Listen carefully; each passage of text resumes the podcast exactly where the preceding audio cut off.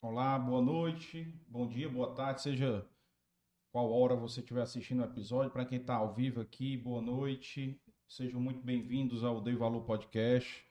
Episódio hoje número 52, certo? Com uma pessoa que tem muito o que falar aqui, que fez muito pelo estado do Ceará, pelo desenvolvimento econômico. Talvez os, os, os empresários jovens não conheçam, né? Os mais jovens, mas todo empresário aqui no Ceará conhece e o tem como uma grande referência. E já fazia um tempo aqui que a gente tentou marcar aqui, não deu certo, mas finalmente deu certo. Nós estamos recebendo hoje aqui o Dr. Raimundo Viana, que tem muito aqui o contar aqui para a gente hoje. E o chat está aberto para quem quiser fazer pergunta, qualquer colocação, vocês vão poder fazer aí através do chat e ao longo do episódio eu vou passando aqui para ele, tá? Mas antes de tudo, já deixem um like no vídeo, certo? Nosso convidado de hoje aí merece demais o like de vocês. Se inscrevam no canal, certo? Tem muitos episódios aí anteriores aí com grandes empresários, assim como o Dr. Raimundo aqui, que fizeram muito pelo estado do Ceará, né? E jovens empresários também que já passaram por aqui, que estão fazendo história também na economia do estado do Ceará. Então, deixem um like, já, já se inscrevam no canal, ativem o sininho, compartilhem, né? Já pegam essa setinha aí, compartilha para uns amigos, né? Para a família, no grupo do condomínio do prédio, né? Já bota aí em todos os grupos. E lembrando também a vocês que nós estamos, a nossa plataforma, estamos no TikTok, mas a plataforma principal né, de divulgação da nossa agenda no, no Instagram, então sigam também lá o Dei Valor Podcast no Instagram, tá bom? E também avisando a vocês que o episódio, no dia seguinte, ele está disponível no Spotify. Então, a partir de amanhã, quem quiser ouvir o episódio numa viagem, né? Ou então é, praticando exercício, atividade física, né? Que muita gente gosta de ouvir podcast, fazendo atividade física. Então, vocês já podem baixar o episódio amanhã. Já vai estar disponível. Já tem lá os 51 episódios disponíveis lá para vocês. Então baixem e vão é, bebendo desse conhecimento aí, que eu estou tendo o privilégio, obviamente, de, de bater esse papo com todos esses convidados aqui e aprender bastante. Tá? E também, é, quem quiser colaborar com o canal, tem um QR Code na tela de vocês, tem um, um código Pix aí na descrição do canal, né? E agradecer aqui também os nossos patrocinadores aqui, né, do podcast Amarelo Saúde Mental, que nos ajuda aqui, nos apoia aí desde o começo. O Café Vitória, que é o café nosso lá de Pacuti.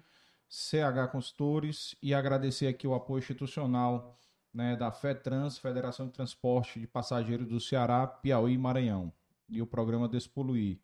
E os nossos apoiadores, né, a Inove Comunicação, do Pedro e Ivna, e a Inova Contabilidade, meu amigo Carvalho, Aga Produções do Adriano e também os nossos novos parceiros aqui, novos apoiadores, né? O La Maison do, da Dona Aurideia, do Adriano, da Isabela e do Daniel, tá? Que tá aqui os pastéisinhos aqui pro nosso convidado que ele já já, já saboreei. Já saboreou aqui, sabe que gosta um pouquinho. Mas que, segundo as minhas fontes, o que ele gosta mesmo é de doce. É. Né? Então também nós temos aqui o, o apoio aqui da, da Flávia e, e, o meu amigo Daniel Simões aqui com a Biscoitos Brié. Então aqui para o senhor Bom, também já degustar aí os biscoitos Brié e, e no final vai ter uma, uma lembrancinha aí da, da Brié para o senhor e vai receber também a nossa lembrancinha aqui da, do podcast. E também lembrando a todos aqui que o, o Dei Valor Podcast é uma produção da Dei Valor Produções, da Mais Assessoria em Eventos e agradecer aqui as pessoas que fazem parte né, do, do podcast, que me ajudam aqui a colocar os episódios né, no ar, que é o Valclides Atice, é, o Juan, o Yuri, o Efraim e o Leonardo, tá? Então, gostaria de dar as boas-vindas ao nosso convidado, Dr. Raimundo Viana. Seja muito bem-vindo. Tem muita história para contar e com certeza muita gente vai perguntar aí. Que perguntas, serão bem-vindos, bem-vindo às perguntas. Que bom, que bom. O currículo, o currículo do Dr. Raimundo Viana aqui é um currículo é, invejável, né? Assim, de entidade de classe, de participação é, em cargos públicos, né? Mas assim, ele vai obviamente falar para a gente aqui ao longo do nosso bate-papo aqui, mas o que mais se destaca foi o que ele fez, né, como secretário de Desenvolvimento Econômico, né, do Estado do Ceará, é, durante o governo Tasso Gereissati, não foi isso? Isso. E, o... e fui secretário do Ciro também. Ah, e foi também? Eu fui levado para a vida pública pelo Ciro. Ah, foi, foi, foi. Começou no Ciro, né? Começou no Ciro. No final do governo dele. 94? 94. 94. 94. Foi. Aí ele renunciou para ir para o ministério, né? Então... Tirou a escada eu fiquei com o pincel na mão. oh, Secretário de Turismo também. Então, assim, tem muita muita coisa para falar aqui, muita coisa para contribuir, né? E presidente do Faci, da FACIC, né? Então, entidade aí também que faz história aqui, não sei nem quantos anos tem a FACIC, mas deve ter perto de 100, não? Mesmo, tem uns 70 e poucos anos. É. é mais ou menos a idade da FIEC, né? É. Foi vice-presidente da FIEC, também foi num, num, na gestão. Fernando Cirino. Fernando Cirino, olha aí. Que já falou do senhor hoje, hein? Então já. Uhum. Ela perguntou meu, se tinha acontecido o episódio, já passei para ele. É, e também Conselho de Desenvolvimento Econômico, né? Então tem muita coisa aqui para contar. E aqui a gente começa, o senhor falando aí um pouco aí da sua infância, né? Contando um pouco da sua história lá em Camusim, como é que foi? Como é que foi essa... Bom, primeiro, boa noite, muito obrigado pelo convite, fico muito, muito honrado de vir no Dei Valor, principalmente é, pela importância da, das pessoas que, que me antecederam, né? Aqui muitos amigos, a gente vê aqui a, a, assinatura de muitos grandes e preciosos amigos e empresários também de, de, muito, de muito valor, muito empreendedores. E é uma nova geração que está transformando a economia do Ceará, um, é um, um, dando um outro perfil à economia do Ceará. Mas a, a, a, infância, cada um diz que a sua infância foi a melhor, né? é, que está tá na, nas lembranças. Mas eu realmente tive o privilégio de nascer em Camusim, numa cidade à beira-mar, né? e uma família numerosa, nós éramos 11 irmãos e morávamos a um, quarteirão da praia. E muito cedo nos habituamos a, a, a, conhecer as marés. Então, se era antes da hora do colégio, a maré era cheia às 6 horas da manhã, bom, amanhã vai ser maré cheia às 6 horas, vamos dizer, ou às 5 e meia nós já metíamos o calção, todo mundo saía correndo e já pulava, né? A cidade tinha um quebra-mar. A gente já ia certo que a maré estava cheia, porque a gente tinha uma, uma noção perfeita. Então, nesse aspecto, eu levei uma infância muito boa, assim, de muito contato com a natureza e, ao mesmo tempo, na, naquela época, uma família grande fazia parte, vamos dizer, da, da cesta, né? da, da cesta básica da família, da, da, da alimentação você ter um, um, quintal de fundo correspondente, onde você no final do quintal você criava uma vaca, duas, três. É, porque tomar leite ali. Já, já, então eu, eu, muito cedo comecei a cuidar também de, de, de, animais, ajudar meu pai a tirar leite. Daqui a pouco eu mesmo estava tirando leite. Eu muito cedo, menino de 10 anos, era praticamente autossuficiente, né? É, Hoje em dia, o de 10 anos nem se veste. Então, se, se ouvir um galo cantar, sai correndo com medo, né?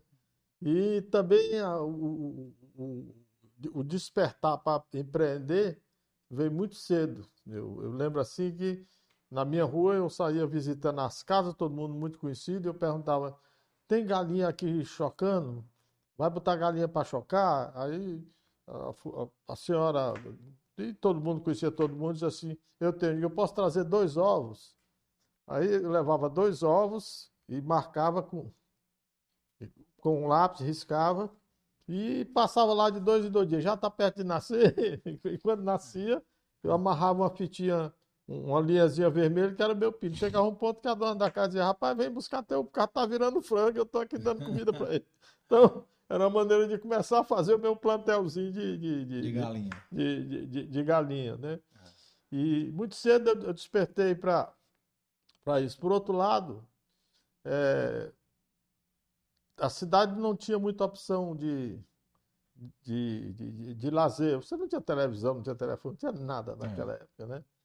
E aí nós tínhamos, o, o, as, as, famílias se reuniam e tinham os, os, os saraus. Por exemplo, a minha mãe era uma, uma, uma mulher do segundo ano primário, mas que foi educada por uma pessoa de, de, de cultura, o padrinho dela. Então ela no, no, nos ensinava postura, expressão corporal, as minhas irmãs tinham que saber declamar. E tem até um fato histórico que quando Juscelino Kubitschek foi candidato à presidência, a minha irmã foi que, num almoço que foi oferecido para ele no clube da cidade, é, declamou por Deus e pela pátria. A história de um, de um soldado que, que foi para a guerra e que a mãe implorava e rezava e pedia a Deus para que ele fosse, para que ele fosse é, sacerdote. Hum. Mas aí ele teve que ir para a guerra. Né? E é uma, o, o, o, o, soneto, a poema é lindo, né? porque um dia a mãe, à beira-mar, sempre orando pela volta do filho, para que ele não morresse na guerra, e o hidravião pousa, né? e ela vê descer um, um jovem sacerdote do, do, do, do, do hidravião, e ela pergunta, senhor, vens do campo de batalha, é, não viste meu Henrique aos pés de uma metralha? Eu anseio para o meu filho que a pátria foi salvar. E então ele diz: Minha mãe está aqui, teu filho Henrique, ministro do Senhor, ministro do altar. Né? Olha que lindo. Então, Bacana demais. Eu me emociono hoje, você imagina o Juscelino. E ele foi para lá? Ele, ele foi como candidato à presidência da República. Ah. Como foi o Ademar de Barro? Por quê? Porque nessa época Camusim era um porto que tinha importância. É. O porto de Fortaleza era praticamente a ponta, a ponta dos ingleses e estava começando o porto do Mucuripe. Uhum. Então, a, toda a carga da Zona Norte e para parte do Piauí entrava pelo porto de Camusim, Sim. de navio, ou de navio e aí distribuía com a ferrovia, né? Que você tinha uhum. a ferrovia que estava conectada até Crateús e a Castelo no, no Piauí. Então, do ponto de vista de, de, outra coisa que eu muito cedo despertei foi pelo interesse político sem ser político.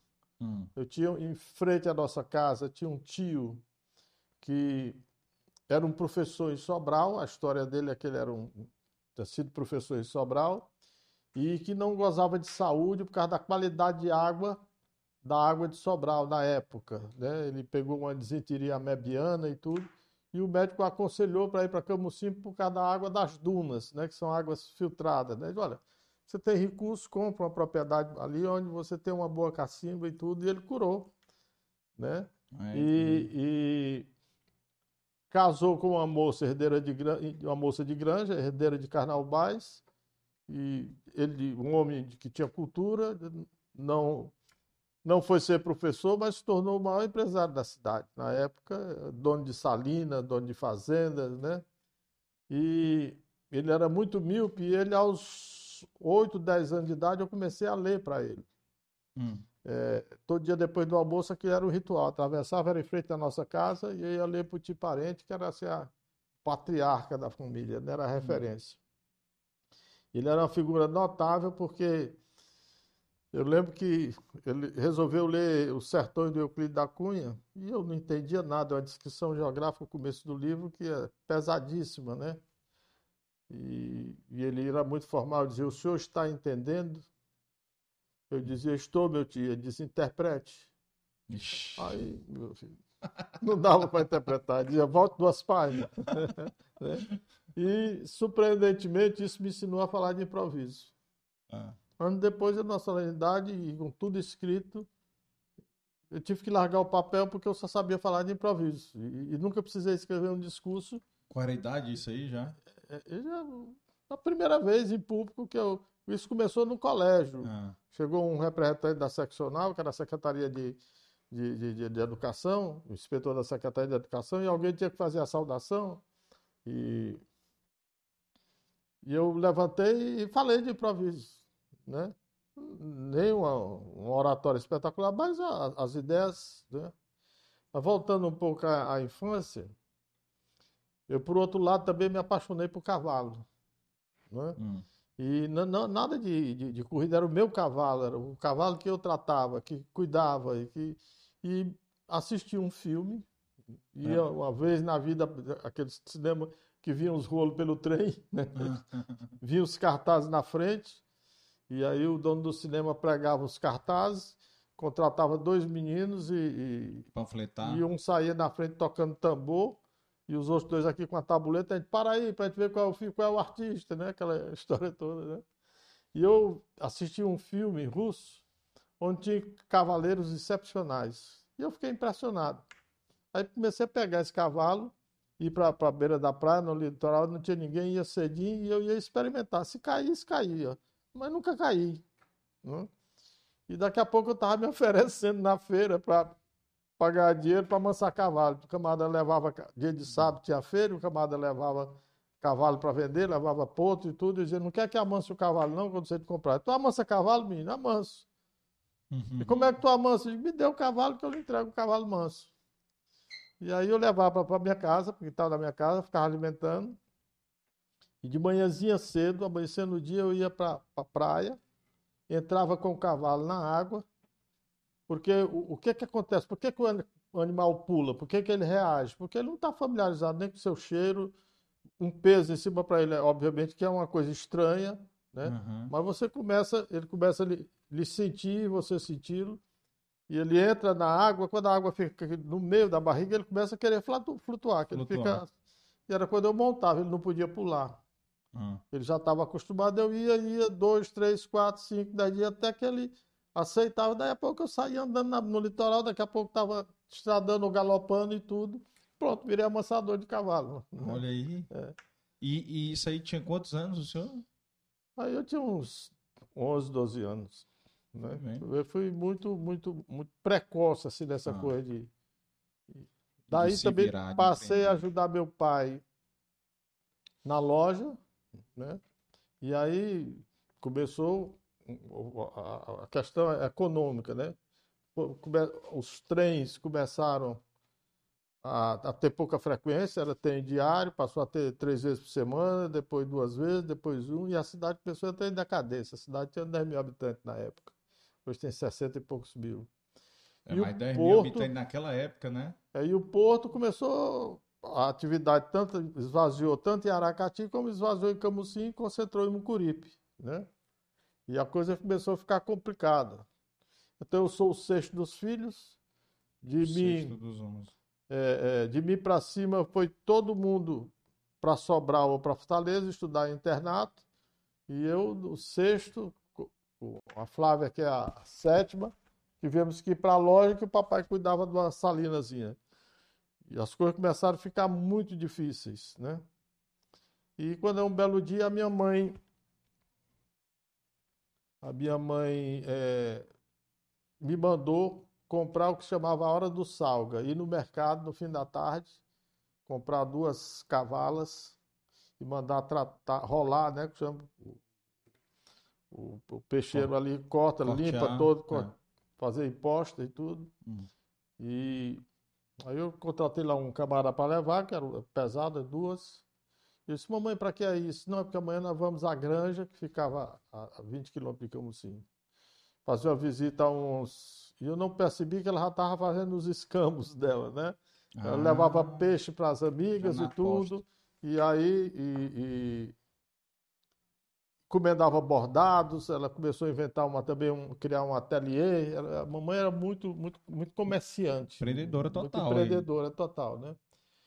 E quando voltamos no fim do dia, eu perguntei, mamãe, que história é essa desse negócio de, de, de, de peixe? Não, meu filho, aí eu não estou vendendo. Eu, eu, eu, dou, são parentes nossos, é a maneira de agradar. Mas, por outro lado, eu faço negócio com eles. Faz bordado, eu levo para Camusim, mando para Fortaleza, vendo, enfim. Às vezes era um bordado que ela queria um detalhe no, no vestido que ela fazia na cidade, no ateliê, né? E tinha um bordado, tinha... E eu fiquei com aquela coisa na cabeça. No outro fim de semana eu arrumei uma, uma, uma lata de bolacha creme crack, pilar, coisa hum. assim. E mandei fazer a mesma coisa. Mandei mais, menos, só mandei rolar uma, uma, uma, uma só uma, uma, preparar as postas de uma, de, uma, de, uma, de uma serra, uma cavala, e pedi a empregada só para fritar. e botei numa peneira durante a noite para ficar no, no, no ar fresco, não ficar abafado. E era sábado, não tinha aula, peguei, às 5 horas da manhã, eu peguei o, o, o, trem que passava em Granja e desci, contratei um cabeceiro, né, um carreteiro, e saí de porta em porta, porque a minha mãe havia explicado que em Granja, imagina, 20 quilômetros, não tinha peixe salgado, só tinha peixe do rio, e que o rio não era perene, secava com 3, 4 ah, meses é. depois. É. Então o pessoal era louco pro peixe, peixe. Da, da, da praia. Aí eu saí de porta em porta, Quer comprar peixe? Peixe do mar, peixe salgado, é serra, é cavalo e tudo. E aí, meu amigo, rápido, rápido, aí com o espaço de, de um ano eu ganhei quatro contos de réis. O primeiro dinheiro assim uhum. que eu ganhei de forma substancial, né? Uhum. Aí fui falar com meu pai para me dar emancipação, porque eu não podia abrir conta no banco. Né? Ele disse, não, espera um pouco, eu abro a conta por você e depois quando você tiver idade, é, 14, 15 anos 14, aí? Aí 14 anos, 13, 14 anos. Mas, por outro lado, aos 13 anos, aí eu virei seresteiro. Adorava uhum. dançar, nunca bebi, né? Ah. Mas adorava dançar. Como todo homem que não é muito bonito, só tem um jeito de arrumar namorada. Namo da dançar e cantar, né? Ah. E, e aí, pronto, comecei a dançar muito, né? E eu namorei muito. A, a, minha mulher foi a, a décima primeira namorada. Ela disse, mas felizmente fui a última, né? foi. A décima primeira. É, décima primeira. É, mas chegou um momento que nós tivemos que vir embora para Fortaleza. O maior hum. choque que eu tomei na, na vida, né? Hum. Aí eu já estava com. Seus irmãos, parte deles já estavam por aqui. Já estavam para cá. Sobral, né? E, e aí o papai decidiu que foi uma coisa heróica eu acho, eu considero uma coragem extraordinária. Nós tínhamos, ele tinha três casas, resolveu vendê-las. Todos três. Fazer uma liquidação da loja e vir embora e começar a vida aqui. Arriscar. Arriscar tudo. tudo. E eu fiquei assustado porque eu tinha ido a Sobral, estava começando a fazer meus negócios, essas alturas. Já tinha saído de, de granja já esticado até Sobral. É, né? aí eu já estava comprando açúcar e tinha um empresário que me dava crédito também, Camucinho, Fernando Trever, era um grande atacadista, e eu revendia. Ao lado da loja do meu pai tinha um, um, um mini atacado, vamos dizer assim, né? Uhum. Com 15 para 16 anos. E estava começo do ano, eu estava com 16 anos, em 61, né? lá pelo meio de janeiro, fevereiro, não sei. Não mais, mais, março de 61, eu venho à noite de, de, de, Sobral, quando eu chego da estação ferroviária, o papai está em pé, ele era alto. Aí eu falei, o que, que aconteceu, papai, aqui na estação? E eu desci e ele disse, olha, quero falar um negócio importante com você. O que foi? Nós vamos embora.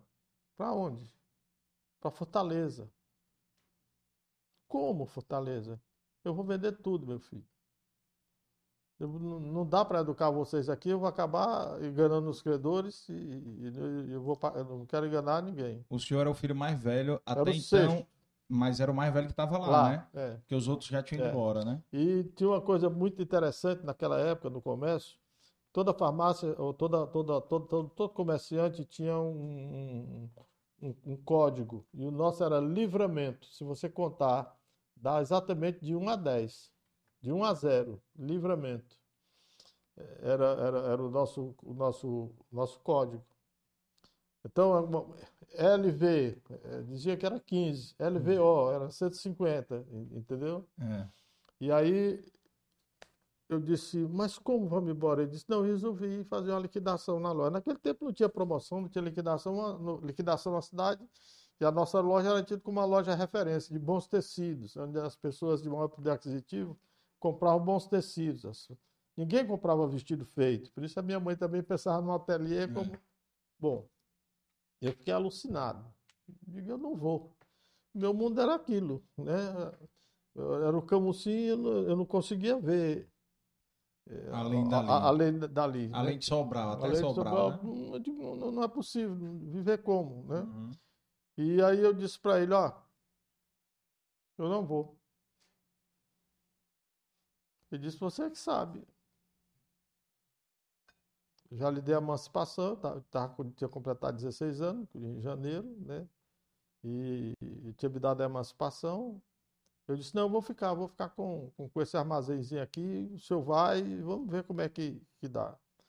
Mas aí fomos para a liquidação da loja, anunciou e tudo, e muita gente comprando, e, e o papai realmente, aquela história do, do camarada muito criterioso, vendendo a preço de custo, vendendo uhum. barato. E eu falei para meu irmão, olha, o papai está vendendo muito barato. Falei para Flávia. Uhum. E aí nós combinamos, papai, o senhor vai para a caixa, fica passando o troco, recebendo dinheiro, que nós vamos. Vender. E aí eu a palavra, essa aqui, aí eu dizia, vamos dizer, L, L, L, L, L, LV, LR, não sei o quê. O, o cliente não entendia, a gente aumentava o preço um pouquinho, uhum. né? E, e, vendeu do mesmo jeito. Não é que nós é, enganamos o cliente, realmente nós vendemos muito barato, mas também vendemos com alguma coisa com, com margem.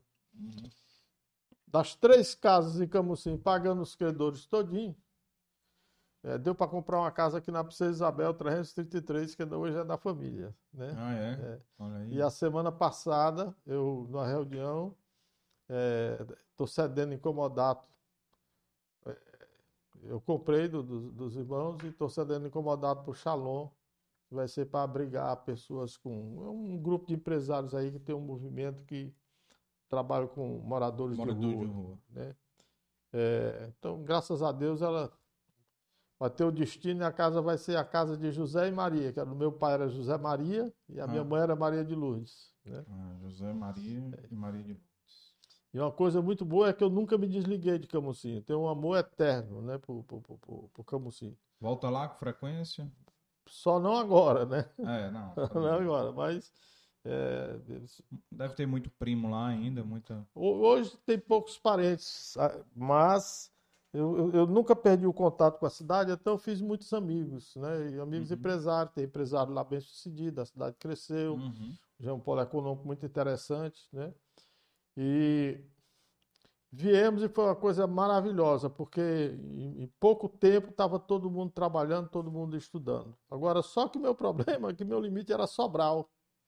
E eu tinha ficado, resolvido ficar em Camusim. E tinha uma figura em Camusim chamado Zé Trevia. Era um descendente de italiano. Era um camarada bem sucedido.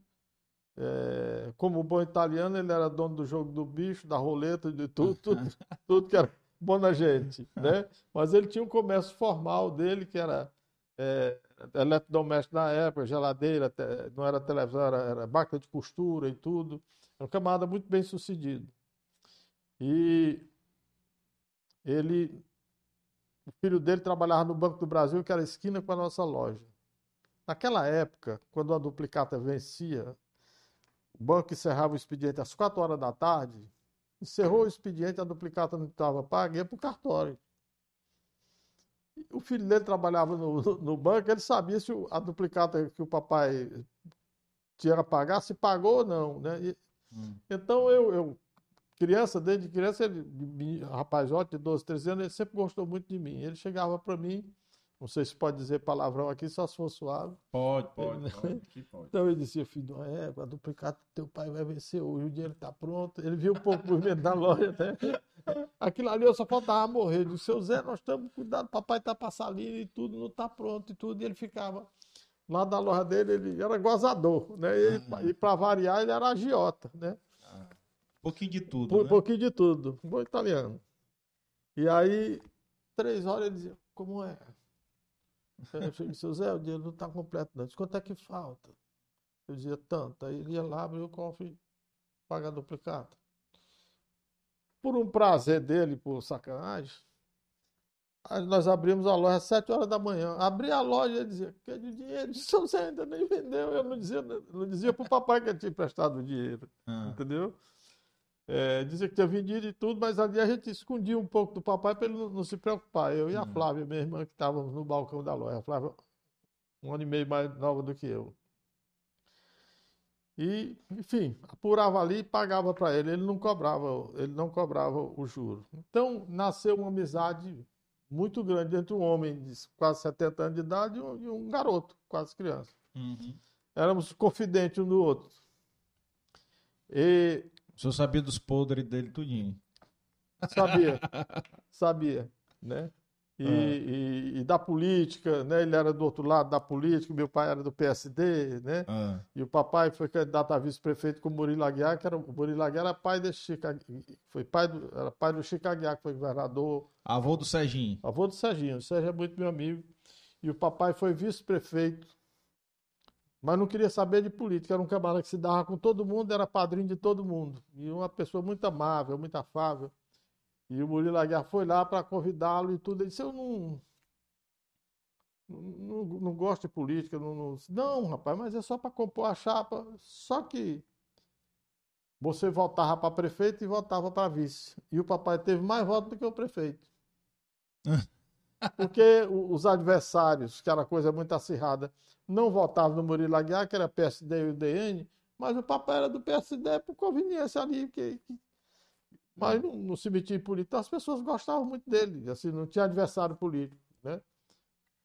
Mas ele também não tinha vocação política. O líder político mesmo e tradicional era o Murilo Aguiar e tinha muita liderança, era uma, uma liderança carismática. Bom, e o, o Zé Treve, eu saiu a história que o papai estava liquidando a loja, o pessoal viu a liquidação da loja e tudo, e eu estava no fim da tarde, tinha um, um poste de madeira com a, a o nome da loja era Gato Preto. Tinha um gato preto desenhado. Era uma tradição que vinha desse meu tio, que, era, que tinha sido dono da loja. E ele chegou para mim e disse assim: Eu soube, com toda a autoridade dele, né? Ah. Que você não vai para Fortaleza, você vai ficar aqui. Eu disse: Vou. Vou, já tenho o meu negócio. Ele disse: Você sabe o que, que você é? Eu disse: Não, você é um imbecil. Na lata. Na lata. Por que, seu Zé? Você vai ficar aqui para quê? Para terminar o expediente, jogar sinuca, aprender a beber cachaça? Vai embora, seu idiota. Isso aqui não tem futuro. Acompanhe seu pai, rapaz. Deixa de, de bobagem. Passa embora, não fica aqui não. Hum.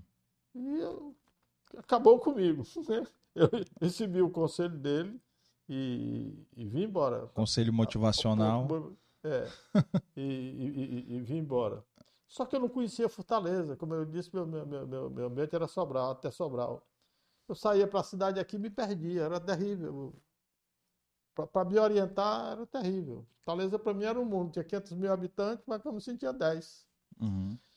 E... Mas na sua infância o senhor já tinha vindo a Fortaleza algumas vezes? Tinha vindo com 7 anos de idade, trazido por um tio, passei uns meses na casa dele e voltei. Certo. Eu brinco dizendo que a minha mãe me deu duas vezes né? 11 filhos, e ela tinha um irmão que ela queria muito bem, que não tinha filho. Aí, hum. quando eu tinha dois anos, ela me deu para passar uma temporada com ele em Crateús, que ele era da Refes. Depois ele foi transferido para Fortaleza, e aos sete anos, ela me deu para eu passar um semestre aqui. Eu ia numa escolinha lá na floresta, naquela época, que era onde ficava o pessoal da Refesa, né, da sede. Uhum. E também eu não me adaptei e voltei. Então eu não conhecia Fortaleza. Mas quando cheguei aqui, fui atrás de um tio que era médico, irmão do papai. E ele disse: Olha, você vai trabalhar com laboratório. Uma, uma vaga para você com laboratório. E deu os nomes, e, e, eu bati de porta em porta. E o camarada dizia: Você não, você não, você não conhece, você não está preparado e tudo. E encontrei uma criatura fantástica. Olhou para mim e disse: Olha, você não sabe de nada em termos de, de, de, de farmacologia nem nada, mas eu vou lhe ensinar. Você topa trabalhar três meses de graça? Eu tinha trazido uma reservazinha de dinheiro tá, do meu armazenzinho. Seus contos de réis. Meus contos de réis. E eu disse, topa. Aí ele disse, então vamos ali. E nós fomos na Praça do Ferreira, tinha uma loja chamada Rovani, que era bem na esquina, olhando para o Excelsior Hotel. Assim, Sim. Aí ele chegou lá, disse, me uma roupa aqui para esse rapaz, duas camisas, camisa social, pediu, pediu uma gravata, par de sapato, dois pares de meia, e eu olhando na história, experimentando, mas sem entender nada. E um, um, um paletó creme, paletó, ajeitou assim. Aí eu disse, como é que é esse negócio aqui? Porque é muito dinheiro, eu não estou podendo gastar, não. Vou trabalhar de graça. Ele disse, o risco é meu. Se você não der certo, ok, eu lhe despeço e você fica com a roupa. E se der certo você me paga a roupa. Tá bom. E aí, no outro dia, eu já me apresentei de paletó e gravata. O papai é que deu o um nome, que eu nunca tinha posto uma gravata no pescoço. Né? e uma coisa interessante, a lavanderia modelo, dia de sábado era trabalho interno. E a camisa todo dia era lavada uma para eu vestir a outra. É, trocando, né? Trocando. Da limpo, e o seu José médico, Maria todo orgulhoso lá. E o papai todo entusiasmado. E aqui uhum. o papai teve a, a, felicidade de trabalhar. Ele já era do, de, de sal tinha uns primos aqui que tinham progredido muito. Naquele tempo o Ceará era o maior produtor de sal do Norte e Nordeste, depois foi o Rio Grande do Norte. E ele foi trabalhar com eles. E eu fui trabalhar com essa empresa, fiquei três meses. Quando era sábado, eu vinha para a lavanderia modelo. Se eu estiver indo lento, você coisa que eu acelero. Não, não. É. Então, eu passava dia, sábado na lavanderia cedinho, deixava o paletó para lavar. Hum. E ia com roupa esporte ia para o escritório, que era trabalho interno, para planejar a semana, separar. Cada médico tinha uma ficha, a especialidade, quais eram as amostras que tinha que levar para ele. Cada um, tudo, né? cada um, tudo. Quando era segunda-feira, seis e meia, eu estava na porta da lavanderia. Eu já vinha com a camisa branca, a gravata, a calça comum.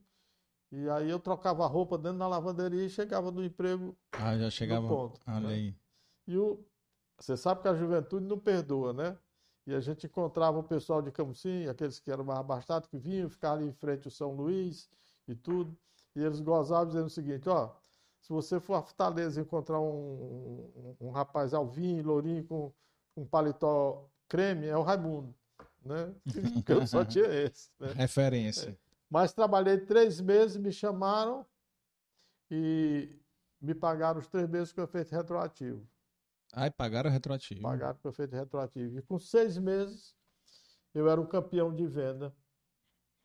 E o sócio da empresa foi para o Rio. Naquele tempo, quando ia para o Rio, para São Paulo, era 20, 30 dias, visitando a, as representadas, né? Uhum. E eu assumi a gerência. Outra coisa que deu problema dentro da empresa, porque tinha gente com 10 anos, como é que esse menino aí e tudo, né? E Chico, seis meses, o senhor tinha 17 anos de idade? 17. Eu disparei, disparei assim de, de, de, de, venda e tudo. E aí vem a vocação. Eu fiz amizade com João Moisés, que era a principal rede de farmácia, e mais importante, que era a Pasté.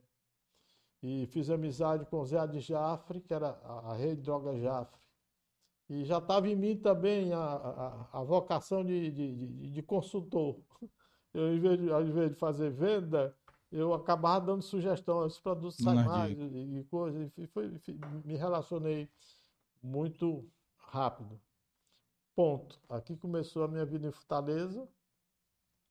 E eu voltei em Camusim, ia calcular num feriado, mas voltei aos para assim, mais bom, vou tirar um lazer. O lazer significou dois dias e pouco. Eu com 20 anos, foi que eu entrei numa festa, a minha irmã tinha, mais velha tinha voltado para Camusim, tinha casado com um juiz e, o juiz foi nomeado para Camusim, e eu me hospedei na casa dela. E, por coincidência, ficava em frente o Camusim Clube, que era o, o clube assim, social de mais relevância na, na cidade. Eita, você achou ruim, hein? É. E aí fui para a festa, quando eu, assim que eu sentei ah. com ela, olhei, olhei para um lado, para o outro, doido para dançar e vi é, o meu sogro com, com as quatro filhas, ela tem, tem mais, ela tem cinco filhas mulheres, mas uma era pequena. Então, estavam quatro moças na mesa, muito bonitas. E eu perguntei para a minha irmã: Bom, as, as outras ali eu conheço, e aquela quem é? A minha irmã disse: Olha, tu, tu já começa, né?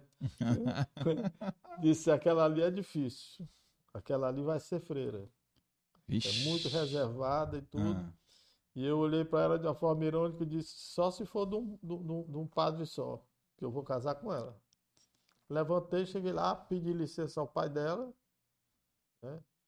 E eu vou matar o. Que Beto... naquela época se fazia isso, eu, né? É, eu vou matar o Beto de inveja nessa história, porque a música da paixão dele, a, preferida dele é a mesma minha, né? Ah. E eu fui lá e tirei para o Beto Student. Por sinal, ele já mandou mensagem aqui, pois viu? É. No chat, tá assistindo eu aí. Fui lá, tirei para dançar, eu, E só deu tempo de dançar uma, uma parte. A, parou a, a, música, o pai deu sinal para ir embora e tudo. Eu disse, não preciso falar com você, olha. E qual era a música? A música eu não lembro. Era um bolero, ah. mas ah. eu não lembro da, da, da, música que eu dancei. Né? É, e disse para ela, olha, eu preciso, eu vou embora amanhã e eu preciso conversar com você. Ela disse, mas o papai está chamando, nós já vamos embora. Eu disse, não, mas eu mudei e eu quero namorar com você para valer. Eu quero namorar para casar. Mas esse eu mudei porque ela já sabia da porque sua fama? Ela não. Ela me, me, me, me, minha fama não era boa. né? Porque era muito namorador. Né? namorava muito, vamos dizer, de, de volúvel, mas, mas era, era, muito namorador. Doutor Beto está dizendo aqui, ele não canta como eu canto. É, é, essa é a nossa diferença. Ele tem, ele tem da minha voz.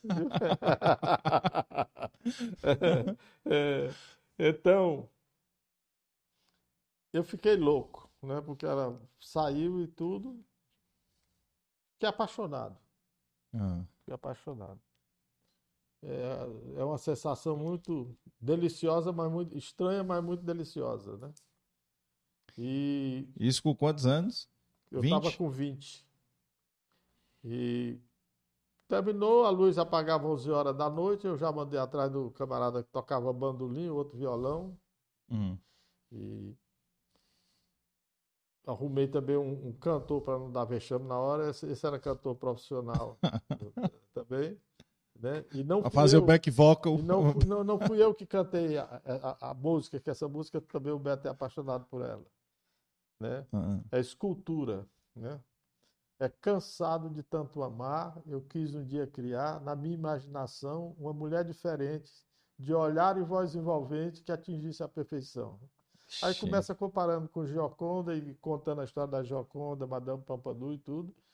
E no fim ele diz assim: e assim, de retalho em retalho, terminei o meu trabalho, meu sonho de escultor. E quando cheguei ao fim, né, aí diz, tinha diante de mim você, só você, meu amor. Então, essa. É, é, é, o Beto disse que a música é dele, mas eu nem o conhecia, não sabia nem que ele existia nesse tempo, né? Eu era rapazinho, né? Foi a primeira música para. E aí, eu cantei para ela Boemia, né? Ah. Boemia aqui me tem de regresso e circulante de peças, a minha nova inscrição. Bom, não estava nada resolvido. No outro dia de manhã eu tinha que pegar um ônibus para vir embora. Chegou, botei o pé no ônibus. Aí eu disse: Eu não vou, não está resolvido. Eu voltei para casa de um tio que eu me hospedava lá. Para. Senão a minha irmã já tinha saído de Camusim. Hum. É... Não, voltei para casa da minha irmã. Ela ainda estava lá, foi, me hospedei na casa dela. E não viajou e tudo. Eu disse: não, eu, eu tenho uma coisa para resolver aqui. Aí no outro dia tinha uma tertúlia, era época de férias e tudo. Aí procurei saber, disse, não, mas, mas, não é tertúlia, é uma festa. E estão vendendo as mesas. Aí eu fui lá no camarada, estava vendendo as mesas. Onde é o gerente do Banco do Brasil? Comprou a mesa? Comprou. Ele vai Onde é? Aqui. Aí eu comprei a mesa atrás. Do lado. Bom, tirei para dançar e só entreguei quase no fim da festa. Né? Aí foi. E a única promessa que eu recebi é que vamos fazer uma experiência. E ficamos nos, nos escrevendo. Um ah. escrevia para o outro. Mas foi durante seis meses, seis meses depois ela veio para Fortaleza que o pai dela foi transferido. E aí a história do grande amor, 52 anos de casado. Mais seis de namoro, seis né? Seis de namoro. 58. E a sogra começou a fazer uma coxa para nos dar. Hum. Quando a filha começava a namorar, a mãe começava a preparar para casar. E eles negam, mas ela passou seis anos fazendo essa coxa de crochê, porque a gente namorando na área e ela aqui. Só olhando. Só olhando. Vigiando. Bom, eu, eu, fiquei aos 20 anos, aí eu resolvi pôr um escritório de representações para mim. É. É, e aí foi uma coisa maravilhosa, porque deu tudo certo e eu, para a época, eu progredi rapidamente. O que, que o senhor estava representando? Produtos farmacêuticos. Naquela época, hum. não tinha redes, grandes redes de farmácia. Os laboratórios lhe concediam a representação exclusiva e você era responsável pela propaganda. Sim. Né? Então eu fui treinar meus propagandistas para visitar seu pai, visitar outro, enfim, os médicos, os médicos receitavam e você tinha exclusividade, as farmácias só compravam você. E você tinha uma margem muito grande, né? não era tabelado. Né? E era, era, era como se você recebesse uma concessão. Né? E paralelo a isso, eu. Pouca concorrência também. Pouca né? concorrência, eu, eu consegui empresa de, de cosméticos e contratei, o que era uma inovação na época, demonstradoras que elas visitavam as senhoras na aldeota, na 13 de maio, né? alisava cabelo e tudo, e, e, e, quando era dia de sábado ia entregar os produtos. Isso hum. também me deu uma margem muito grande. Eu mesmo comprei uma bicicletinha daquela com bagageiro e, e também ajudava na entrega e tudo. Barra circular. É. Então, deu certo. Comecei uhum. a, a, conviver com o Zé Afonso Sancho, ele tinha uma cooperativa, e um dia ele me chama e disse: Olha, você quer ser diretor da FACIC? A FACIC, naquela época, tinha uma expressão muito grande, porque tinha sido fundado pelo o, o, o, o Lauro Fiuza, que, que, que é o, o, pai do, do, do Laurinho, né? o pai do general Torres de Melo, enfim, era uma figura muito, muito, muito, muito representativa da, da, da, época. Um tio do, do Pio, que era presidente do Banco de Crédito Comercial, também era, era, uhum. era, um banqueiro, irmão do seu Pio, né? E o Santos tinha cooperativa de crédito de Fortaleza. E, e eu comecei a descontar uma duplicatazinha lá, ele me chamou e disse, você não quer ser representante da Associação Comercial de Camusim? Por coincidência, eu era muito amigo do presidente da Associação Comercial de Camusim, porque eu, aos 13 anos, eles mudaram o estatuto do clube e me fizeram diretor. Então, dos 13 aos 16 anos, uma aberração que eu não sei explicar, é eu fiquei pode? como diretor do clube, porque eu era muito responsável. Assim, eu me comportava nas festas, não uhum. bebia, animava, me dava com todo mundo, dançava e tudo. Então, eles me puseram para ser é, diretor. E eu vim embora e continuei muito amigo deles. Dele. E aí ele disse: Olha, eu recebi, fiz a Camusim uma consulta e pedi para eles indicarem dois nomes para ser diretor da FACIC, representar a Associação Comercial aqui junto à FACIC. A FACIC era a Federação das Associações do Comércio, Indústria e Agropecuária. Por que FACIC? Era uma ONG. Ela não tinha imposto sindical. E passou por ditadura, por tudo, veio de época de Getúlio, de, de tudo. Era uma maneira de ser independente, era mantido pelos grandes empresários. Para mim, foi, ao mesmo tempo, ser catapultado um meio que eu não, era, não entrava, tá certo? Era totalmente desconhecido. Os maiores empresários. É. Quem, quem frequentava era o Watson Queiroz, o Cláudio Rolinho, o Zé Macedo e, e, e, tudo.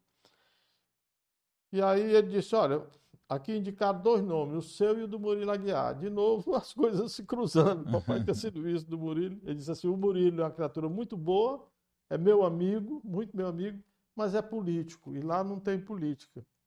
E aí eu queria que você aceitasse o convite. Eu aceitei e foi gozado porque primeiro dia eu muito tímido, sentado na última fila e olhei lá o camarada presidindo. E aí eu tive a convicção de que eu ia ser presidente da, da federação.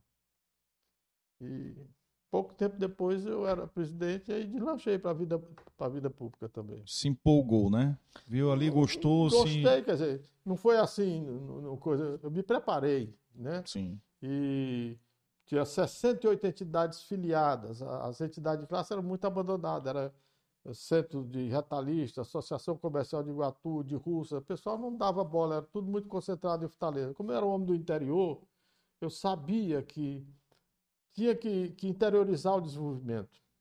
E aí eu fiz um, um movimento para nós visitarmos as entidades do interior e eles, um pouco tempo, me nomearam vice-presidente da FACIC para assunto do interior. E eu fiz um seminário percorrendo o Ceará todinho. Fiz em Camusim, fiz em Crateús, fiz em Sobral, fiz em Russas, fiz em Iguatu, fiz em Juazeiro, que deu uma repercussão muito grande. Aí, quando chegou a época da sucessão na FACIC, eu fui disputar com um camarada. Eu era apoiado pelo Sancho e pelo Roberto Pessoa. Eu tinha oito votos e o camarada tinha 60. O colégio eleitoral era 68. Eu ganhei no final por 12 votos. Eu não digo que eu ganhei. Me, me, ganhado por mim o Sancho, o Roberto Pessoa, muito habilidosos. Cabos eleitorais. Cabos eleitorais fortes. E a FIEC, nessa época, não tinha muita expressão, a expressão que tem hoje. Não que ela não. não, não, não todo, todo apreço pela FIEC. Ela era na, na, na, na Major Facundo, no, no edifício Jangadeiro, é porque era pequena ainda. Uhum. O Ceará era, era, era, economicamente, né?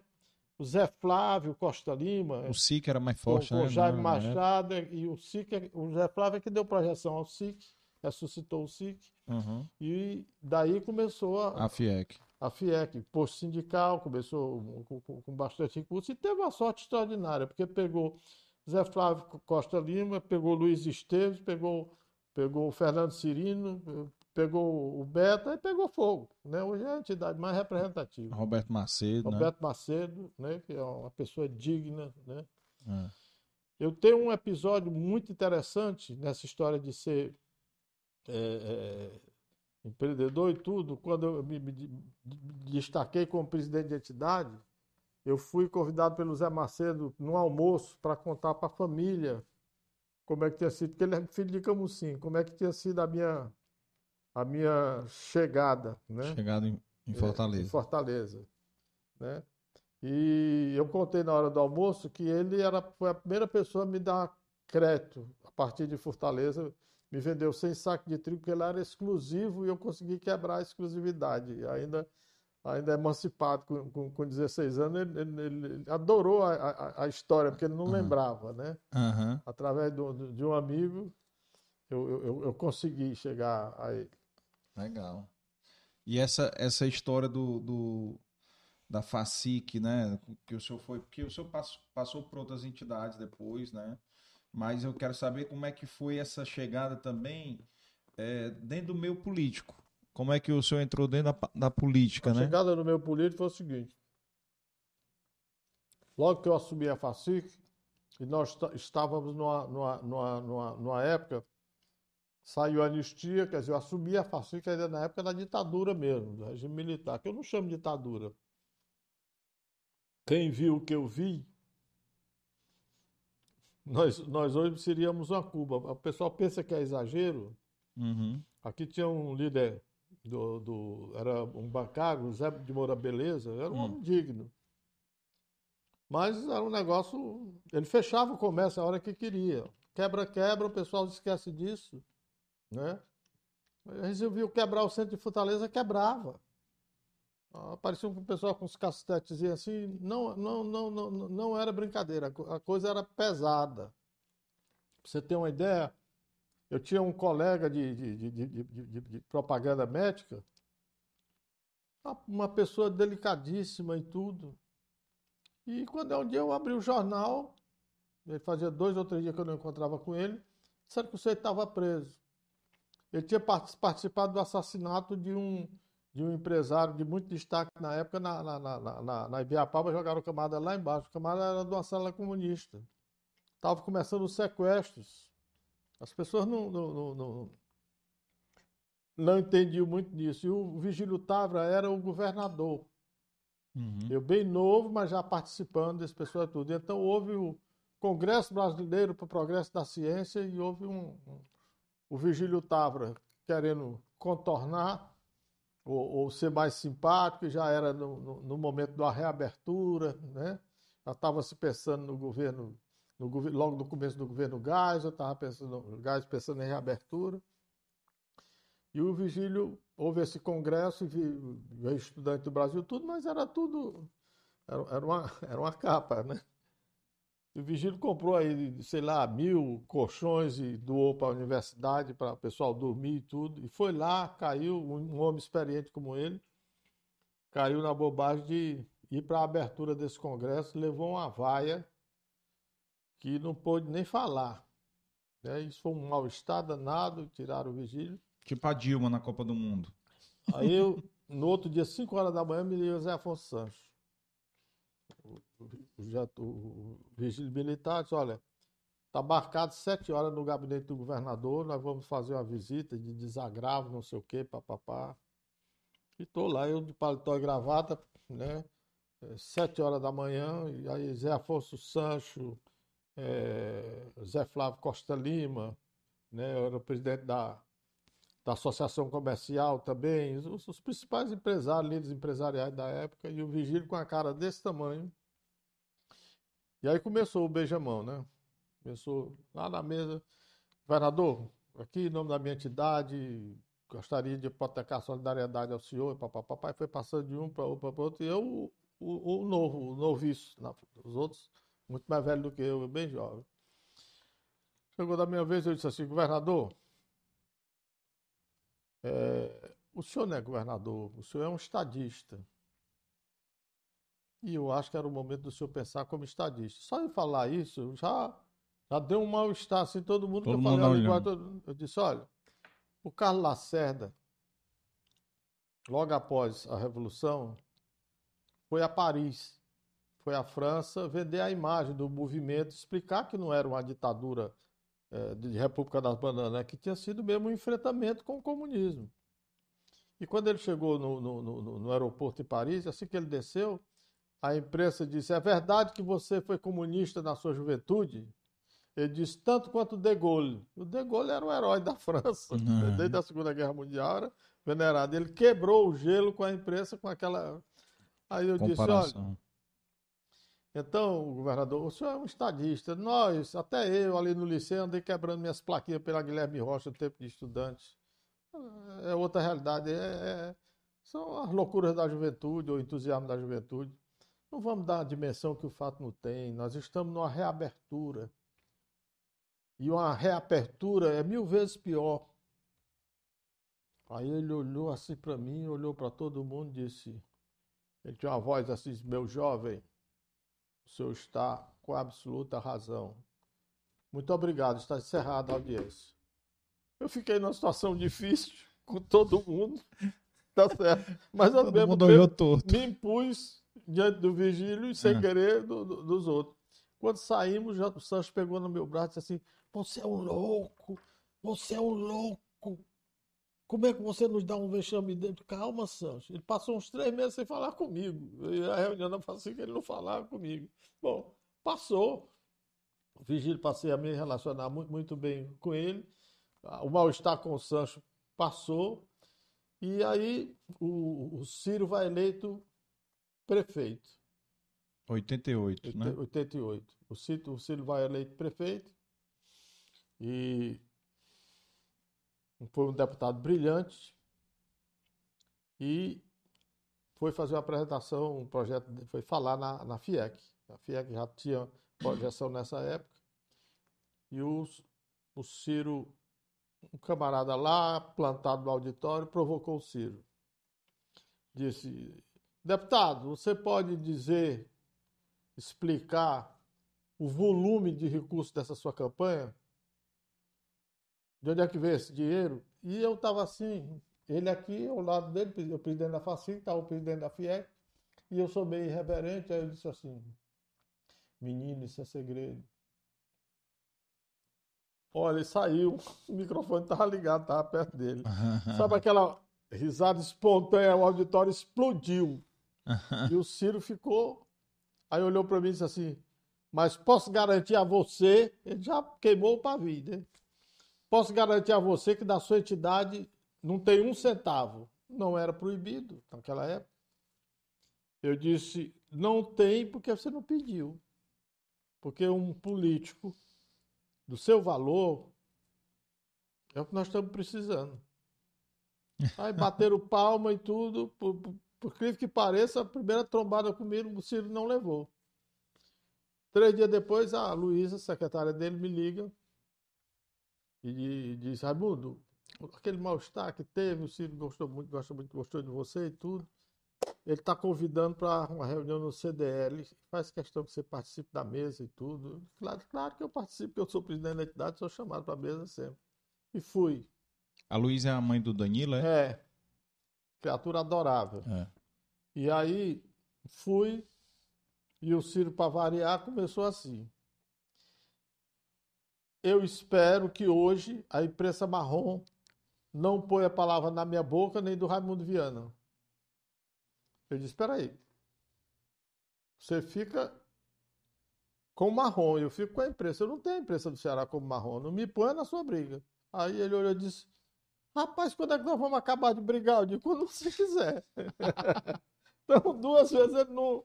Bom, foi eleito, né? Ah. Cinco dias depois de eleito, o Ciro me liga. Raimundo, é o Ciro. Pois não. Rapaz, nós estamos numa situação dificílima. O que, que aconteceu? Rapaz, essa louca, não sei se foi a Maria Luísa ou o PT, jogou tudo que foi carimbo no Riacho Pajeú. Aqui não tem, porque naquele tempo o prefeito assinar até os carimbos, não tem papel, não tem nada. Né? Eu peguei, eu mesmo redigi um ofício aqui, tem na máquina de redigir, para a rede bancária dizendo o seguinte: informe a qualidade de prefeito, solicito informar se é, temos conta nessa instituição e qual é o saldo. Você vê que, que grau de desorganização. Caraca. O funcionalismo atrasado três, quatro meses, um caos, um uhum. caos. Teve aquela época do lixo na rua também, não, não foi? Não, tava tudo. Fortaleza, o rato tomou conta. Foi um negócio de louco, é. né? E aí eu disse, olha, como a Faci, que, era, que tinha mais pressão na época, eu disse, bom, e o que é que eu posso fazer? Ele disse, rapaz, o IJF só tem remédio para hoje. Nós estamos há 90 dias, já para 120 dias de atraso com as fornecedoras. E eu preciso que eles não suspendam. Eu disse, você quer que eu faça uma negociação com as fornecedoras? Ele disse, é, estou precisando. Aí eu convidei o pessoal para a reunião na FACIC. FACIC imediatamente. Todo mundo estava querendo ajudar. Ele também é, era, uma pessoa que se alimentava uma expectativa muito grande em relação a ele, né? E ele fez um bom trabalho. E aí chegamos a um acordo. Eu propus para eles o seguinte: a prefeitura nos dá a demanda dela de 30 dias, faz uma, uma média, e a gente fornece diariamente. E ele começa a pagar a fatura mais antiga. Vamos propor a ele esse, esse acordo. Aí liguei para ele disse: pode trazer o pessoal aqui na prefeitura. No fim da tinha sido de manhã, eu fui no fim da tarde. Ele disse: eu vou assumir um compromisso com vocês. Os funcionários têm tempo de se acabar de necessidade. E eu assumi o compromisso na campanha que dia 31 de janeiro eu pago o primeiro salário. Os outros eu vou parcelar, o que está aí atrás aí, mas daqui para frente eles não vão passar necessidade. Porque eu vou pagar. Aí eu pagando o primeiro mês, eu começo a pagar vocês também. A gente faz um crediáriozinho aí mais apertado, só uhum. não quero que vocês deixem de, de, de, E o pessoal garantiu. Quando garantiu, o pessoal agradeceu e tudo, saiu. Pensava que ia levar uma calote de três, quatro meses, né? Uhum. Aí eu disse, não saia não. Aí eu fiquei, ele disse, vamos lá no JF agora. Ele já tinha mandado ligar para o JF, cheguei lá, o auditório do JF, os médicos estavam tudo no auditório lá, os que podiam. Ele disse, ó, oh, tá aqui o Raimundo Viana, acabamos de fechar um acordo, tá garantido o abastecimento do, do JF. Olha o rabo de foguete que eu entrei. tá certo? Bom, passaram-se uns 15 dias, eu fui a ele. O prefeito está satisfeito? Tá dando certo? Tá dando certo, tá. Eu faço o seguinte, Pague uma semana aí de fornecimento. O pessoal tá com a corda no pescoço. Ele disse: Olha aqui pro meu dedinho. Não pago um centavo. Só depois que eu pagar o funcionário no dia 31 é que eu pago. E cumpriu. E pagou. E ele foi um excelente prefeito. Não é? Fizemos outras campanhas, a campanha da desratização. E daí foi que eu entrei, comecei a ser articulador quando eu era com a classe empresarial, ele me. me fazia me o meio chamava, de campo. Fazia o meio de campo. Ele vai eleito governador, né? Ele vai eleito governador. É, porque ele foi, assim, para quem não entende, para quem está assistindo e não, não sabe, ele era deputado estadual, né? Eu acho que segundo mandato de deputado, Isso. terceiro mandato, eu não me lembro agora. Era o primeiro, e... ele era suplente e assumiu como deputado. Ah, era o primeiro? É, então era o primeiro mandato de deputado e se candidatou a prefeito. Se candidatou a prefeito. Porque ele teve um desempenho, ele foi logo ser líder do governo. Do uhum. governo Tasso. Sim. Ele foi líder. É, é, Daí é que ele foi prefeito. Com dois anos que ele estava como líder do governo na Assembleia, ele nem terminou o mandato, ele, ele já foi ser candidato a prefeito. É, Tasso assumiu em 86, né? 86 e 87. 86. 86. É. 86. E aí ele foi líder é. por dois anos, em 88 foi, foi eleito prefeito. Foi, foi eleito prefeito. Vice Daí, Juraci. Minha relação com o Tasso, ah. nenhuma de bom dia, boa tarde, uma relação cordial. Sim. A turma do SIC era bem elitizada, então eu era do outro lado, era os caboclos da governador Sampaio, né? Ah. Era o, o, a turma chamava os bodegueiros da governador Sampaio, mas era onde corria dinheiro. Uhum. Né? O comércio atacadista de Ceará, Piauí, Maranhão acontecia na governador Sampaio. É. E aí foi ver a, a, a, a, eleição do Tasso, antes do Ciro ser prefeito, é, e eu, ligado ao Sancho, apoiamos o Adalto. Lá vou eu para um grupo de empresários que se reunia é, toda quarta-feira para fazer uma avaliação da campanha do Haddad, o Haddad lá em cima e o Tasso na rabada. O Tasso começou com 2%. Aí eu passei na, na, na São Paulo com, hum. com, com, o Barão do Rio Branco, ia para para a BANS, que era a Associação de Bancos, que havia reunião sobre a avaliação sobre a campanha do Haddad, tinha um camelô em cima de um tamborete, trepado num tamborete, com os retratos do Tasso. Aí dizia assim: Olha a foto do Galeguinho dos Azul. São as últimas fotos. Aproveite. E o mulherinho comprando. Em vez de, de o, o camarada, em vez de pregar na parede, eu sem vergonha, estava vendendo. Esse é empreendedor. Esse viu? é empreendedor. E o mulherinho comprando. Bom, fomos lá para a reunião. Avaliação. Como é eu tá... me lembro desse cartaz, sabia? Pois é. Como é que tá, como é que tá a campanha, não sei o quê, papapá, e eu calado. Aí eu disse, não, não, realmente o, o adversário deu uma subida, né? Deu uma subida, mas tá, tá garantida a eleição. Quando chegou na minha vez, aí, Raimundo, com a sua opinião? Eu disse, a eleição está perdida. Você tá louco? Tô não. Rapaz, tem um camelô ali e, e, mulher em torno do camelô, o camarada tá vendendo os retratos do Taço. Né? não tem jeito. A campanha dele pegou. Ele está eleito. E aí o Tasso é, foi, foi, foi, foi eleito. Já foi uma coisa negociada, porque retroagindo um pouco, a posse dele foi em janeiro e a minha seria em maio. Eu era vice-presidente da FACIC, não era presidente nesse momento. Né? É, seria, seria, seria em maio. E aí, se, se vai, se não vai, a, se o Tasso é a minha posse e tudo. O Egídio Serpa negociou, que era o assessor dele de comunicação, e ele foi. Não foi muito à vontade, quer dizer, não foi pessoal, feliz. Não foi feliz, né? Mas foi. E o que é que eu fiz? Eu fiz um discurso de posse falando sobre a interiorização do desenvolvimento.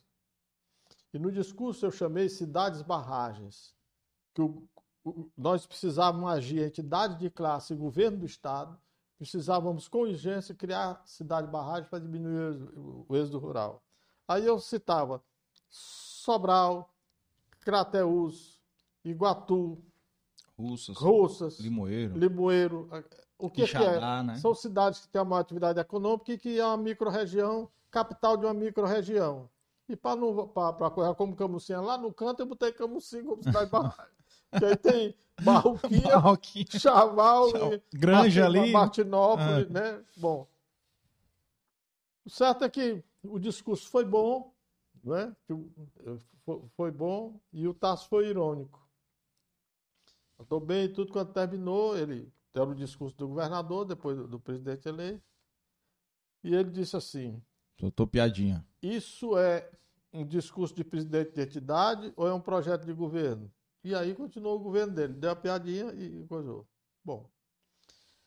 Só que veio a Constituinte de 88. Ele assumiu em 86. Ele uhum. começou com maioria na Assembleia, mas contrariou todo mundo. Ele, aqui começa o estadista Tasso Gereissati. É uma coisa impressionante. O Ceará, um dia, nós tivemos aí nesse período um vigílio com a formação de militar, mais um estadista, mais um, o Tasso, um empresário moderno e com a vocação de estadista que virou realmente estadista. É, é uma coisa, depois eu trabalhei oito anos com ele, deu para dimensionar o, o, o, que é Tasso Gereissati. E olha que brigamos duas vezes durante o governo. É? Mas eu tenho uma, nos damos e tenho uma admiração muito grande por ele. O que, que aconteceu? Vai o, o, o, o governo do Tasso, a Constituição de 88 teve a Constituinte Estadual. Mais da metade da Assembleia já estava contra ele. Tinha brigado durante esses dois anos. Hum. Porque ele não atendia. Chegava os pedidos. não atendia nada. Acostumado atendia, com a política antiga. Não atendia né? absolutamente nada. E eu comecei a me ligar com o Lima Matos, secretário da Fazenda, porque tinha muito problema tributário. Me lembro que eu recebi uma comissão, na época aqui de uma cidade, e os camaradas estavam liquidados, era, era, era um caos a contabilidade deles. E queria uma audiência com o secretário, eu liguei para ele, para o Lima Matos. E nós nos demos, houve uma empatia natural, não sei, e eu jogava muito aberto com ele, e ele. O, o Lima Matos era um homem para ter sido, se tivesse vocação política, era para ter sido governador do Ceará. Que é competente, é sério, né? idealista. E aí liguei para ele e tudo, marquei e fui lá com o pessoal. Cinco ou seis empresários. Sentamos. Eu disse, Matos, aqui tem um código penal quase todo. Ele disse Todas é, as infrações é aqui. Tudo que é infração que você imaginar, imaginar tem aqui. Tem. Agora eu vou lhe explicar por quê. Porque eles todos os anos tinham que guardar o, o, o que era do acordo. Vem da cultura, a cultura do interior. O camarada pega uma, uma, uma, uma chapa de raio-x usada e bota aqui, era a nota fiscal, você tirava na mão, né? Aqui saía um preço e aqui não saía. Depois é que você preenchia o resto. Ah, o resto. Isolava o carbono. Hum. Então, ninguém sabe qual é a vítima aqui. Se era o sistema que vinha do, do outro governo, o que, que é. Mas é um caos. Vamos ter que fazer acordo. Se, se, se autuar, vai fechar todo mundo. E se for, se, se for para o Ministério Público, vai para a cadeia. Todo mundo. Mas eles querem mudar de vida. Aí o Lima Mato. É verdade o que o Raimundo está dizendo? É. Vocês querem fazer acordo? Queremos. Então vamos fazer o seguinte: vocês vão fazer uma declaração de débito para com o fisco eu parcelo aí 120 meses, o que for preciso, e eu mando tirar uma inscrição nova para cada um, vocês começam a vida nova. Mas eu tenho a declaração de vocês. Se pegar um, eu boto na cadeia. Isso repercutiu e fomos, começamos a fazer acordo. Isso gerou uma coisa positiva dentro do governo, sem eu conviver no dia a dia com o Tasso. Eu não frequentava o gabinete do, do Tasso e tudo. E aí foi um camarada lá para uma reunião da FACIC, apaixonado, e fez um discurso sobre o Tarso, e papapá, puxando o saco do Tarso. Tarso eleito, governador, né? E hum. o camarada era, era do time lá do, do, do Tarso, né? Eu não vou citar o nome, era um rapaz do SIC, que não era o Fernando. e aí. Aí, doutor Fernando, foi, assim, tá, tá liberado. Ele, empolgado, disse assim: e olha, vocês fiquem sabendo que o galeguinho vai acabar com a pobreza. E eu disse, só se for de raiva e de fome. Irônico de novo, né? Uma risada danada e tudo, bom. Devolver a piadinha. Devolver lá. a piadinha. Bom. Mas aí começou a assistir, o Lima Mato, acho que começou a passar o Tasso o trabalho que a gente estava fazendo. Sim. Eu disse, olha, está na hora de conversar com o Tasso. Aí pedi uma audiência. Não deu. Passou um ano sem o primeiro governo dele, ele não conseguiu uma audiência. Primeiro foi. ano de governo dele. Quando foi um dia, ele foi à FIEC prestar conta do primeiro ano de governo dele, TAS. 87. É. Aí no final e tudo, ele disse, bom, a primeira fase equilibramos, né? Pusemos o pessoal em dia, agora é a hora de. Muito funcionário fantasma, né, é, né, naquela época. É uma coisa terrível. É. é agora a hora de abrir né, de, de, de conversar e tudo. Daí eu levantei hum. a mão e disse: Governador, quer dizer que aquela audiência que eu pedi ao senhor, agora eu vou poder marcar. Ele disse: ligue para minha secretária. E continuou lá o, o debate. Realmente eu liguei Marcaram, eu fui. Cheguei lá de cara fechada, e eu também, né? Mas tinha que conversar. Eu disse, deixa eu dizer uma coisa. Que eu não votei no senhor, o senhor sabe. Mas eu nem sou, nem sou eleitor arrependido, nem sou adesista. Mas quero lhe dizer que eu estou satisfeito com o seu governo. Governo sério. E o Estado precisa disso. Nós precisamos empreender. Eu, como líder classista, né? Aí ele disse: Quer dizer que você acha que meu governo é sério? Eu disse: Acho. E como é que você disse numa reunião que eu ia matar o povo de raiva e de fome? a piadinha já tinha voltado. Ah, o puxa-saco foi dizer, né? Foi falar, foi falar. Eu disse: Olha, do mesmo jeito que vocês me chamaram de bodegueiro da, da FACIC, o pessoal da FACIC, os bodegueiros da governador Sampaio. Então, esse é o, é o jogo político, governador, é a briga política. Dá para trabalhar? Eu disse, dá. O senhor pode contar com a, com a FACIC, nós vamos. Com pouco tempo, o Lima Matos me, me, me procurou, me ligou e disse o seguinte: Raimundo, eu queria, tô querendo tomar um café com você. Aí o secretário da Fazenda liga para tomar um café, você vai na hora. Né? Aí eu disse, tô indo aí. Ele disse, não, não, eu quero ir no seu escritório. Aí, então vem. Ele foi. Chegou lá, é tô com um problema sério aqui. Tem um pessoal aí, amigo aí do Tasso, pessoal aí meio site, meio não sei o quê, que foi lá no Tasso se queixar que eu tô pressionando muito, que não sei o quê, e o Tasso quer as coisas direito. Aí o Tasso ligou para mim para eu recebê-los. É o papel de governador. A camada vai lá, diz que está com problema com a fazenda. E eu disse, aí, Lima Matos. Aí, Raimundo, eu não atendi nenhum. Foi tudo pro pau. A coisa era tão feia deles que não deu para negócio de fazer composição. Eles têm que pagar mesmo. Foi avisado, foi, foi, foi, dito que a coisa tinha mudado, né? Você é testemunho das negociações que nós fizemos, mas esses aí não dá, não. Eu disse, me diga uma coisa, eu posso dar uma olhada no nome? Ele disse, Pegar o nome dos amigos. Ele disse, pode, mas não é para ninguém saber, não. Aqui. Ah. Eu disse, você fez muito bem, nenhum presta, não. Desses Foi aí, muito... nenhum presta. Ele disse, rapaz, era isso que eu queria saber, porque eu pensei que o Tassi ia me demitir. Eu disse, por quê? Porque ele ligou para mim dizendo, Matos, eu mandei o pessoal aí falar, você não atendeu nenhum.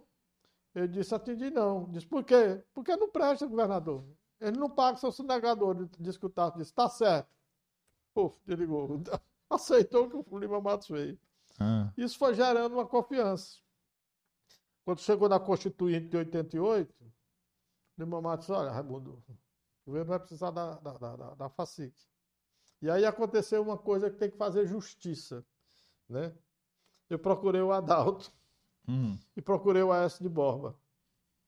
Disse, olha, o Aécio de Borba tinha sido, tinha sido o homem do, do gabinete do, do, do, Adalto e era o líder do governo, era deputado federal, muito articulado, uma criatura muito boa. Eu disse, olha, a Assembleia toda está brigada com o Tasso, o Tasso não, não cedeu, está fazendo um governo duro. Vê a Constituinte federal aí, agora a estadual. Eles aprovaram a Constituinte estadual, que foi aprovada aí, o Estado arrecadando duas vezes, não paga as benesses que eles aprovaram da Constituinte estadual. Nós temos que modificar a Constituinte. E nós estamos precisando dos votos de vocês. Os deputados que ligados com vocês, nós precisamos mudar esses votos. Aí o Adalto disse assim: prepare o que é que o, que o Tasso precisa. Aí foi uma relação, ele olhou, chamou a Aécio, chamou a liderança e disse: olha, o voto é esse aqui, tem que votar assim. Não tinha, não tinha negócio de celular, então ficamos eu, Lima Mato e o Chiquinho Cavalcante fora do plenário, daquela coisa, numa mesinha, e tinha na mesa dos líderes o telefone que a gente falava. É cada um com a planilha aqui na mão. Vendo quem votou. Não, é, é, proposta, tá, tá, tá, sim, presidente. Aí aí tinha lá assinalado na, na coisinha dele, dizendo que era para votar sim ou não. Aí modificava a Constituinte todinha.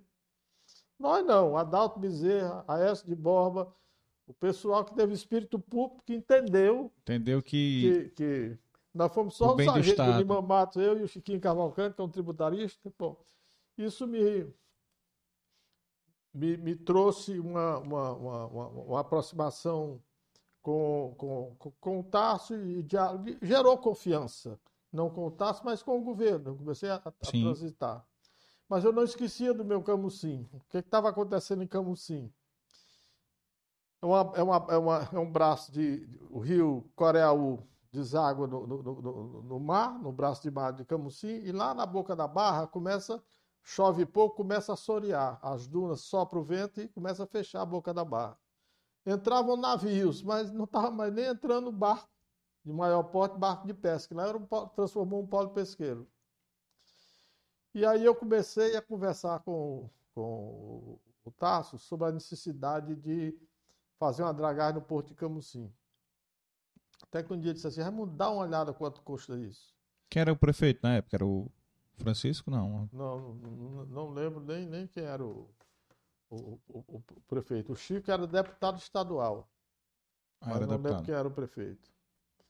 E nessa história de levantar, o Adolfo Marinho me ajudou, que era o, o secretário, Uhum. eh, fez o levantamento e tudo, e chegou à conclusão que precisava dragar 400 mil metros, de, metros cúbicos de areia, tirar da boca da barra e jogar em alto mar. Uma, ma- hoje, do jeito que uma, uma patroa faz, uma, uma- uma Uhum. máquina daquela que tira, escavado, uma reta escavadeira, na realidade é uma reta escavadeira em cima de uma, de uma, de uma barcaça, né?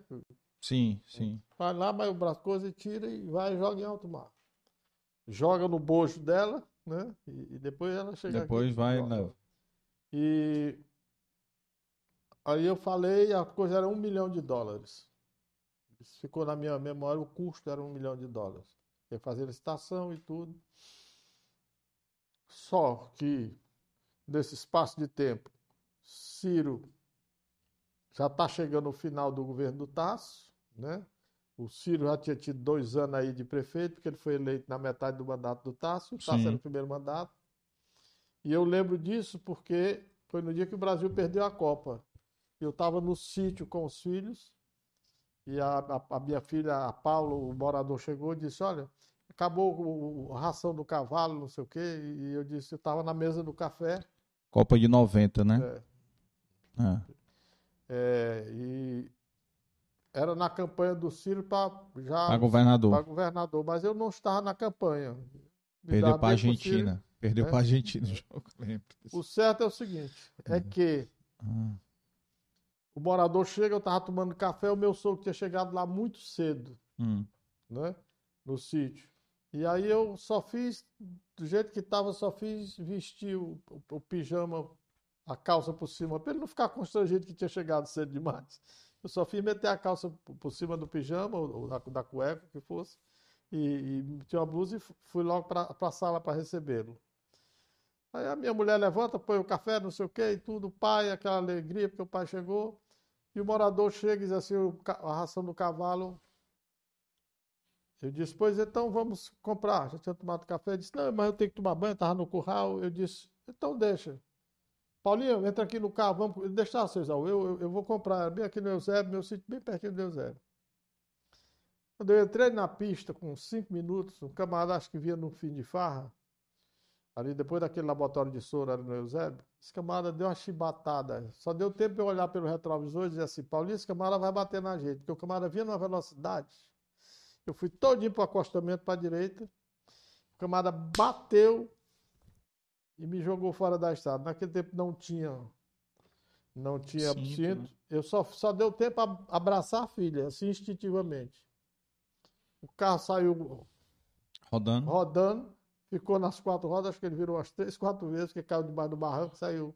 Bateu no muro do sítio, quando ele bateu, parou de uma vez, aquele choque, né? E eu passei pelo vidro com minha filha. A perícia levantou que eu fiquei a 12 metros do carro. Só que ela não se quebrou, cortou o joelho. E eu quebrei tudo. Eu fraturei aqui a base do crânio, estourei os ouvidos, fraturei a, a vértebra, esmaguei uma vértebra, quebrei o braço aqui em cinco partes, né? E fiquei liquidado. É, e aí eu tive consciência que ia, que ia morrer. Fiz uma prece ali, pedindo a Deus, olha, eu preciso criar meus filhos. Fiz uma prece meu. Lembrei do meu pai que tinha falecido. Disse, papai, me ajude, eu estou morrendo.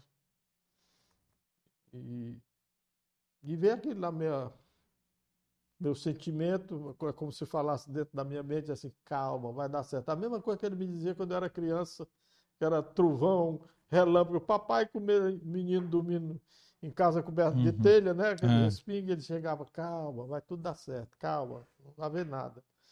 Passava aquela eu tive a mesma sensação. E a minha mulher tinha o hábito de ir lá no sítio, toda sexta-feira, quando nós chegávamos, o sábado, rezar um texto e depois se via um chá com, com, com, com bolacha, com biscoito, né? Uhum. É, Para os moradores que nós convidávamos no entorno, mandava o nosso morador convidar. E um cidadão foi lá a primeira vez hum. rezar esse texto. Hum. Eu todo arrebentado lá embaixo, as pessoas paravam o carro, viu lá e, está morrendo. Porque isso aqui tinha rompido, e sangue para todo lado, e eu morrendo mesmo. Eu pedi para procurar minha filha, o camarada, ela caiu sentadinha da perna de bota aqui na minha frente. Eu disse para ela, a Paula estava com 13 anos, minha filha, eu estou morrendo, se não for socorrido rapidamente, eu vou morrer.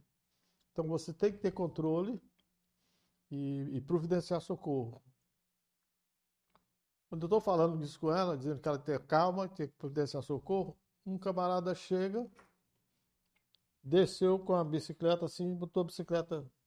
Aí disse, seu Raimundo, eu olhei e disse, você me conhece? Eu, numa aflição enorme, gritando, desesperado. Ele disse, meteu a mão no bolso e tirou o texto. E disse, eu tive ontem na sua casa a primeira vez, sua mulher me deu esse texto, eu fui rezar o texto lá ontem. Eu disse, rapaz, pois me socorra e, e, e vá avisar minha mulher. E ele fez um gesto que até hoje eu não sei se eu faria. Esse homem, porque é um homem muito simples, e talvez fosse a roupa melhor que ele tivesse, era um domingo.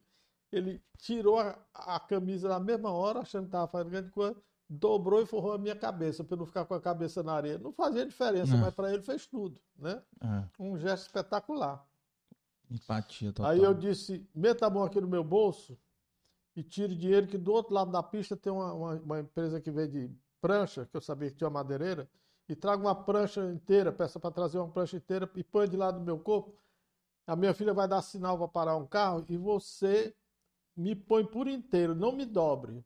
Ele botou a prancha de lado e, e, e cavou e eu resvalei para cima da prancha. Me tiraram, botaram por inteiro na, na caminhonete e me levaram para um hospital. E ele pegou a bicicleta e foi avisar minha mulher.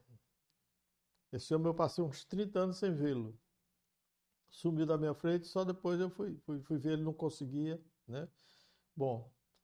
Encontrou ele? Encontrei. Depois, depois de, sei lá, 20 anos, 30 anos. O meu morador, ó, oh, está aqui foi o homem que ele socorreu. Você procurava tanto, ele estava sumido, está aqui ele. Né? Bom, o que que aconteceu? Eu fui mudado, eu fui levado para o SOS e o Brasil perdeu a Copa. Então, presumia-se que estava todo mundo bêbado tá certo? Todo mundo foi jogar com a Argentina, né? Eu, eu, eu não sabia da história da Copa e eu cheguei no hospital já delirando, já sem sentir dor, porque tá, o sangue estava acabando. Só que eu disse para Paula no caminho, minha filha, olha, quando eu chegar no hospital, que olharam para dentro do jeito que eu estou, vão dizer, olha, não dá, tá muito grave, leva para não sei para onde, não aceite. Mande tirar na marra e me ponha na, na, na, dentro do hospital e ligue para o seu tio, que, que é o Neca, casado com minha irmã caçula, que sua mãe vai custar chegar. E ela fez exatamente o que eu disse. Eu tinha um primo que estava de plantão, tinha saído do plantão, ligaram para ele, ele pensou que era trote, mas acabou vindo. Foi o homem que teve coragem de me abrir, né?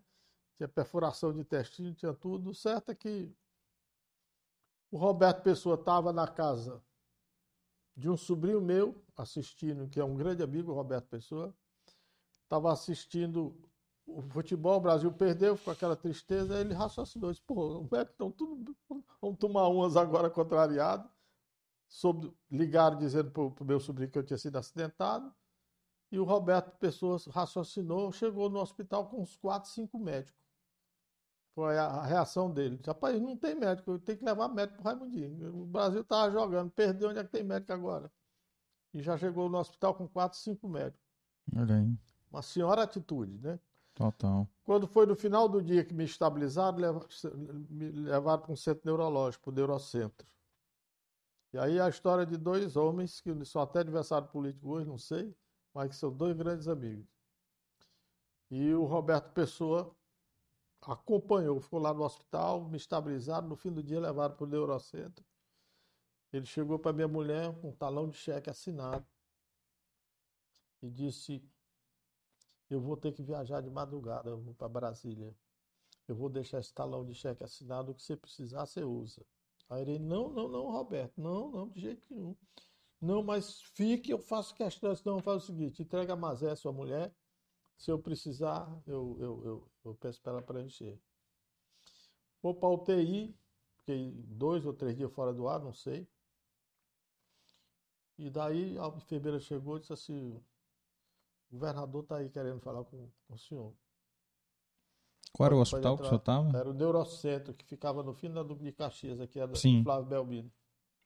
E aí entra o Tasso. Eu, a minha relação com ela tinha sido puramente uma relação institucional, essas coisas que eu tinha feito, mas não era íntimo, né? Íntimo. Quando, eu, quando ele entrou, o Egídio entrou junto.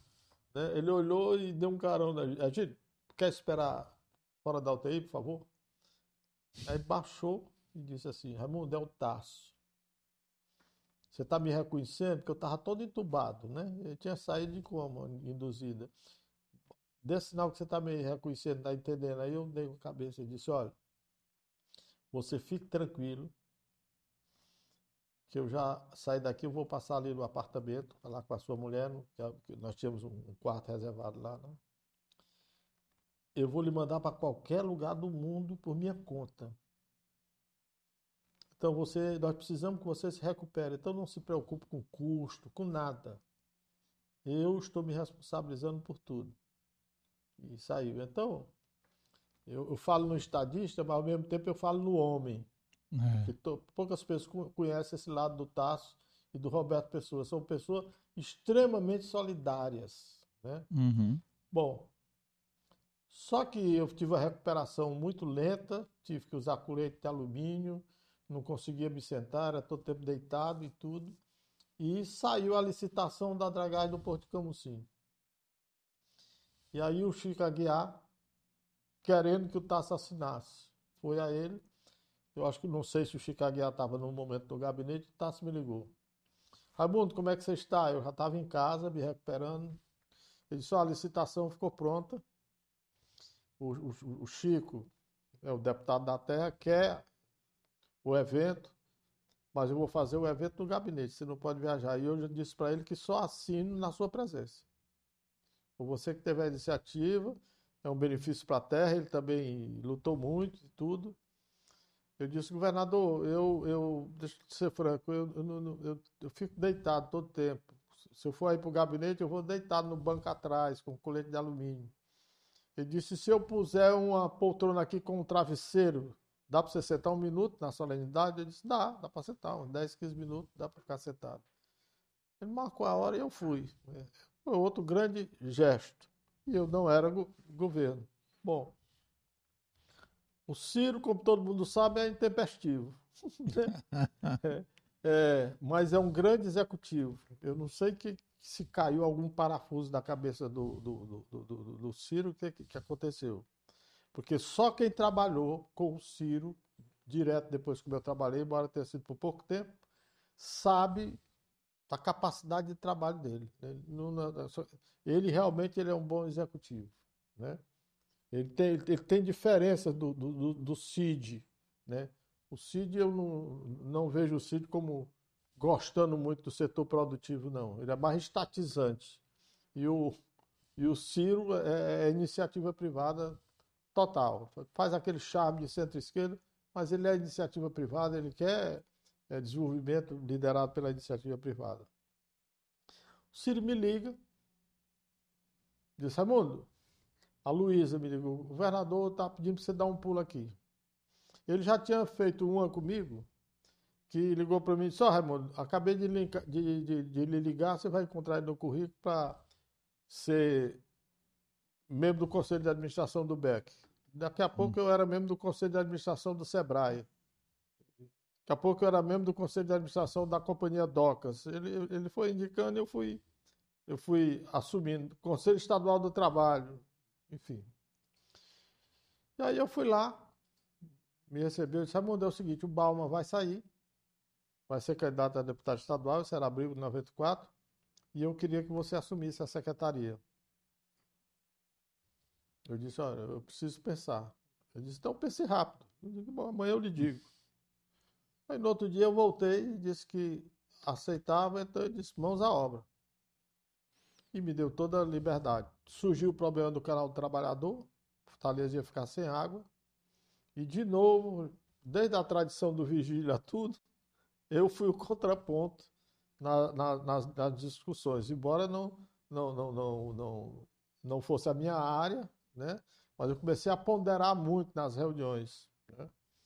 E teve um, um entusiasta numa das reuniões, era até na época um deputado federal, e virou para mim e disse: Meu amigo Raimundo, na igreja, quando o homem vai casar, o padre diz: se você tem conhecimento de alguma coisa, diga agora, senão silencie para sempre. Eu estou entendendo, como que diz, você é contra o projeto, né? Eu disse, olha, por, causa dessa história de silenciar para sempre, é que tem muito marido arrependido. Foi um mal-estar. tá certo? Ele não falou mais até a reunião da reunião e não ficou muito bem comigo, não. Né? Bom, o certo é que o Ciro gostou das minhas ponderações, né, porque eu estava colaborando, e um gesto de gentileza que a ele ligava, o secretário Raimundo, Raimundo, vamos. Ele pôs uma barraca, um acampamento lá na, na, na obra e o secretário ia despachar lá com ele. Ele acompanhou a obra uns 120 dias. Aliás, em 90 dias, foram 120 quilômetros em 90 dias. Olha, é uma obra de, de faraó. É uma coisa eram 5 mil homens trabalhando, uma coisa fantástica. As pessoas não param para ver o que significou aquela obra. Hoje Fortaleza estaria sem água há muitos anos. Você tem uma ideia? É um declive de um centímetro por quilômetro para não pegar velocidade. Ah, é? E nenhuma construtora, grande construtora, aceitou fazer. Que cobrava fortuna, ele resolveu fazer com as construtoras da, da, da, da terra, com o apoio da universidade e tudo. Foi uma obra espetacular, porque é, ele fez uma ponte safena no coração do Jaguaribe. O Oró jogava água, ele fez o a Jaguaribe. ponte safena aqui, e aí desviou para Fortaleza. Senão ia cair na, no, no, Aracati, na foz do, é. do, do, Aracati. Então, foi uma coisa fantástica. Se ele não tivesse feito nada no governo, é, isso já teria valido a pena. Por outro lado, na área industrial, eu tive pouco tempo tive seis meses, abril, o quê? Abril até dezembro, oito meses, né? Hum. É, de governo. Mas encontrei uma grande coisa, o Balma fez um excelente trabalho, assim, de contatos, de tudo, né?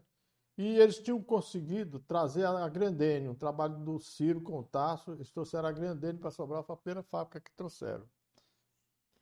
Quando o Ciro saiu, a Grandene estava com 2.800 funcionários, mais ou menos, 2.600, 2.800. Hoje eu acho que é mais de 20 mil. Muito mais. É. Bom, e comecei a trabalhar. O que é que aconteceu? Um dia de domingo, para você ver como já estava meu relacionamento com ele, eu recebo um telefonema da Luísa, um domingo à noite, 8 horas da noite. Raimundo, Ciro está pedindo para você dar um pulo aqui na casa dele eu chego lá e presenciei um momento histórico. Isso aí eu tenho que fazer justiça ao Ciro. Cheguei, boa noite, governador, boa noite, senta aí, Raimundo. Quero falar contigo. Aí tocou o telefone. Era o Fernando Henrique. E eu coisei porque ele completou a história para mim e eu ouvi. Ele, ô Fernando, tudo bom? Tudo bem? E tudo, papapá, papapá. Aí disse assim, Fernando, nestes termos eu não trato. Eu, a minha carreira política tem sido muito rápida e eu agora eu preciso dar um tempo. Eu vou, vou para o exterior, vou para Harvard, para onde for, vou estudar um pouco. Agora você me pedindo, porque tinha caído o recupero, ministro da Fazenda, e o, o presidente Itamar tinha convidado o Ciro para ser ministro da Fazenda, mas ele tinha que renunciar ao governo. Uhum. E era tudo muito complexo, que tinha que ser muito ágil. Quem ia ser o governador? Porque ele não, não queria que o Lúcio ficasse. O Lúcio tinha que renunciar também. o vice era o Lúcio? O vice era o Lúcio. E, e o Lúcio ele era brigado? não, mas, eles, mas era um projeto de governo que não contemplava ainda o Lúcio. Certo. Eles tinham, tinham um outro projeto, talvez o retorno do Tasso. Sim. Tá certo? Não estava não, não, não, não, não tava contemplado o Lúcio naquele. São os detalhes da política que às vezes o público não, não, não, não, não sabe, eu não sei nem se está cansando os seus. Não sabia, não sabiam é. até agora, agora já sabem. Eu não sei se, se isso. Se, não, pode falar, isso é fato consumado. Bom, é, para as pessoas entenderem a, a, a política, você está perguntando como eu entrei, a política dos bastidores, né? É interessante saber é. disso. Interessante. E aí, e, e, o Ciro aumentou o tom de voz. Olha, se você repetir, eu vou encerrar a conversa. Isso era o Fernando Henrique ligando para ele. O Fernando Henrique já tinha renunciado, né? É. Porque.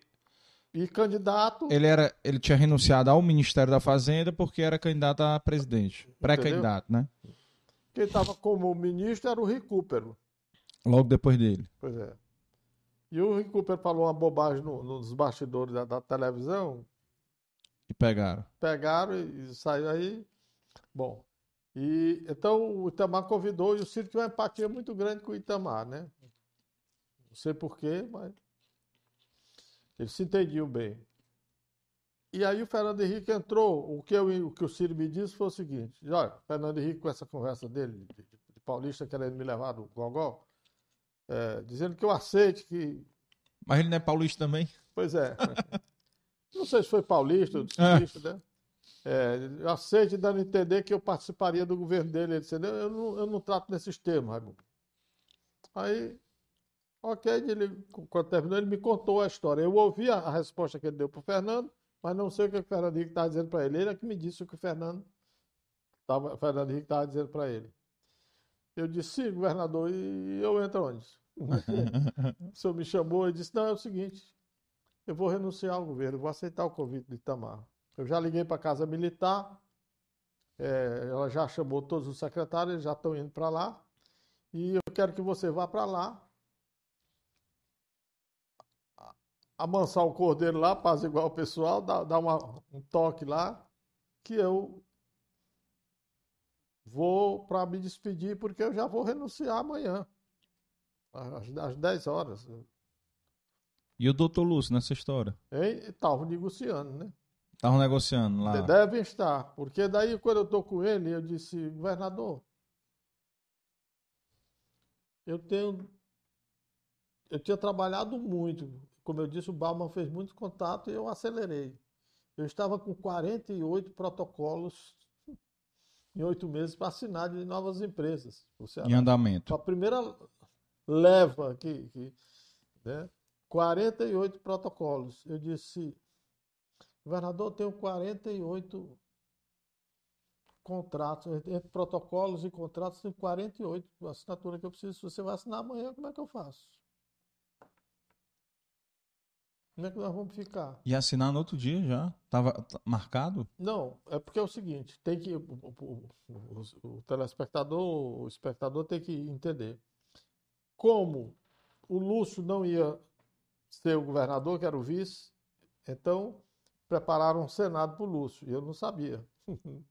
o Lúcio é, uma, prometeram a vaga do Senado, né? O Senado ele foi eleito, elegeram o Lúcio sim, senador. Sim, sim. Daí, o Chico Aguiar tinha que ser reeleito deputado e só tomar posse depois.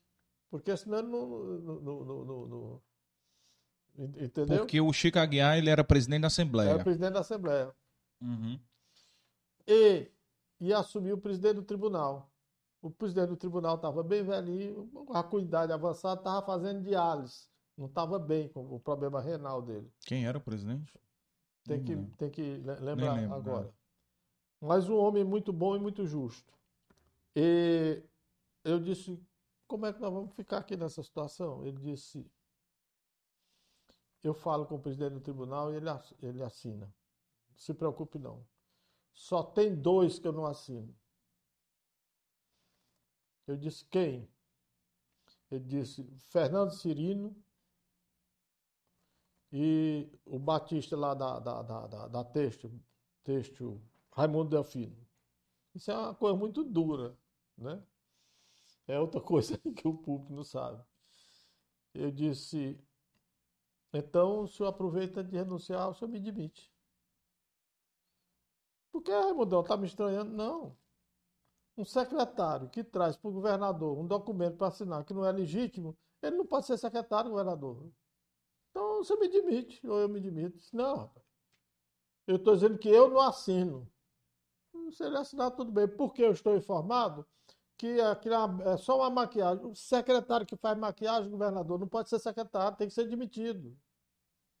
Fernando investiu uma, uma fortuna. Isso é a Durametal, né? Durametal. Lá. Fez uma reforma espetacular. E era o quinto fornecedor de tambor de freio. E o Raimundo Delfino tinha feito uma teste novo, nova. Ali em Horizonte. Em né? Horizonte. Espetacular teste. Aí ele disse: Não, tudo bem, não se preocupe, não, vai dar, dar certo. Ele disse: é Será rancho político, não é não? Hein? Rancho político, é, alguma coisa? Não, não, sei o que foi. Ah, os puxa-sacos chegam e dizem, olha, cuidado, é. que o Ricardo, é. não sei o que e tudo. Bom, eu fui lá pro, pro Cabeba e cheguei lá, todo mundo que é. Eu disse, o Ciro vai renunciar. Ele tá vindo aí, todo mundo. Eu, eu voltaria para a iniciativa privada sem problema, né? Uhum. Aí cada um tem o seu projeto de vida. E tem gente que era, era funcionário público, estava num cargo de secretário, é um susto. Muda a vida tudo na hora. Política é uma coisa muito fluida. Hum? Nessa história de oito horas, o Ciro chegou lá. Bom, quando eu estava saindo, chega o Dom Luiz Lochaider. Chegou o Dom Luiz Lochaider, o Beni Veras e o Tasso. É ali que eu acho que foi decidido tudo, porque o Dom Luiz era uma espécie de um conselheiro espiritual Guru. do Tasso, do Tasso, né? Tasso tinha uma afinidade muito grande com ele e eu também. Tinha uma, por causa de movimento, do concílio, de, de de casal, eu tinha uma, uma afinidade com o Dom Luiz muito grande. E aí ficamos lá, eu disse, olha, o Ciro vai renunciar, aconteceu isso, papapá, e ele tá vindo aí, mandou que eu viesse para avisar vocês e tudo. O Ciro chegou, nem sentou. Tasso ficou aqui com o pessoal e tudo. Ele disse, olha, os senhores sabem o que, que aconteceu, o recupero caiu, o país, nós precisamos é, cuidar dos interesses do país, não pode, esse plano não pode afundar, e eu vou assumir. Eu, não tem jeito, o presidente me fez esse convite, isso é, o país tem que ser cuidado. Eu quero agradecer a colaboração dos senhores, né? Pela lealdade, pelo não sei o quê, papapá. E eu tenho um compromisso agora em Maracanãú, tá? Assim, coisa. Boa noite, muito obrigado por tudo. E foi embora. Aí ficou todo mundo na mesa. Aí eu brinquei e disse assim: e o que é que as viúvas do Ciro vão fazer agora? Né?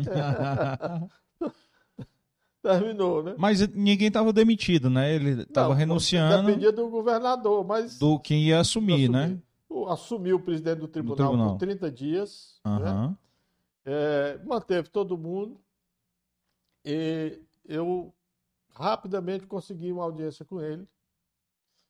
E disse: Olha, tem um assunto delicado para falar com o senhor.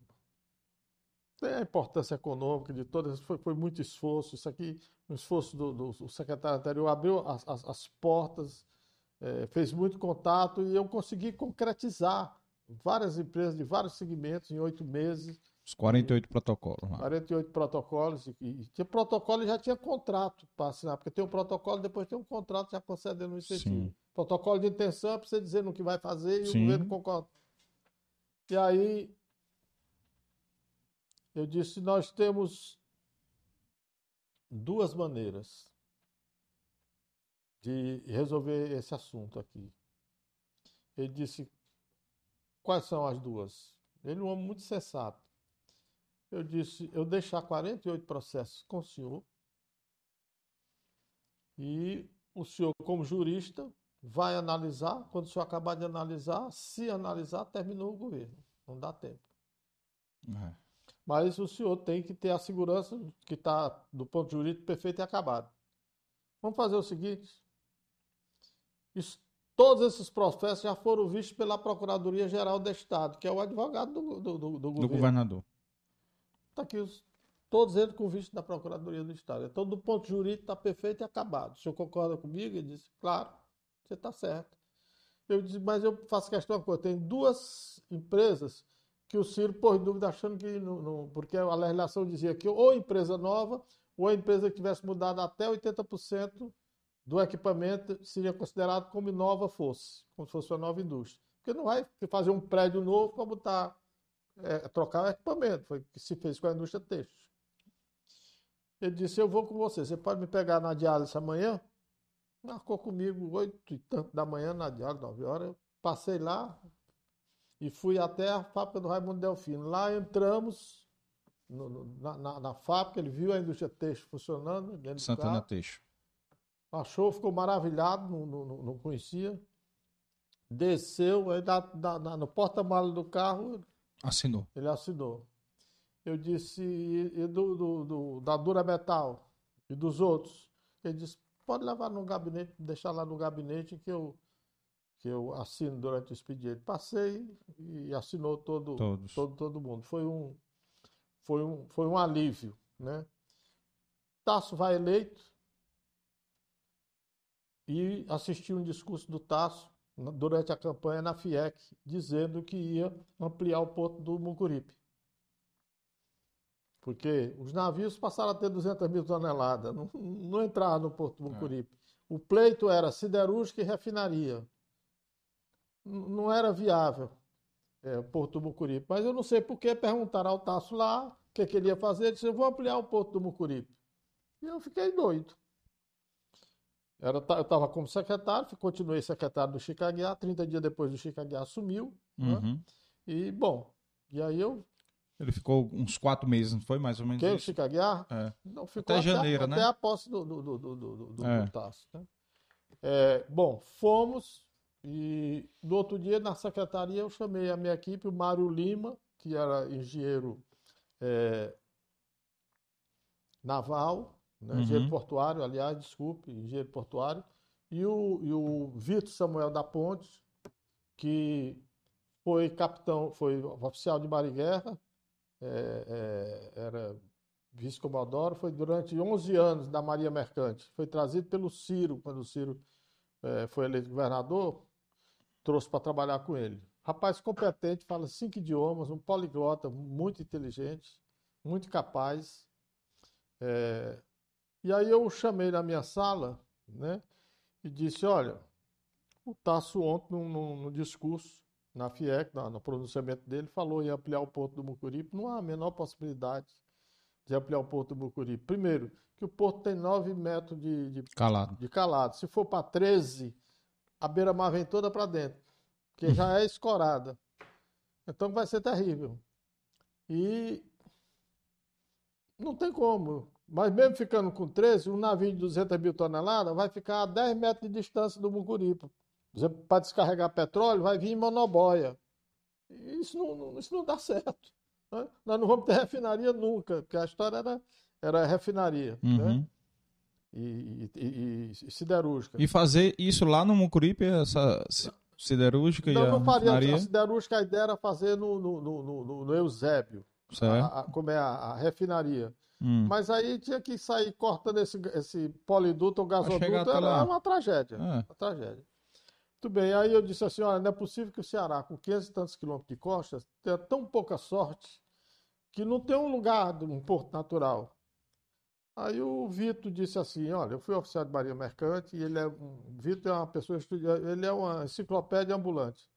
Disse assim, tem um estudo da Segunda Guerra Mundial, os americanos iam fazer uma base no Nordeste e foi feita uma batimetria E o melhor local que deu foi o Pecém. Caraca, eles 16 na Segunda Guerra Mundial fizeram isso. Do tempo da Segunda Guerra Mundial. 16 metros de profundidade natural, a 2 mil metros da beira da praia, 16 metros de profundidade. Não tem acidente, porque o problema do solo marinho, que é a preocupação das, da, das seguradoras, é que às vezes tem um bico de pedra aqui desse tamanho. Só que para baixo é uma montanha, a partir da, da do, do, solo marinho. Uhum. Quer dizer, um navio de 200 mil toneladas fazendo isso assim, né, com a, com a cara, Calma. quando ele bate aqui, ele fura o casco, arromba. Uhum. Então, isso aumenta o seguro estupidamente. Então, tira que ter marinha de, vamos dizer, ele precisa de 13 metros de calado, tem que ter 17, 18, porque se a Uma oscilação dele para ele não encostar no solo marinho. Eu disse, isso existe? Ele disse, existe. Eu disse, dá para vocês. Aí o Mário disse, rapaz, nós temos até um. um, um tem condição de apresentar um estudo rapidamente para vocês. Eu disse, papai, me traga ontem. E eles saíram da minha sala e voltam 24 horas, 48 horas depois, com a planta numa cartolina, o Porto do Pecém, a concepção do Porto do Pecém, um retroporto de 150 metros para combustível aqui. Todo o petróleo e gás que é acumulado no Ceará, ali dá 17 hectares. Essa parte aqui do Pecém já era 150 hectares. No dia que estourar uma bomba de gás ali, porque o gás é diferente do a- a- o a- o petróleo, coisa pega fogo Joga assim. pra cima. O outro vaza, se explodir, ele sai explodindo em cadeia, leva a aldeota todinha. Eu até, até hoje não entendo porque não se tirou aquilo dali. Tinha Aquilo um projeto pra tirar, né? aquilo pode dar um desastre do tamanho do mundo. Né? Uhum. Bom, mas está lá, agora está uma empresa que vai investir um bilhão. O certo é o seguinte: eles trouxeram esse, essa planta, o Mário desenvolveu a planta, e aí eu liguei para o Tarso. Ele é eleito governador, mas não, não- a posse ia ser em janeiro, ele foi eleito em outubro. Eu liguei e fui falar com ele. Aí eu cheguei lá e disse: olha, governador, eu ouvi o seu discurso da FIEC, fiquei preocupado não há possibilidade. Contei toda aquela história da, da- do coisa. Aí ele disse: vai morrer? Não tem onde fazer, Raimundo. Eu te- Tem, tem que ampliar. Se não entra de, de, de, de, de- de 200 mil toneladas, vai entrar de 100. Mas tem, tem que melhorar o porto do Bucuripe.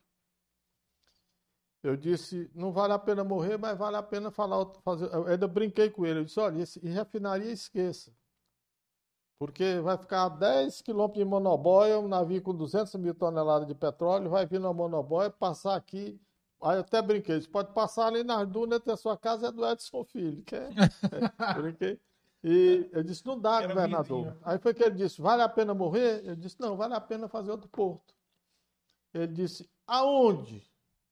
Eu disse, no, Pecém, eu estou com o pessoal aqui fora. Aí mandei entrar o Mário e o, e o, e o, e o Vitor, eles botaram a planta, que era um esboço, mostrou, ele olhou,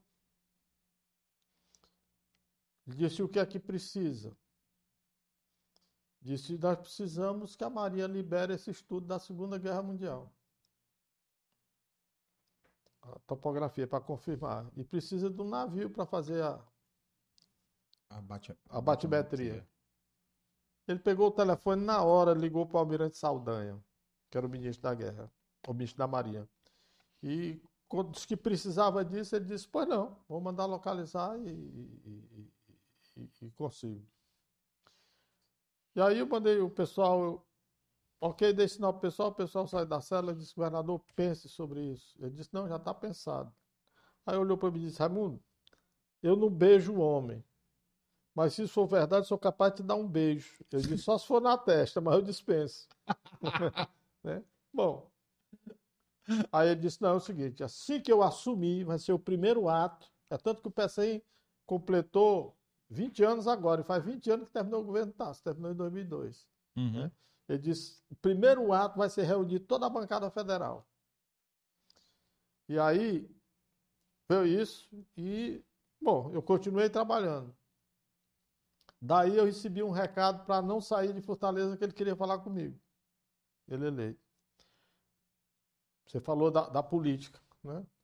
E esse recado, fui lá falar com ele, ele disse, não, eu lhe chamei aqui, não quero que você fale para ninguém.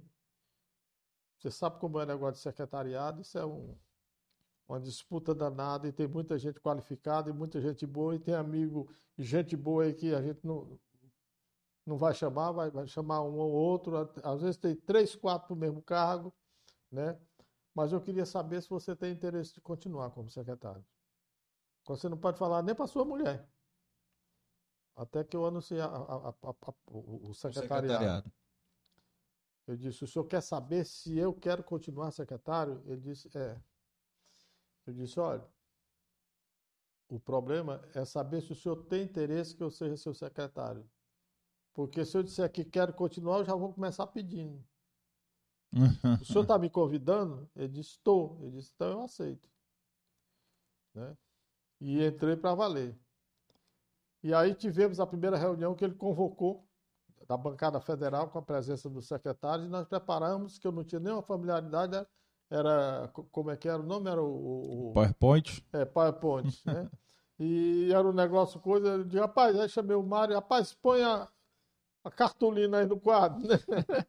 aí expliquei tudo. E teve um deputado, que era do tempo do Gonzaga Mota, tinha sido secretário do, do Gonzaga Mota, tinha sido eleito deputado federal, aí disse o seguinte, secretário, olha, eu tenho muita admiração pelo senhor. E mais pelo seu otimismo. Você é um otimista. Secretário, o senhor sabe o que são 300 milhões de dólares? É quanto vocês estão dizendo que vai custar essa primeira fase do porto? O senhor tem ideia do que são 300 milhões de dólares? Eu disse, eu tenho. O senhor é porque é traumatizado. O seu governo pagava o funcionalismo no final com gozagueta. Aí o Tasso olhou para mim, que só olhar significou um carão, como que ele disse, pô, eu preciso do oh. apoio do pessoal, não tá batendo, né? É, mas ele era gente boa, né? O ah. camarada não se ofendeu, coisa, e realmente tem que fazer justiça. Toda a bancada, nessa época o Edson, é, filho, era deputado federal, todo mundo votou as, as emendas. Só que uma semana de, de, de, de, de governo, o Maia deu alarme, Maia Júnior. Só olha, não tem energia. Vai faltar energia. Como é que nós vamos fazer esse ponto? Como é que nós vamos anunciar investimentos? Se nem aí os protocolos que o Raimundo assinou tem energia para isso. Eleito Fernando Henrique. E aí, nisso nós temos que fazer justiça. Na época foram 500 milhões de dólares o leão de Tucuruí para reforçar a energia do, do, do, do, do Ceará. Foi o que salvou o segundo governo do Tasso em termos de, de, energia foi, foi, foi isso. Foi uma coisa fantástica, porque viabilizou, deu segurança, porque o empresário, ele quer saber de tudo. Se ele vai para a cidade do interior, bom. E aí o que é que aconteceu? Eu tive que ter uma reunião para valer, porque eu tasso, nós, nós tínhamos tido essa conversa, mas ainda não tinha tido um despacho com ele para valer, ele como governador. E aí marquei uma reunião com ele, ele disse, bom, Raimundo, agora vamos começar. Quais são os seus planos? Hum. Eu disse, meu governador, meu plano é pegar o avião e ir embora. A, a saída para o Ceará é o aeroporto. Ele disse, ele disse, então. Então está resolvido o problema da sua gestão, do seu trabalho, porque eu vou reformar o aeroporto. Ele disse, não. É pegar o avião e ir embora. Eu quero liberdade, governador para ir às feiras internacionais, às feiras do mercado interno. Nós temos que fazer um trabalho, a China no interior do Ceará. A China estava despontando há 20 anos atrás, né? É, mas ela estava competindo muito, principalmente no Brasil, ela estava arrebentando com o polo caçadista do Rio Grande do Sul. O, o Rio Grande do Sul exportava um bilhão de dólares, já estava exportando 600. 400 milhões já tinha ido para a China e a expectativa é que iria 700 milhões. As empresas estavam quebrando no Rio Grande do Sul, as empresas exportadoras. Eu disse, governador, vamos criar uma chinazinha no interior do Ceará. Eu vou atrás desses calçadistas. O Balma fez alguns contatos e eu vou continuar o contato. Mas eu preciso de liberdade total para viajar.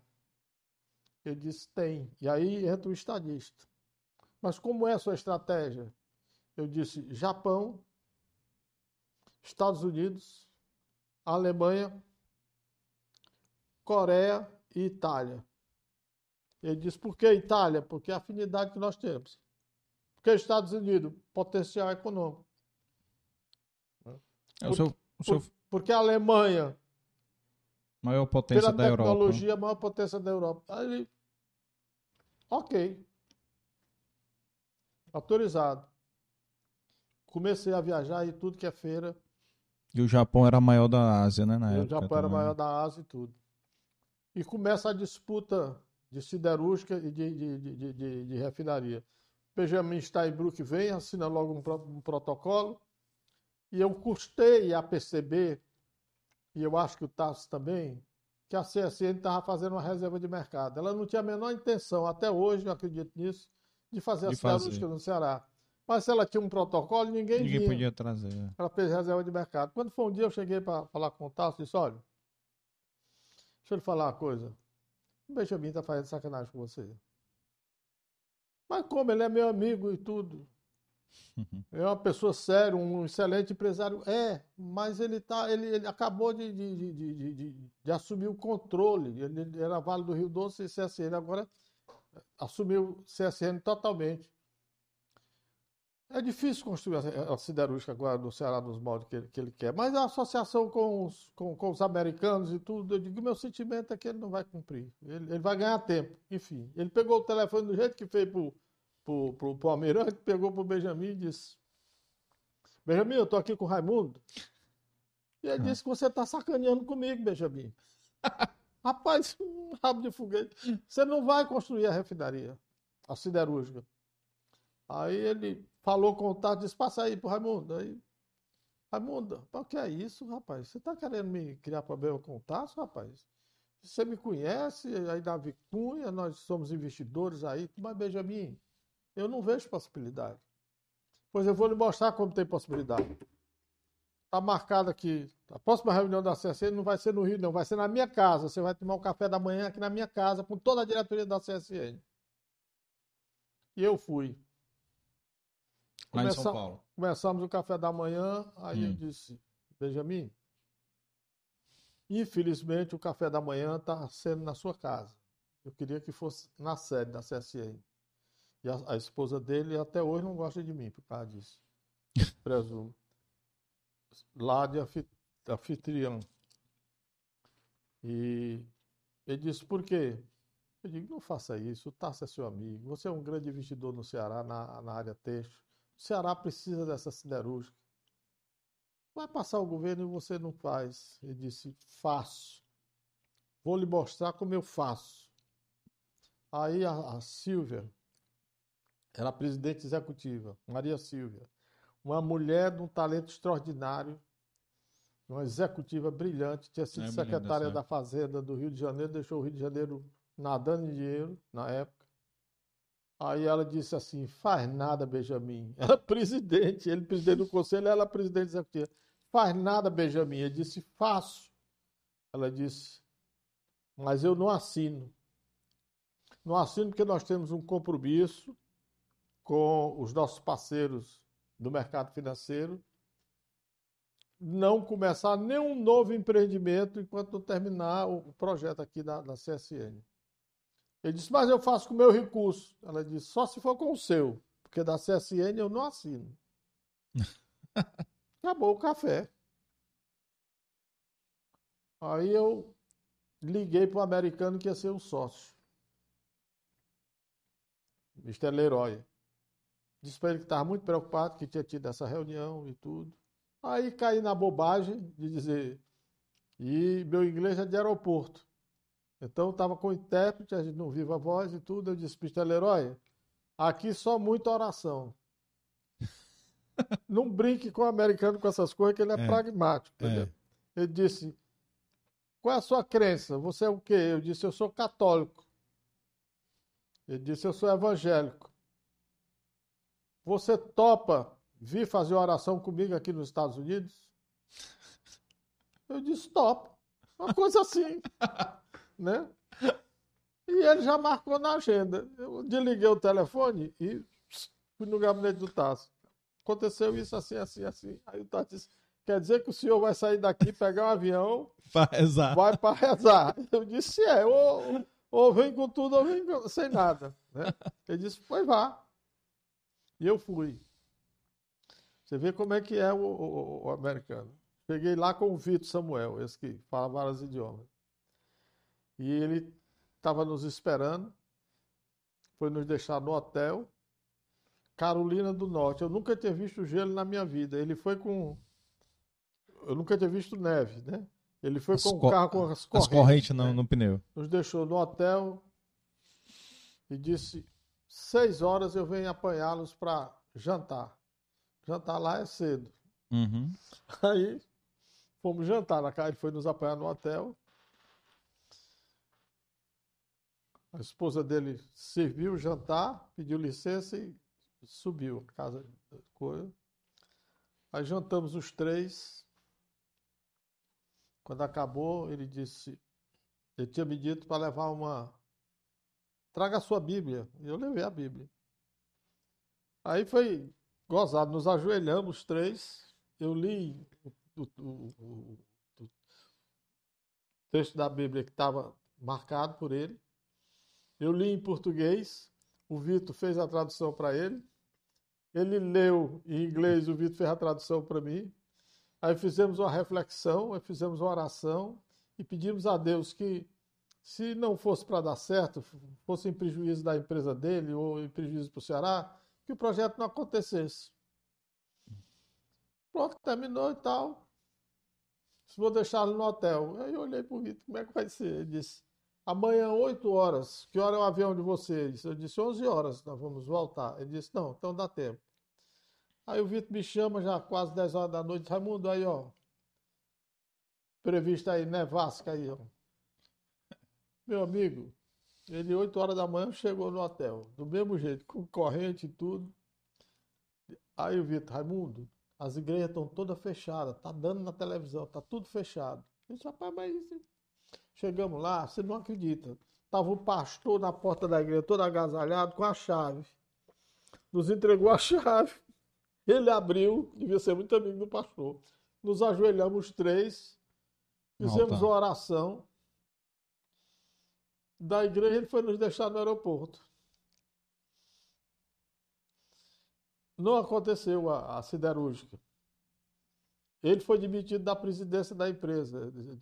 Tinha não sei quantas siderúrgicas, ele era, era o presidente. Tinha anunciado a Bolsa de Valores em Nova York, o negócio estava feito.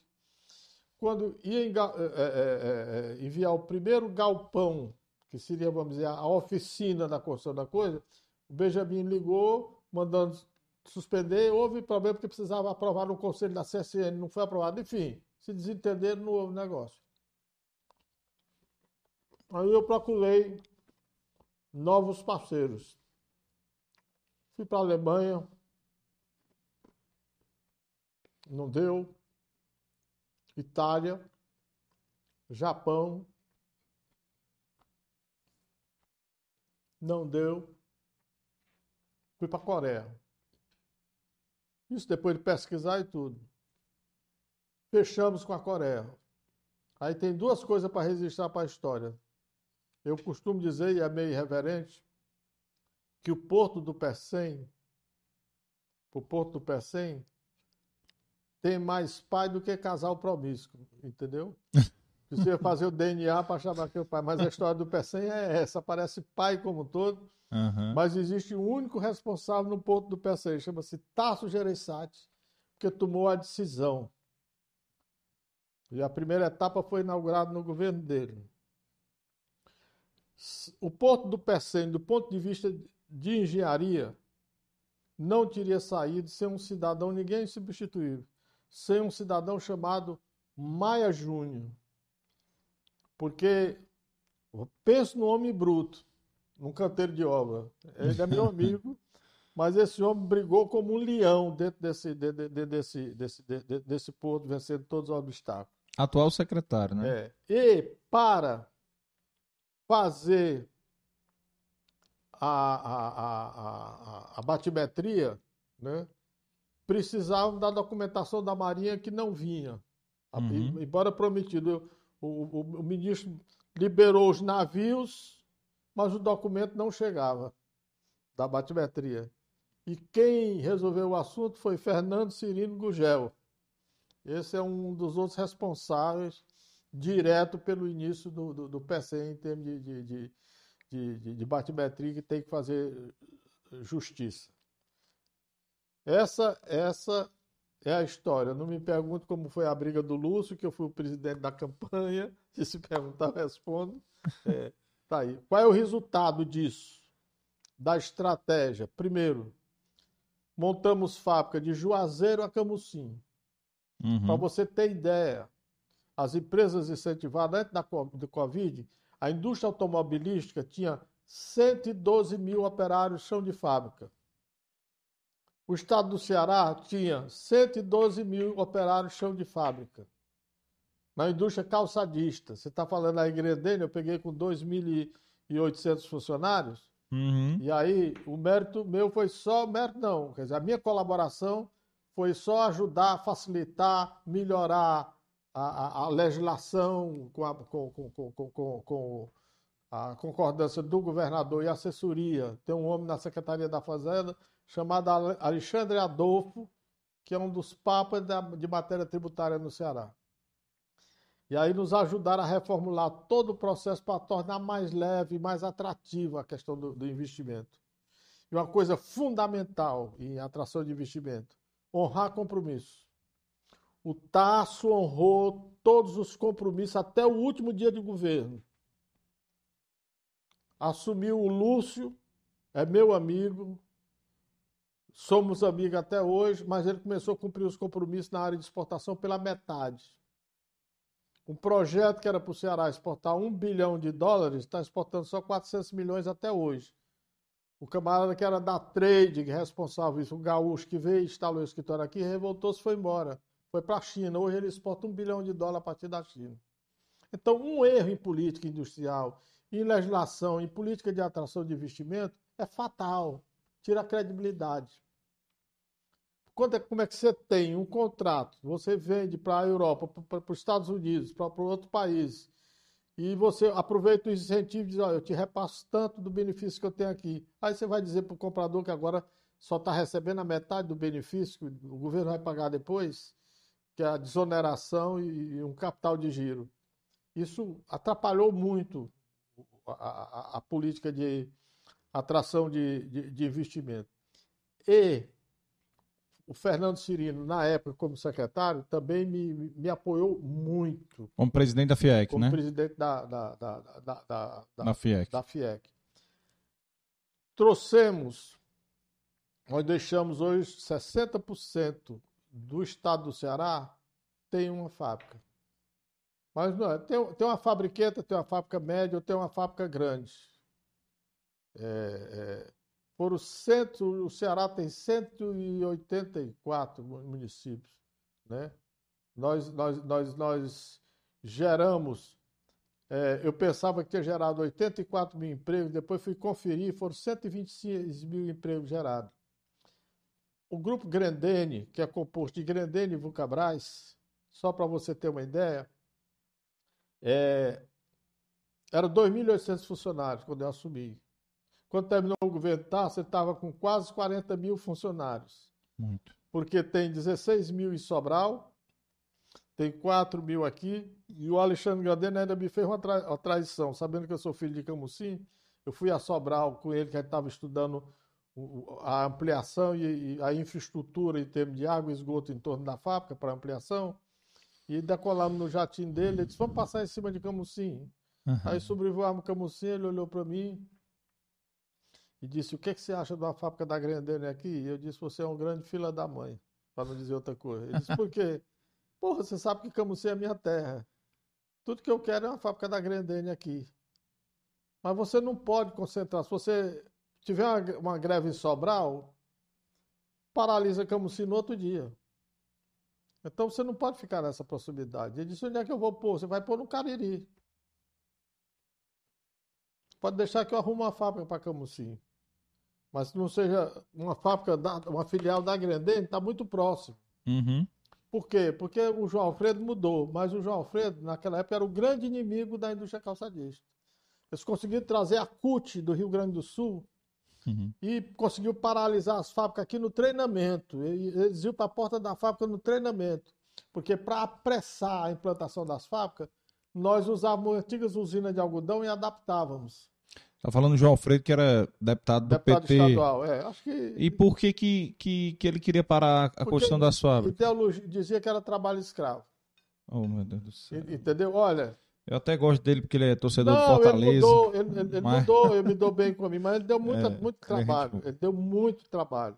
É. E fazia denúncia para o Ministério Público do Trabalho toda hora.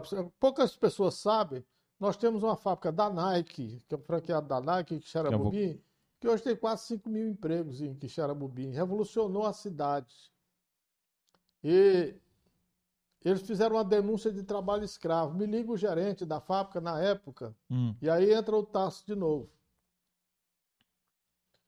Dizendo que estava lá com a polícia, com metralhadora, a Polícia Federal, o Ministério Público recebeu a denúncia. Hoje, do jeito que faz denúncia, toda hora ele não entra no Supremo. Aqui naquela época era no Ministério Público. E, Então, dizendo que tinha trabalho escravo em Xeramubim. e eles quase não queriam E aparecer aí, também. o, né? o- o- o- o fiscal do trabalho, do, do, pra, pra- o Ministério Público para ir lá, disse que não se sentia seguro ou deu a entender e pediu ajuda da Polícia Federal. Foram dois camaradas da Polícia Federal com metralhadora. O gaúcho ficou louco, desesperado, me liga, dizendo a situação. Eu disse pro Tasso, olha, ele disse, vá lá e resolva. Eu fui, liguei para Jangadeiro, levamos o, o pessoal da, da Jangadeiro, levei a advogada, né? E chegamos lá o seguinte, eles tinham liberado uma parte da fábrica e outra estava assim no canto da fábrica para tomar o depoimento, para o camarada dizer se era trabalho escravo, se, se não era e tudo. Aí dissemos o seguinte, olha, isso é cárcere privado. Você não pode fazer isso. Não cometeu nenhum crime. O crime se cometeu foi o dono da fábrica, o, o franqueado, né? E fomos para a delegacia para abrir um termo para o cárcere privado. Deu trabalho. Eles nos deram trabalho, mas desistiram da questão. Aí foi. Deu, deu, deu trabalho pela arbit- arbitrariedade. Então, nós tivemos grandes dificuldades com. com mas vencemos porque disseram que no. no, no... Hoje, só ter uma, uma, uma, uma ideia, nós temos no Ceará, as pessoas não sabem, nós temos investimento japonês, que é a YKK, que é fábrica de zíper. Eu disse, mas é fábrica de zíper e aviamentos. Acontece que ninguém vai dar 200 dólares numa bota em Londres, em Paris ou, ou- Nova York, que vai abrir aqui o fechiclé da, da, da, da, da- bota e ela engancha. Ou uma calça cara, uma, uma moda feminina. E quem é o melhor fabricante no mundo é a YKK. Camara tinha na época 58 fábricas, tem 60 fábricas em 58 países. Quando eu disse ao Tasso a prime- que, que fui ao Japão a primeira vez, ele disse, ó Raimundo, só para não lhe não desestimular, mas para você não sonhar, eu, no primeiro governo, fui lá fazer uma proposta do X-Bank do Japão, já estou terminando o segundo governo e até hoje o financiamento Não não saiu. né? Mas você está dizendo que vai, vá, vamos ver o que, é que você faz. Eu fui, peguei uma japonesa, presidente do trade, ela estava no Rio Grande do Sul, pedi para ela vir o Ceará, ela ficou aqui uns 4, 5 dias comigo, para me dar uma aula como é que eu tinha que me relacionar com o Big Shot japonês. Porque to- tem toda uma hierarquia, se você, como presidente da empresa, me dá uma, uma, uma- uma- me dispensa uma determinada atenção, eu não posso tratar com a mesma familiaridade que você me tratou, tratar um diretor. O dire- Tem uma coisa rígida de, de hierarquia. Isso, entendeu, né? Quer dizer, Sim. eu- eu- você está dando atenção a mim, então eu tenho que dar atenção a você, mas eu, o outro é formal. A intimidade foi dada a mim. A outra coisa é a pontualidade, que é um defeito nosso. Que eu não assumi esse defeito, eu sou muito pontual. O certo é o seguinte: o Tasso disse que não ia acontecer, e 30 dias depois, o cidadão estava aqui jantando na casa do doutor Tasso, coisa que ele nunca fazia. Nunca levava nem o investidor. Mas eu falei para ele como tinha sido recebido, a educação do sujeito, um camarada espetacular.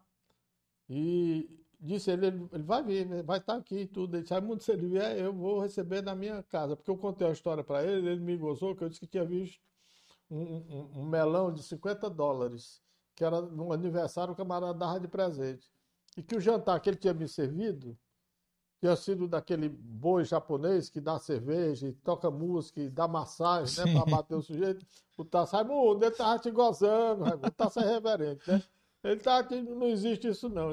E no jantar, eu falei pro, pro, pro, pro- comentei com ele, agora tá bom de você perguntar ao presidente aí.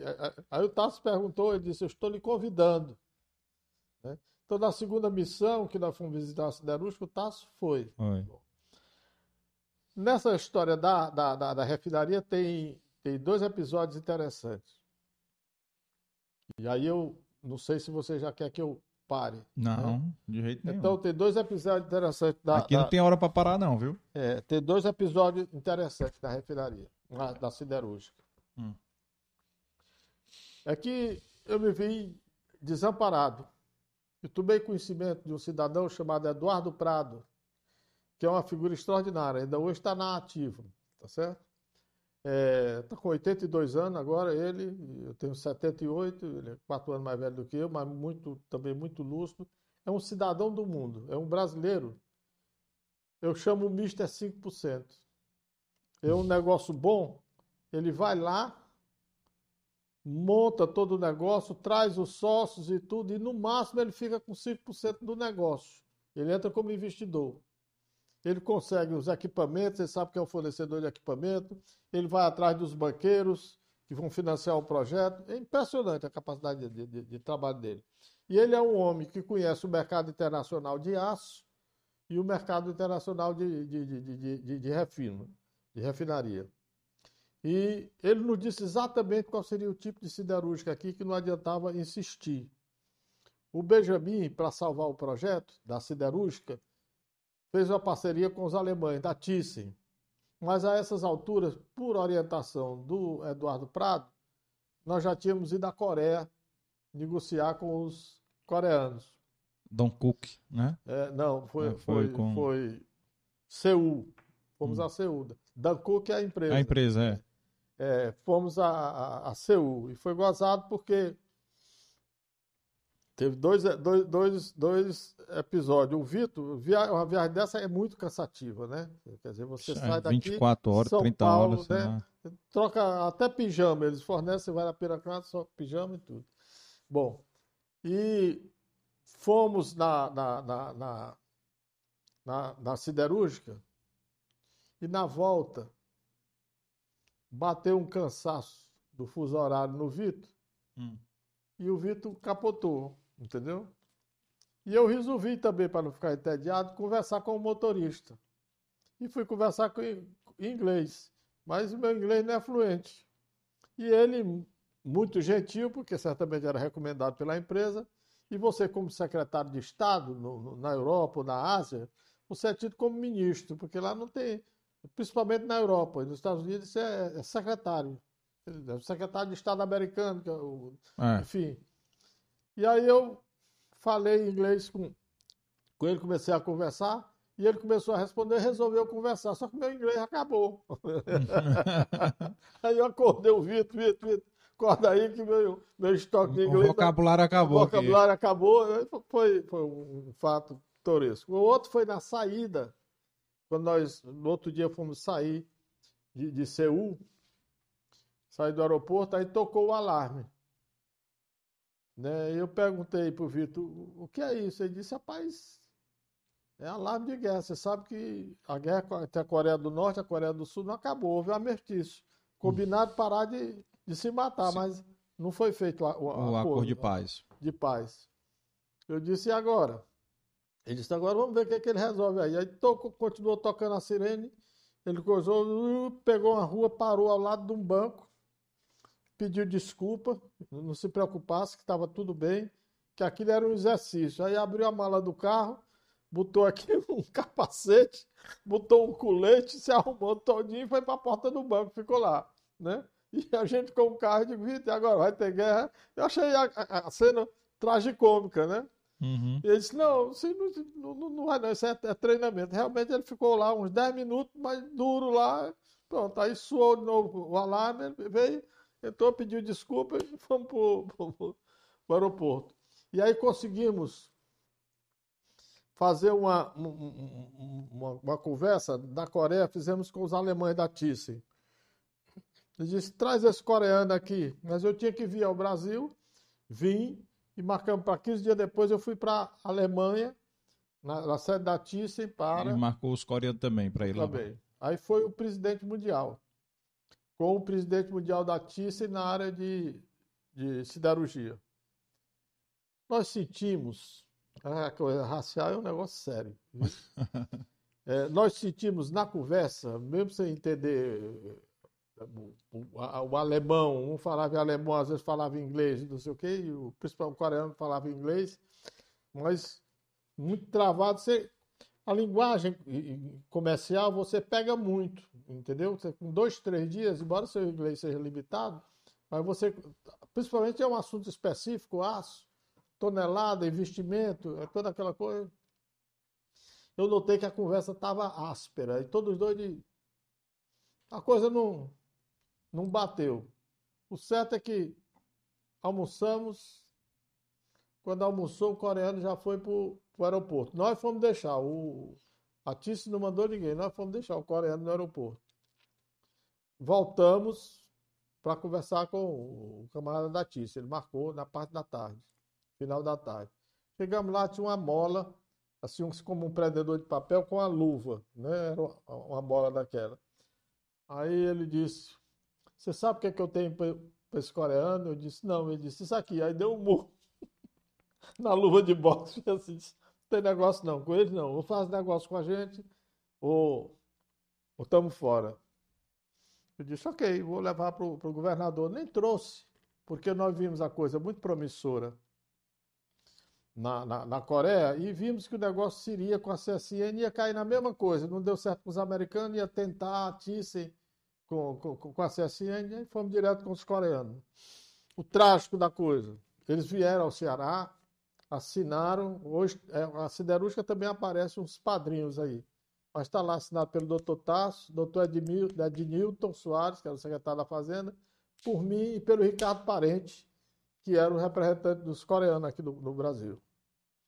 Tivemos um, um, um jantar onde é o- ali perto do La Maison, onde era o da, da- antes era a menina que até morreu, é, que era da, da família Gentil, Sandra Gentil, né? Sandra ou Sara Gentil? Sandra Gentil. Sandras, né? Que Era o Sandras, é. Sim. Temos um jantar espetacular lá com os coreanos, celebrando o negócio. Uma semana depois, a diretoria, o presidente, mais dois diretores, bateram de helicóptero numa montanha e explodiu. Né? Putz. Aí nós, porra, tanto trabalho. Três dias depois do fato que eles nos comunicaram, recebemos uma mensagem por escrita dizendo que o negócio estava mantido. Bom, para você ter uma ideia, e aí é que eu falo a diferença do Ciro para o Cid. Uhum. A construção da siderúrgica no governo do Ciro, e em um ano, ela teve um terço de paralisação de dias úteis de greve, e o governo do Estado não se moveu para negociar. Ora, se o Estado era que estava incentivando, é que era o agente, Cara, quem tinha mais interesse. eles têm, eles têm uma mágoa muito grande disso, eles são, são reservados. A outra coisa é o seguinte, aqui não é ciúme de homem, não. Né? Diz que a pior coisa que tem é ciúme de homem. Na inauguração, certamente os coreanos pediram a relação que quem devia ser convidado. Não sou inimigo do Cid, me dou com ele. Né? Fui o intermediário no começo da confusão para ele ser candidato, né? que é uma coisa que eu vou contar rapidamente depois. É, tivemos muita conversa quando foi para decidir a história da, da se o, Ciro, o, o Lúcio seria candidato ou ele, tudo bom. Mas o certo é o seguinte: na inauguração da siderúrgica, que já foi no governo dele, eu não fui convidado. Esse é o pedreiro Valdemar, faz tanta casa não tem casa para morar, né? Não, não fui convidado. Mas também não, não reclamei. Recebo um telefonema dos coreanos, quatro, cinco meses depois da, da inauguração, é, que se eu podia receber uma pessoa deles lá no escritório. Pois não. E eles são tradicionalistas, mandaram o Ricardo Parente, que era o que tinha assinado. Uhum. né? Me mandando, mandaram me deixar uma cópia do protocolo, perguntando se eu aceitava almoçar com a diretoria. Um convite. Pois não. E aí eu pensei que era alguma solenidade que eles iam fazer. Cheguei lá, estava na porta, que era na ZPE, uma, uma moça muito simpática, né?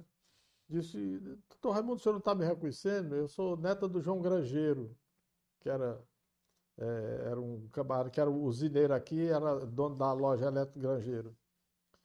Olha, e foi uma benção essa empresa que você trouxe para o Ceará. Todo mundo aqui é muito grato. Eu ganho um bom salário, estou aqui desde o começo como intérprete deles, e hoje sou do cerimonial e tudo, e estou aqui para receber o senhor. E aí estava o carro, peguei o carro na porta da ZPA e fomos até a siderúrgica. Quando eu cheguei na siderúrgica, estava toda a diretoria na porta, diretoria daqui. Me receberam, é, foram me mostrar a siderúrgica, é uma coisa que, que, que, vale a pena você não ter nem ideia, né, do, do por exemplo, a, a parte de controle da siderúrgica parece que você está numa nave espacial, é uma sala, é tudo computadorizado, tudo, tudo, tudo, tudo, tudo, E chegaram até aqui, acho que mais de mil coreanos na, na, na, na, construção. Hoje tem uns 12, 14. Tudo é brasileiro, eles trouxeram gaúcho, trouxeram. Aonde tinha siderúrgica, trouxeram de São Paulo, trouxeram do Rio, de Minas principalmente. Né? Uhum. Né? É, isso foi uma coisa maravilhosa. Só para ter uma ideia, é, filho de uma cuidadora da minha filha especial, eu sempre perguntava para ela, como é que vai seu filho? Olha, põe seu filho para estudar. Disse, Não, ele está fazendo é, é a parte de, de, de, de, informática, de nível médio, essa, essa escola profissionalizante, não uhum. sei o uhum. que e tudo. Sabe quanto está ganhando o filho dela lá? 8 mil. Um rapazinho, menino, acabou de sair da escola de, de nível médio, terminou dessas escolas profissionalizantes. Aí eu abro um parêntese e faço justiça ao CID. Com essas grosseria dele às vezes, e ele não foi muito simpático. Ele passou seis anos sem ir na FIEC, zangado. Uhum.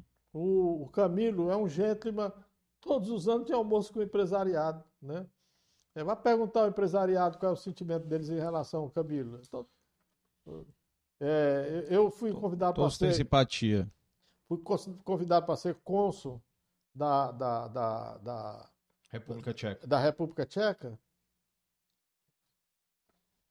tem uma visita oficial que você, ele me pediu, eles, do Itamaraty, marcaram a, a visita do embaixador, fomos recebidos. O cinto de manga de camisa é o jeito dele, tudo bem. Cigarro soprando na cara do sujeito, tudo fechado e tudo. E aí no final eu disse assim, recebeu o embaixador. Disse, governador, eu recebi um convite para ser o cônsul do Ceará. Ele está me convidando. Aí ele virou para o embaixador e disse: Ah, se você convidou, ele já aceitou.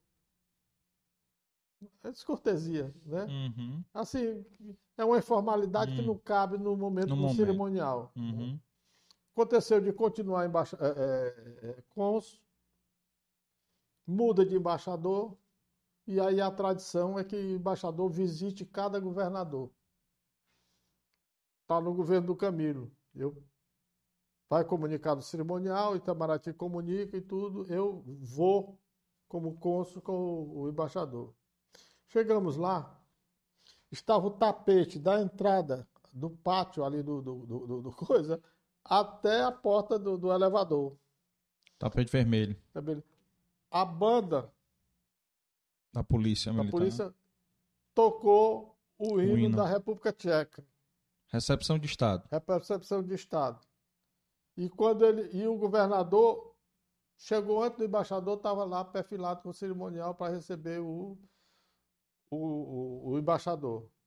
Pegamos o elevador, era cerca de 9, 10 horas da manhã, ele tinha preparado um brunch para recepção. Para recepção. Meu filho, questão de educação doméstica, né? Não é só ah. diplomacia, é, é, outro, é outra coisa. Bom, voltando aos coreanos, fizemos a visita, né?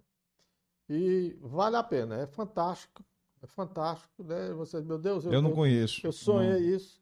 Vou dizer Ah, aqui uma loucura para você. Tem é, talvez uns 70, 80 quilômetros de ferrovia dentro da siderúrgica. Só que são carros, vamos dizer, daqui para aquela parede, vagões, mas não tem, como, não tem, não tem motorista não, é tudo, Tudo computador. automático. E aquilo ali é, é- é- é trazendo placa acabada, é entrando, Uhum. entrando matéria-prima, é uma coisa maravilhosa. É. né? Muito bem. Qual é a falha do Ceará nisso? Onde é que o Estado do Ceará está falhando? A partir do governo do Tasso, isso é uma cobrança que eu faço ao, ao governo do Lúcio, a todo, a- a- até, o governo do, do, do, do- do Camilo, que é um gentleman, né? é uma pessoa muito agradável, educado, né? sabe receber. O Maia modernizou a secretaria, está organizada. Né? Meu amigo, existe, está faltando captação. Você pode dar um balanço do governo do Tasso para cá, quantas fábricas foram inauguradas? Foram inauguradas umas fábricas, mas comparando com o que foi, não dá 10%. No governo do Lúcio, eu passei e vi um outdoor. Uma fábrica por semana, 52 fábricas para inaugurar. Eu não me conformei, eu fui ao Lúcio. Governador, eu passei, vi um, um, um coisa, não faça isso. Você precisa cuidar de captação. O Regis é um rapaz muito bom, muito capaz, mas não use essas fábricas. Foi o que o Tasso não teve tempo de inaugurar. Mas está dando a impressão, é justo que você inaugure, mas está dando a impressão que a realização do seu governo, o povo não entende, mas dentro de um ano, Captação. no primeiro dia do ano tem 52 semanas, você vai inaugurar uma por semana e depois. Né? Ele fez um ar de riso, aquele jeito, ele não brinca, é muito educado. Que é a captação. Então, siderúrgica. A Coreia é o maior produtor de navios mercantes do, do- do Do mundo. mundo. Mas do jeito que você compra um apartamento, quando você compra um apartamento, você compra um apartamento. Ele está vazio. Aí você tem que botar armário, tem que fazer tudo. É 30%, 40% do valor do apartamento, dependendo do preço do apartamento. Mas para ser um apartamento bom, aí você vê o mobiliário. Hoje o Ceará tinha que ter um escritório em Seul para captar, para gravitar em torno da siderúrgica. Dentro da ZPE, os fabricantes de componentes para a indústria naval. Essa, essa, essa que era o projeto. Do jeito que hoje o Ceará, e nós fizemos, tem os fabricantes de componente de calçado. Essa coisa evoluiu é, é, é, é, é, é, tanto que Porque vem as empresas satélites, né? as empresas satélites. Vem a empresa mãe, Vem a empresa aí a mãe, siderúrgica, é, aí é, vem os fornecedores pro lado. Para as outras empresas, a mesma coisa, e isso não foi feito. Isso Uhum. não foi feito.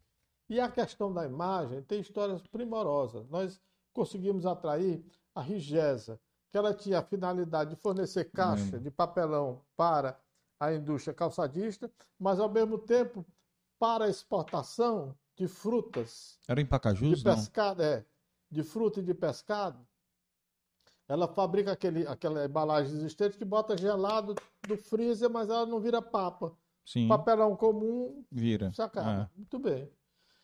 É, e aí eu consegui, com esse americano, foi até com a ajuda do Vitor Samuel, do, do Mário Lima, que já faleceu, é, contato com essa empresa americana. Ele, recebemos e tudo, e eu usava a seguinte coisa com o investidor.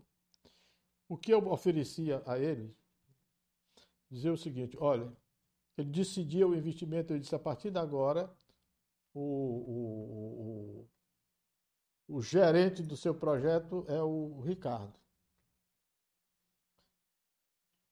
Você tiver nos Estados Unidos, qualquer coisa do seu projeto, é energia, é terraplanagem, é questão tributária, é equipamento que ficou no porto, você liga para o Ricardo. Ele tem que estar com o seu projeto na cabeça como fosse o gerente da sua conta no banco. Uhum. Se você encontrar alguém criando dificuldade para vender facilidade, me fale. E aí esse camarada da Rigesa me disse, o americano. Isso lá no meu gabinete aqui em Fortaleza. E se, se você não resolver? Uhum. Então ele já havia desconfiado, né? Eu disse, se eu não resolver, eu vou repetir essa história hoje no almoço que nós temos com o governador, que eu marquei um almoço, como eu tinha avisado ao senhor, e o governador vai lhe confirmar. Aí durante o almoço eu disse, governador Tasso, eu comentei para ele essa história de corrupção, de tudo, como é que é o governo, ele quer ouvir do senhor. E o Tasso repetiu a história. Muito bem. Ele começou a construção da fábrica. E eu disse para ele: olha, tem muito operário, nós levantamos aí, principalmente auxiliar de pedreiro, analfabeto. Vamos botar uma escolinha de alfabetização? Tem uma casa aqui perto, vamos alugar. E a Rigesa banca a alfabetização desse, desses operários.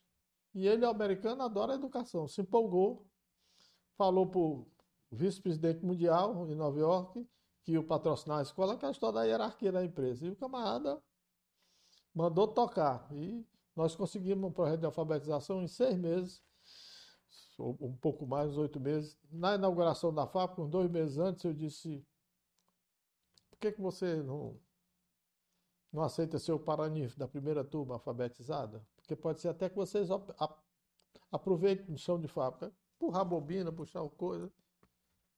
Eu disse: não, vamos convidar o vice-presidente mundial, o vice-presidente executivo. Convidou e o camarada veio. A história, o ato dele ser o Paranif e entregar lá o canudinho pro pessoal, o americano chorava que a lágrima vinha no queixo. O americano emocionado. Bacana, né? Quando terminou, ele pegou no meu braço e perguntou: o que que eu posso fazer para devolver isso?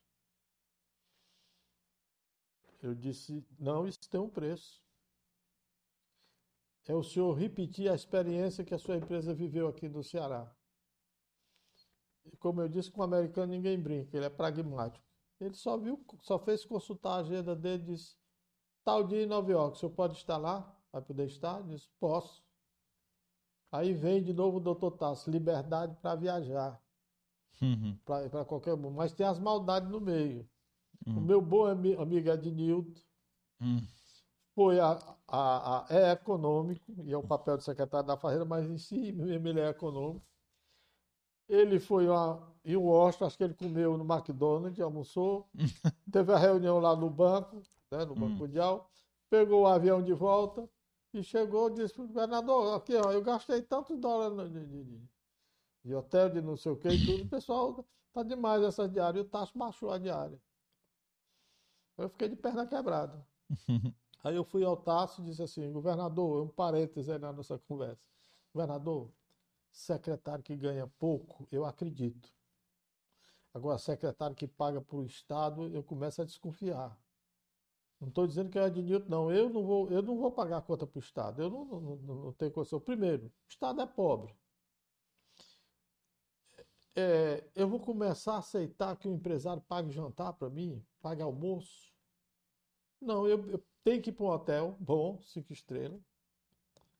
Chamo para um café da manhã, e tratamos disso no hotel logo no café da manhã. Daí eu vou visitar outros clientes. Eu não posso ter uma diária dessa. E ele modificou o decreto. Ele, ele entendeu. Então é que eu digo a visão até das coisas práticas. Você não Uhum. pode tentar um investimento e receber o sujeito no hotel duas estrelas. Tem que se- É. Você tem que se, se, se, se Secretário de Estado, se- né? se- secretário de, de, de, de, Estado. Voltando para os coreanos, depois da visita e tudo, entramos para a sala, para o almoço que eles me ofereceram, e eu pensei que tinha muita gente, só tinha eu.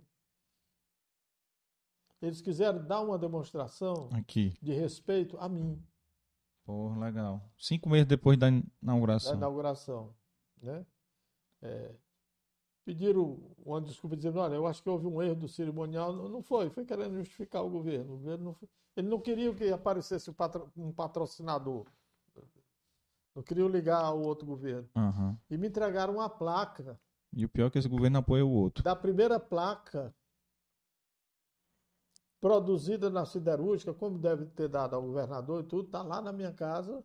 Tiraram um pedacinho da placa para ficar como lembrança da, da, da, da coisa. Então, essa, é- essa cultura nós precisamos entender. E o camarada da Rigesa, que marcou a reunião em Nova York, Eu fui. Foi um breche também. E me apresentei tudo, e ele falava um portunhol, o presidente, o vice-presidente executivo mundial, tomou no meu ombro e disse assim: Eu vou falar no seu lugar.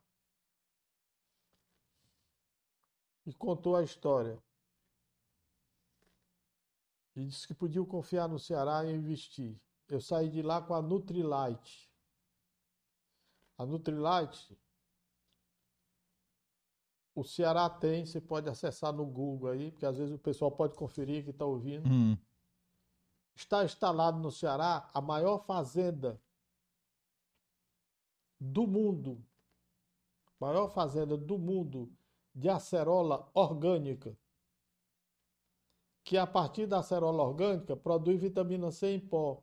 O Ceará tanto exporta acerola orgânica como exporta vitamina C em pó. Está em Ubajara, ao lado do Jaburu, do açude de Jaburu. Essa é uma coisa fantástica, porque eles cuidaram e terceirizaram de novo a empresa âncora. Eles com a serra, uma serra tem muito problema de agrotóxico, eles criaram a cultura de quem produz acerola para vender para eles tem que ser acerola orgânica. E eles dão os técnicos, dão a extensão rural. Então, são esses, aquilo que eu disse no começo do governo do Tasso, que nós nem temos capital, nem temos tecnologia, continua valendo. O estado do Ceará parou de captar investimentos. Eu vou lhe dar um exemplo. A fábrica de Cascavel, que produz couro para a indústria calçadista e para a indústria automobilística. Pouca gente sabe que tem uma fábrica em Cascavel que produz couro, banco. A Bermas. Bermas, para. BMW. BMW, Mercedes e tudo. Bom. O couro sai daqui e volta no carro. Pra cá. O que que acontece? O Ceará não tem rebanho bovino, tem caprino, tem ovino, tem um gadozinho, mas. Posso dizer o seguinte: no sul você cria, no Rio Grande do Sul você cria é, com um hectare, você cria tranquilamente uma, uma, uma, uma, cabeça. Aqui, em 10 hectares, você não cria uma cabeça. Com a pecuária extensiva. Porque Uhum. quando parou de chover, fica o chão seco, ele vai Sim. lamber areia. Não, não tem conversa. Bom. E eu fui numa feira na Itália. Eu fui numa feira na Itália. E é isso que eu chamo de atração de investimento. Visitei um stand que estava uma foto espetacular. Um camarada como o Homem da Caverna, um camarada bonito, uma cabeleira bonita, uma fotografia em preto e branco, e ele com um couro de boi, de boi holandês, assim, um nó dado aqui, e, e, e até o meio da perna dele também assim, meio enviesado. Aí eu, a gente tem que ser agradável em alguma coisa. E eu disse assim, "Ih, que foto maravilhosa, é, muito boa, de muito bom gosto. E o camarada que estava no stand disse assim: é o presidente da empresa, o presidente do grupo. Eu disse: ele é o presidente do grupo? É. Que é o, que, como é o nome dele? Rino Mastroto. Eu disse assim: ó, eu adoraria conhecer esse homem. Esse é um homem de bom gosto. Se o senhor quer visitá-lo, eu disse: olha, eu estou atrás de investimento, estou atrás de investidor. Né? E ele ligou e, e marcou. E eu fui para Trícino né, onde era a fábrica. E ele me recebeu lá, eu o convidei para vir o Brasil. Por coincidência, ele já tinha uma ligação com o Grupo Bertinho. O Grupo Bertinho, é, grande produtor de, de, de- de confinamento, De gado, gado, né? e tudo, já tinha um negócio. Enfim, ele veio ao Ceará e ele escolheu lá a região de Cascavel. E a gente lá em frente do imóvel, ao imóvel, ele olhou e disse: Eu preciso de 20 hectares, 200 mil metros quadrados. Uhum. Eu disse: Ok, 20 mil metros, Não, 200 mil metros, 20 hectares. Ele disse: Mas eu preciso de uma linha de 69 na porta da fábrica. Eu disse: Ok, A demanda que ele tinha na estrutura. o senhor tem que me garantir a estrada até a porta da fábrica. Eu digo: Ok. Aí eu comecei a ver que ele estava criando problema para não botar a fábrica, né? Disse assim, Mas eu preciso de uma adutora. porque o curtume consome muita água. Eu disse, não, nós temos aqui o Pacajus, a gente, O açude o ali. açude a gente traz. Você põe isso no papel? Eu disse, ponho. E de lá eu levei ao governador. E o Tasso disse para mim, Raimundo, ele vai produzir quantas peles? Eu disse, 12 mil peles por dia. Ele disse, Raimundo, o Ceará não tem rebanho para isso. Não, vai trazer do Maranhão, do Pará, da Bahia. Aí ele perguntou, o camarada confirmou. Eu não sei se você chegou a visitar a fábrica. Eu já passei em frente a Bermas É. várias Pra vezes. você ter uma ideia, eles trabalham com laser, raio laser. Eles No corte. cortam o couro que tiram a pelica. É um negócio impressionante. Então, ele tanto abastece hoje a indústria calçadista, como abastece a indústria Automotiva. automobilística. Uhum. E aí, na inauguração, ele fez o almoço lá dentro do curtume para mostrar que não tinha mau cheiro. Muito bem. E aí, inaugurado e tudo, eu fui a uma outra feira na Itália. Quando inauguramos aqui, ele se despediu de mim e tal, disse assim: quando você for à Itália novamente, eu quero recebê-lo.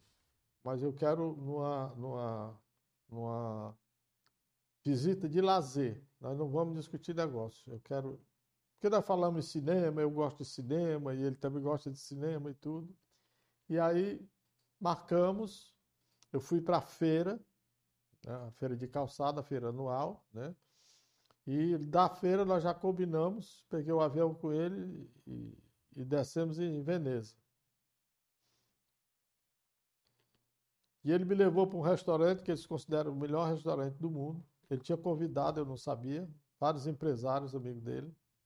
Aí disse assim: olha, aqui nesse restaurante, o Richard Burton com a, Elizabeth Taylor, Errol Flynn antes, não sei o quê, os grandes atores Hum. já ficava aqui em Veneza, os grandes amores, e o restaurante deles era esse aqui, que é muito romântico e não sei o quê. Bom. Ele disse, mas eu chamei você aqui também para lhe prestar uma homenagem ao governo do Ceará e para dizer para os meus colegas Amigos. empresários como eu fui tratado e como não tem corrupção no Ceará, no governo Tasso. Então, esse é um capital, é um ativo. E quando você viaja com o Tasso, como eu viajei várias vezes, você está viajando com um estadista. É educado, ele pode ser difícil na convivência, que aqui e acolá ele tem um pavio curto.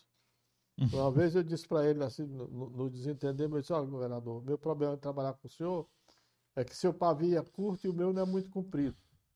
Então, nós temos que, e duas vezes nós chegamos a nos atritar. É, Depois eu quero saber essas duas vezes. foi, foi- foi- foi um negócio meio doloroso. Certo. Bom, Ah. é, o atrito com o Ta- Tasso foi o seguinte: vai assumir o Beni. E ele fez uma coisa perfeita. Ele ia renunciar para se candidatar ao Senado. Ele ia para Primeira vez dele. se candidatar ao 2002. Senado. Isso. E olha, poder é a porta do inferno. Entendeu? A política dentro é um negócio, o problema não é o rei, né? o problema é o amigo do rei. Que não quer que você chegue perto dele. E aí eu comecei a ganhar muita liberdade dentro do governo. Eu lhe dei o exemplo da Nutrilite. O americano veio olhar, o terreno era da EIT, nós assinamos um decreto, ele pagou o terreno. Aí ele disse: Olha, só- antes de, de, de fazer o negócio, ele só tem um problema. Eu trago o equipamento, mas o prédio eu não construo. Eu não construo porque não tem liquidez. No dia que eu quiser vender esse prédio, não tem quem compre. Compra a fazenda, mas não compra o prédio. E se você faz um prédio sofisticado no interior, não, não compra mesmo, não. não é- tem Uhum. Bom. Só que a Companhia de Desenvolvimento do Ceará, que é CODES, e o CID para inovar criou a ADES, que é a mesma coisa, a Agência de Desenvolvimento do Ceará, outra era a Companhia de Desenvolvimento do Ceará.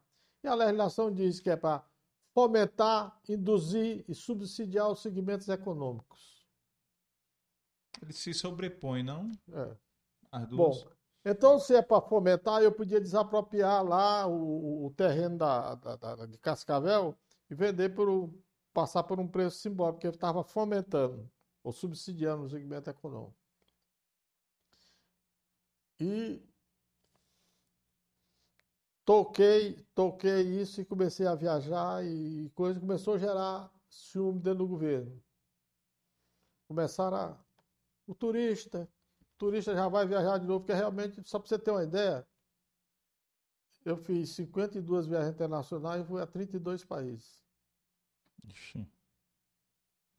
É, a minha mulher disse que eu chegava em casa, às vezes, só vinha pegar a outra mala. Eu já ligava para ela, prepare a mala e, e tudo. Tem, um- tem um episódio que eu estava na Itália, numa feira, e recebi um telefonema da secretária do TAS.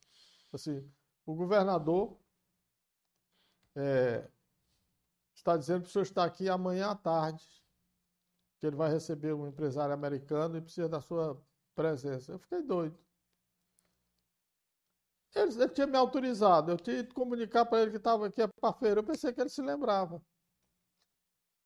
Não lembrava. Me mandei, saí pegando avião, não sei o que. O certo é que eu cheguei. Por sorte, o americano é que não tinha chegado ainda. Aí eu conversando com o Tato, tá assim, aí ele disse assim, Raimundo, o que é que tu tem? Eu disse, nada. Tu tá, tu tá dormindo, tá com sono? Governador, eu tô vindo do aeroporto. Tu tá vindo de onde? Da Itália. Rapaz, tu tá louco? Eu digo que tá louco porque o senhor ligou e mandou que eu voltasse. Essa história do, do telefone sem fim, né? Liga pro Raimundo, diga ele que venha. Aqui amanhã. Ah, aí a secretária, sabendo que eu tava na Itália, disse, o governador disse pra você estar aqui amanhã até tantas horas. Oh. Mas ele, ele não sabia, que eu, ele não lembrava que eu estava tava lá. Bom, e começou no governo uma ciumeira por causa de uma brincadeira que eu fiz com a Marília Macedo. Hum. Estávamos no Fórum da Agropecuária, não sei o que, aqui no Banco do Brasil, esse Banco do Brasil que fica na Barão de Estudas, e o pessoal, a Marília era candidato, não sei o que, a Marília disse que era pré-candidato Ah, a governador. governador. O Tasso ia para o segundo mandato, o terceiro mandato. Tá certo? Tinha passado o primeiro mandato, estava chegando o fim do, do, do segundo mandato. Ele foi eleito, eu fiquei no segundo e terceiro mandato dele. Então estava chegando o final do segundo mandato. Ele ia para o terceiro, se se candidatasse. Mas ele não dizia nada, era uma Uhum. múmia. Uhum. E aí o Amarílio disse: Olha, eu tô, eu tô me lançando a pré-candidato, não sei o quê, eu sou pré-candidato. Tem- Tem as pessoas têm que se mexer. Tá chegando a eleição aí, ninguém coisa, então eu sou pré-candidato. Eu fiquei calado, sou secretário, estava na reunião. Aí eu disse: Olha, ó, só para não ficar sem concorrência, eu quero dizer que eu também sou pré-candidato. Mas eu fiz numa brincadeira com a Marília, que eu gosto muito dele, me dou muito com ele. Meu amigo, minha vida virou um inferno. Eita. Vou Os despachar com o Tasso uma semana depois, e o Tasso disse: Doutor Raimundo, você é candidato ao governo do Estado? Eu disse: O senhor é candidato à reeleição? Ele disse: Eu não, Raimundo, ninguém é candidato de si, mesmo. Eu disse: Se não tem candidato, eu, vou ser pré, eu sou pré-candidato. Mas eu disse numa, brinca, numa brincadeira: Claro que tem que ser o senhor, governador. Ele ficou calado. Você, quando vai viajar, você solicita à Casa Militar autorização para pegar um helicóptero para ir a Juazeiro a Russas, alguma coisa. Você manda um ofício, ou- Uhum. e. Por quê? Porque de repente eu resolvo fazer uma farra, levo um amante, é um escândalo para o governo. Está É. sendo muito zeloso, e todo governo deve ser. Era Hum. muito zeloso com isso. Então, se você dizia que ia eh, com o, Rino Mastroto, você ia com o Rino Mastroto.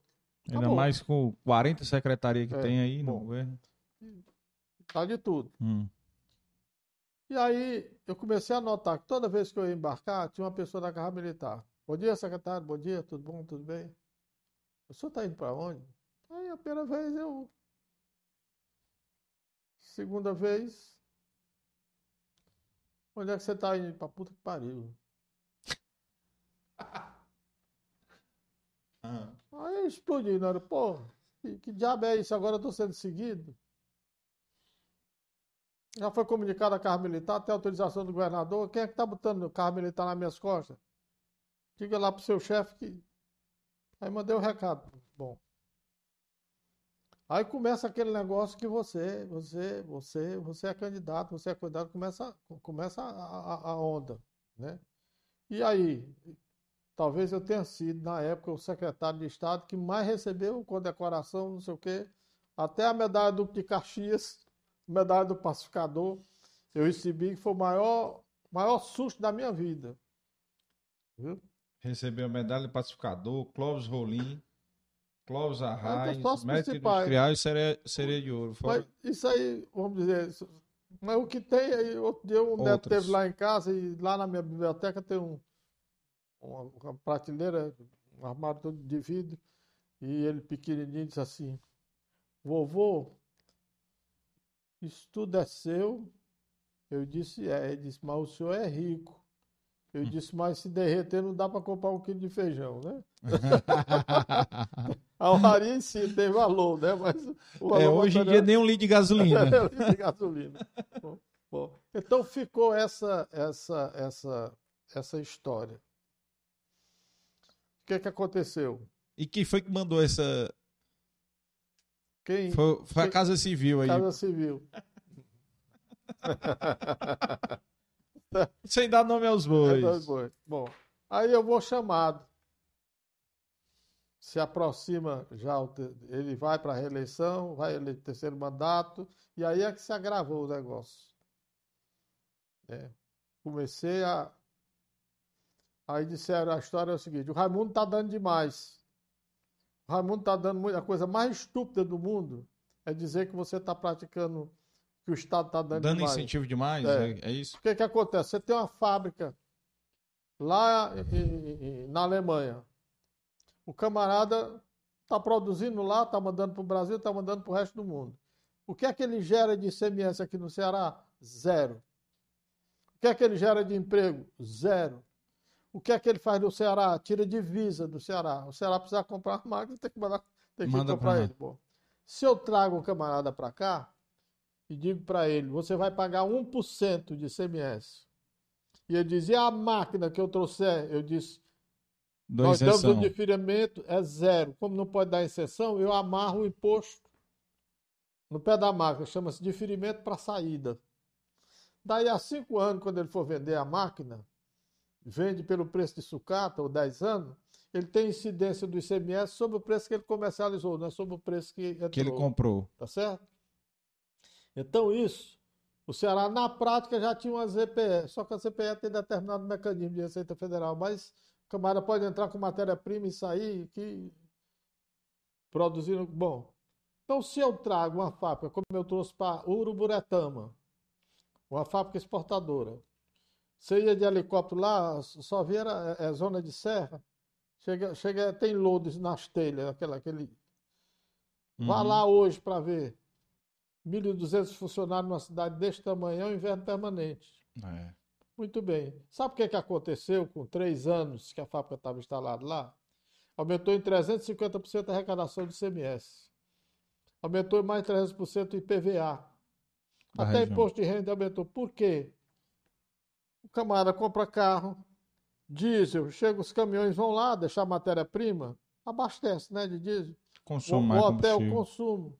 Eu fui a Lugano, na Suíça, para tentar captar o camarada para ser investidor na área de aço. Era um, um ítalo brasileiro.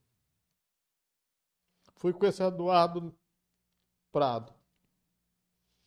O Lugano, na época, tinha 60 mil habitantes e o governo suíço escolhe, vamos dizer, quem praticamente escolhe quem vai morar lá. Ele quer milionário, holdings, holdings, Uhum. e dá incentivo fiscal o camarada se instalar lá. Por É. quê? Zero de imposto. Porque o funcionário da holding ganha 50 mil dólares, 80 mil dólares por mês. Quanto é que ele paga de imposto? Então, camarada, lá em Uruburetama, como é que aumentou o imposto se você não pagar? Então, alguns tolos diziam que estava dando demais e ficou essa onda dentro do governo. Se ele pagar 1% já valeu a pena. Porque o camarada lá, de, de, por exemplo, de Xeramubim, trazia os americanos que vinham fiscalizar a Nike, vinha para fiscalizar, porque ele é franqueado, ele produz para a Nike. Uhum. Essa fábrica é tão boa que era na época que eu era secretário, ela ganhou a encomenda extra da Nike como prêmio de um milhão de pares por cada qualidade. Olha aí. Tirou da Ásia e mandou para cá a encomenda de, de, um milhão de pares. Ainda hoje está lá a fábrica. O camarada é um empresário espetacular, o Sérgio Hermer. É, já abriu em, Campos, em Itauá e abriu agora em Caridade. Então, essas fábricas que têm coisado são empresas que estão ampliando, que vieram, mas coisa nova trouxeram muito pouco, praticamente nada. Muito pouco mesmo. Dessas grandes, né? Dessas, dessas grandes. Não, não, não, vem por gravidade algum fornecedorzinho, mas de impacto. É, então, começou essa história no governo que eu estava dando. Dando demais. Dando demais. Aí eu fiz um negócio com a fábrica de carroceria Vicunha, que não tem nada a ver com a Vicunha. Do jeito que você tem a Rondon, como é? Aquela que exporta, é a maior fábrica de carroceria aí do Brasil, porque a carroceria tem toda a ferramentaria da carroceria. Tá certo? Não é só a, a coisa de, de, de, de. É Randon. Randon. É. é de, de caminhão, né? Caminhão. De, de, carreta. E eu consegui a Vicunha, que é, que é menor, mas é uma, uma fábrica forte. E aí teve uma outra fábrica aqui que, de, de de vergalhões que corta e já faz aquela malha e dá pronto para construção civil. Você está fazendo um prédio, ou em vez de ver o caminhão carregado com os vergalhões, já vem na dimensão da placa, tudo cortado já com os arames, e é só para você encher de, de, de, concreto. Isso é transformação. A Vicunha que o senhor falou, eu conheço o dono Joaquim, né? É, é, é, ela Bom, é do Rio Grande do Norte, né? É, Mossoró. Bom, sei lá, na... Aí Tá perto, a secretária me ligou, a secretária me ligou. O doutor Tasso está chamando para um, um, almoço. Vim almoçar aqui com ele hoje. Aí quando eu cheguei, estava a Inquisição pronta. Estava o Ednilton, secretário da Fazenda, estava o Assis, chefe da Casa Civil, estava a Mônica Clark, secretária do Planejamento, e o Tasso. Aí sentava e tudo e disse, doutor Raimundo, quer dizer que você agora está dando incentivo para carpintaria? Não, doutor, não. Aí olhei assim, vi um ar de riso, pessoal. E esse negócio de, de, para oficina, negócio de oficina, está dando incentivo para oficina. Aí eu disse, governador, isso é um despacho. Esse almoço é um almoço de trabalho e nós vamos tratar de, de incentivo. Porque se for, não estava na pauta, eu não trouxe nada. Mas diga o que o senhor quer, que a secretaria bem aqui. Eu ficava um, uma quadra do eu vou lá e trago a documentação que o senhor quer. Ele disse, não, bateu no birô, não precisa não, eu tenho aqui. Foi lá dentro. Aí trouxe dois processos que eu tinha mandado para ele despachar. Aí jogou em cima da mesa com toda a força. Eu quero dizer que eu não assino isso aqui.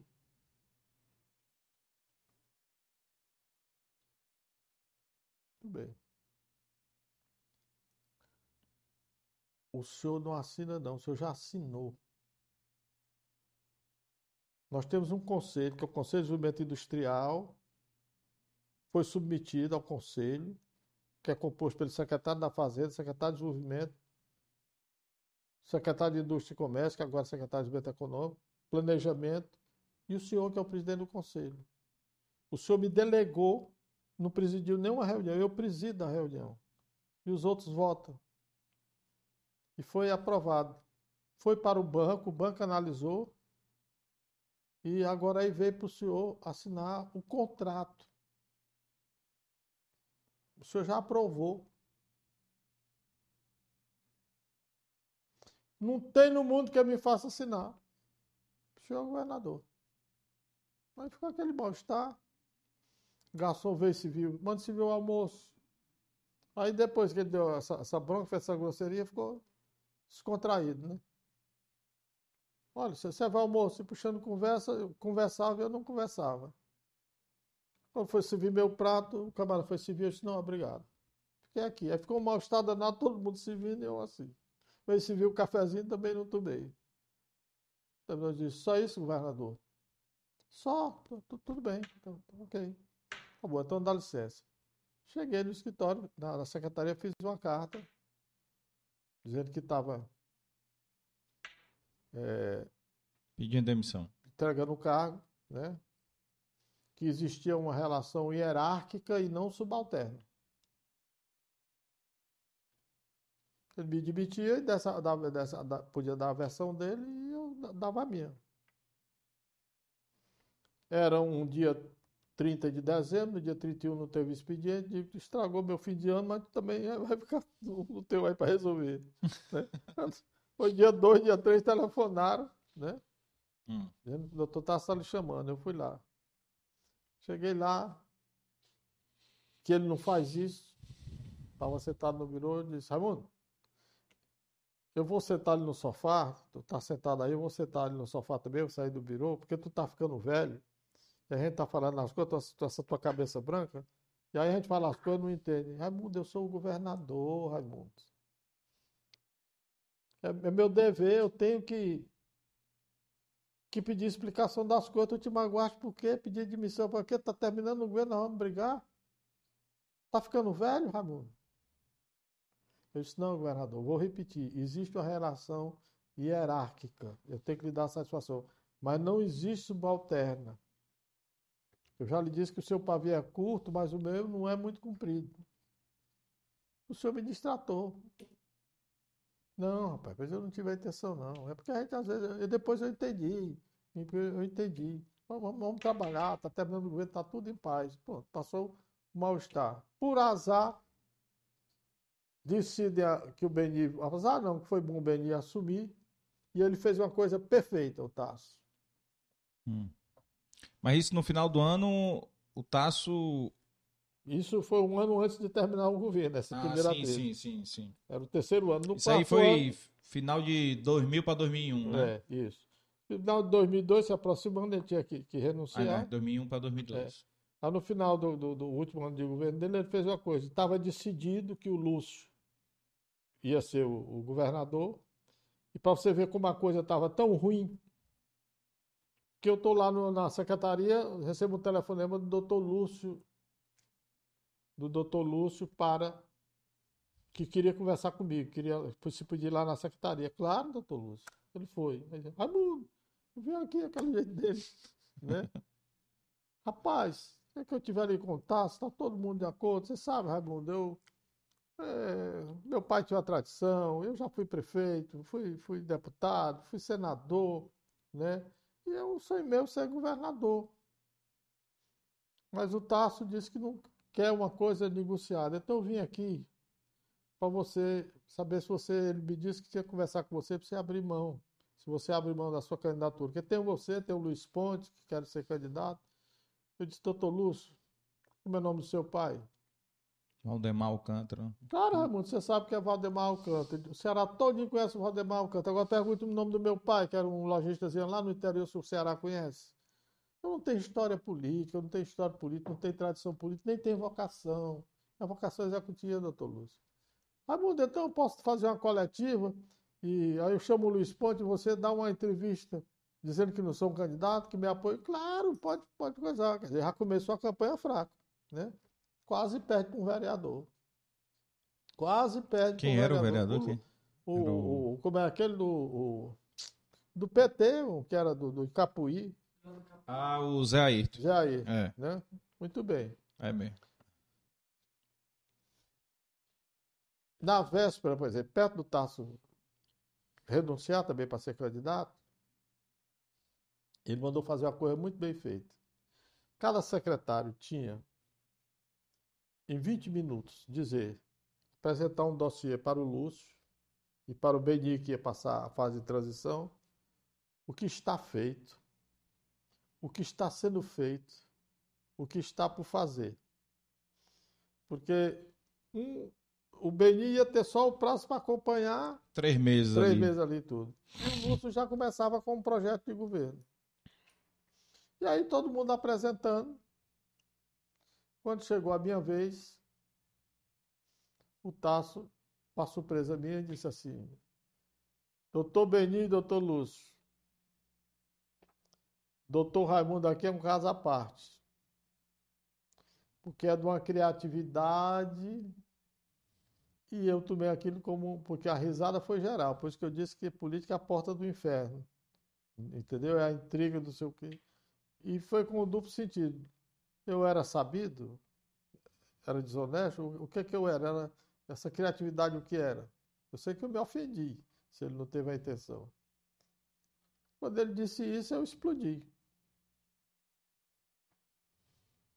Bati na mesa, estava ao lado dele, na, ele na cabeceira, eu estava no primeiro na mesa, bati na mesa disse, governador, a maior prova de inteligência é o senso de humor. O senhor, quando quer fazer humor, às vezes não consegue e é grosseiro. Vira falta de respeito. Eu não aceito esse tipo de brincadeira e eu estou entregando o cargo agora. O senhor manda fazer uma auditoria de todo o meu trabalho, né? E eu respondo. Aí, rapaz, ele explodiu mais do que eu. Tacou a mão na mesa e disse: Raimundo, aos berros, no meu governo, quem bate na mesa sou eu. Eu digo: você bate na sua mesa, mas você não toca na minha dignidade. Minha dignidade não toca. Aí ele, ele e realmente ele não teve maldade. Ele foi infeliz na brincadeira. E eu, eu explodi, não sei se pelo cansaço, pela irritação já da, da pressão que vinha dentro do, do As piadinhas, Porque né? na véspera, hum. um mês antes, eu fui chamado pelo Assis. Raimundo, o Tasso mandou conversar com você. Você tem aptidão política e tudo, nós queremos que você seja deputado estadual. Nós precisamos de um homem no legislativo como você e tal. Eu disse, Assis, eu não preciso do apoio de vocês. Faltou humildade, né? Eu disse assim, eu não preciso de apoio de você para ser deputado estadual. Eu não quero, Assis. Vocês estão desconfiados que eu, eu não quero. Rapaz, não diga que não precisa de apoio, Raimundo. Eu disse, eu, eu aposto. Aí meti a mão aqui, tirei o talão de cheque e digo, vamos apostar? Ele disse, não, você está sem quente. Eu não hum. aposto, eu não sou de apostar não, rapaz. Eu, guarda seu talão de cheque, eu não gosto de aposta não. Mas, Raimundo, você não quer ser deputado? Eu disse, não. Quero não. Se despreocupe que eu não vou fazer política, não vou... Dois dias depois, eu recebi um, um telefonema do presidente do PSDB. Meia-noite tanto, acho que tinham feito a reunião, era até um médico, ainda hoje é, é vivo aí. Companheiro Raimundo, uma pessoa muito gentil, estou procurando me lembrar do nome dele, foi até deputado federal. Tudo bem, tudo bom e tudo. O Raimundo Gomes de Mato? Não, não. Não, era um, era um alto. Lá atrás, 20 anos. Você era menino. Ele disse, estou lhe ligando aqui por uma dúvida. Estava na véspera da desincompatibilização, quer dizer, de mudança de partido. Sim. É verdade que você vai nos deixar? Vai sair do PSDB? Eu fiquei calado, fiquei zangado logo, fiquei calado. Ele disse: o seu silêncio é uma confirmação de que você. Eu disse: não, é para não dizer um palavrão com você, que você é muito meu amigo, eu tenho muito respeito por você. O que é isso, rapaz? Que história é essa? Por que, por que essa desconfiança? Não vou mudar de partido nem coisa nenhuma, não sou candidato a nada. Então foi mais uma coisa que eu fui me irritando. Talvez por isso nesse dia eu tenha explodido. Uma semana depois, uma audiência com o Tasso, o Tasso no final da, da, do despacho e tudo, ele disse, Raimundo, o Assir me disse que você... Negou o apoio. Não, não, não é candidato, não, não quer apoio para ser... Ele não cobrou que eu disse que não precisasse. Ele disse que você não quer ser candidato. Eu disse, não. Ele disse, tá bom, você tem cabelo branco, mas deixa eu lhe dar um conselho. não fique sem poder. Você contrariou muita gente. Você fez, mas contrariou, deu muito não. Então, tem um poderzinho na, na, na mão que é sempre bom. Arrumou muito inimigo. Eu disse: se você não quer ficar aqui, vai para federal. Fique tranquilo que nós lhe elegemos federal. Governador, eu não quero. Raimundo, eu não acredito. O pessoal vive aqui pedindo audiência Tem gente aqui há 30 dias que espera por audiência para perguntar sobre o apoio. Eu estou dizendo que nós te elegemos deputado. Aí eu disse, para a história não cumpridar, vou perguntar uma coisa. Tem vaga no pau da bandeira? Ele disse, que pau da bandeira? Eu disse, lá fora, quando o senhor está no gabinete, tem lá uma bandeirinha do governador. A bandeira brasileira tem vaga? Ele disse, tem não, Raimundo, está ocupado. Eu disse, então não me pergunte. Vocês estão desconfiando que eu quero ser candidato. Como é que eu vou ser candidato a governador? E deputado eu não quero. Então, acho que nesse dia, no, no fim do governo, explodiu isso. Mas eu fiquei sem falar com ele, porque eu fiquei zangado mesmo, né? Não me demitiu, né? Quando eu, assim, ele, para ser justo, ele afastou a cadeira e disse, Raimundo, peraí, você está falando em honra. Então, eu não tive a intenção. Acho que foi a primeira vez que eu vi o Tasso pedir desculpa. E pediu diferente, assim. Então, eu retiro a brincadeira. Se isso lhe, lhe ofendeu, eu, eu, retiro, porque, ó, tá vendo aquele homem ali? Para aquele homem eu dou 100%, que era a imagem de Cristo que tinha sido crucificado. Né? Para você serve 99, eu disse, governador, não estou atrás. Ele pisou na bola de novo, eu disse, governador, não estou atrás de pontuação. É que eu não, eu não aceito esse tipo de brincadeira. Não, não, então ok, vamos terminar bem, mas eu fiquei zangado. E continuei, terminou o governo, não visitei tudo. Quando foi a posse do desembargador, eu ia descendo, ele vinha descendo, eu passei também, ele disse, Raimundo, porque nós tínhamos sempre um papo sobre os filhos. Como é que está seu filho? Fulano está estudando? Como é que está? Ele se interessa muito por essas coisas. E aí ele disse, Raimundo, aí eu, pois não, ele disse, que é isso, rapaz, tá zangado comigo? Eu disse, você passa por um lado e tal, coisa não falou, eu também não, não não, rapaz, pronto. Acabou e todos os méritos a ele, foram dois aborrecimentos. Repito, é um estadista, espírito público, e ninguém fez mais no Ceará, nesse século talvez, do que Tasso Gereissati. É o estilo dele, né? Na maneira dele. Na maneira dele, mas ele, ele, ele é o comportamento dele como estadista é irretocável. É uma, pessoa da maior dignidade, né? Então, não sei nem se ele se lembra desses atrizes, porque para mim foi importante, para ele, se para ele não foi, tudo. Por último, da minha parte, sobre atração de investimento. E aí entra o papel do, do, do, do, do Tasso. Ele me telefona dizendo que. E aí a importância dessa coisa de você ir atrás do investidor. Pedindo para eu, solicitando para eu ir ao gabinete dele. Fui lá. Ele disse, Raimundo, eu fiz um. Uma das coisas que eu disse logo para o governo, olha, qualquer campanha eu não subo em palanque, eu tenho rua palanque. Eu não... A minha vocação política termina quando o primeiro bebo bota a mão no meu ombro. Porque você hum. desceu do palanque, só tem bebo. Só tem... No pé do palanque. Entendeu? Quando o camarada. É, me lembro que o Osmundo Rebouça era deputado federal. E eu era presidente da FACIC. Aí cheguei no aeroporto, apareceu um malandro, aí disse: Doutor Osmundo, voltei no senhor. Não sabe a admiração que eu tenho com o senhor. Aí eu olhei para ele e disse: Eu sou o Raimundo. Aí o camarada não sabia, o malandro não sabia como tirar a mão do meu ombro, foi escorregando a mão assim. Entendeu? Então, a malandro é. e, e, o camarada bebe no pé do palanque, eu não tenho paciência, entendeu? Então, então não, não, bom. Então o Tassi me liga dizendo que tinha ido a Maranguape, que tinha sido o maior, pior comício da vida dele, de, de político. Por quê? Foi, não, rapaz, o povo cabisbaixo ninguém reagia, porque eu estava engraçado. Eu brinco dizendo o seguinte: que o Ciro é tão inteligente e fala tão bem, se pegar e ele lê a carta de São Paulo, por exemplo, aos Coríntios, se ele for falar sobre a carta de São Paulo, ele fala melhor do que São Paulo. E São Paulo era um homem culto, né? Você uhum. sabe que ele era um romano e era um homem culto, mas ele é tão inteligente que ele capta e tem uma capacidade de transmitir que é uma coisa impressionante. Né? O Tasso é como Roberto Carlos. Não tem voz, não tem a exuberância da voz, é o coisa do orador de massa, mas tem interpretação. Por isso é que o outro é rei da voz. É o rei, o rei Roberto uhum. Carlos. Né? Eu lembro de um comício em Vaz Alegre, que um, um político da, da terra e, começou a discursar e começou a elogiar o Tasso, né?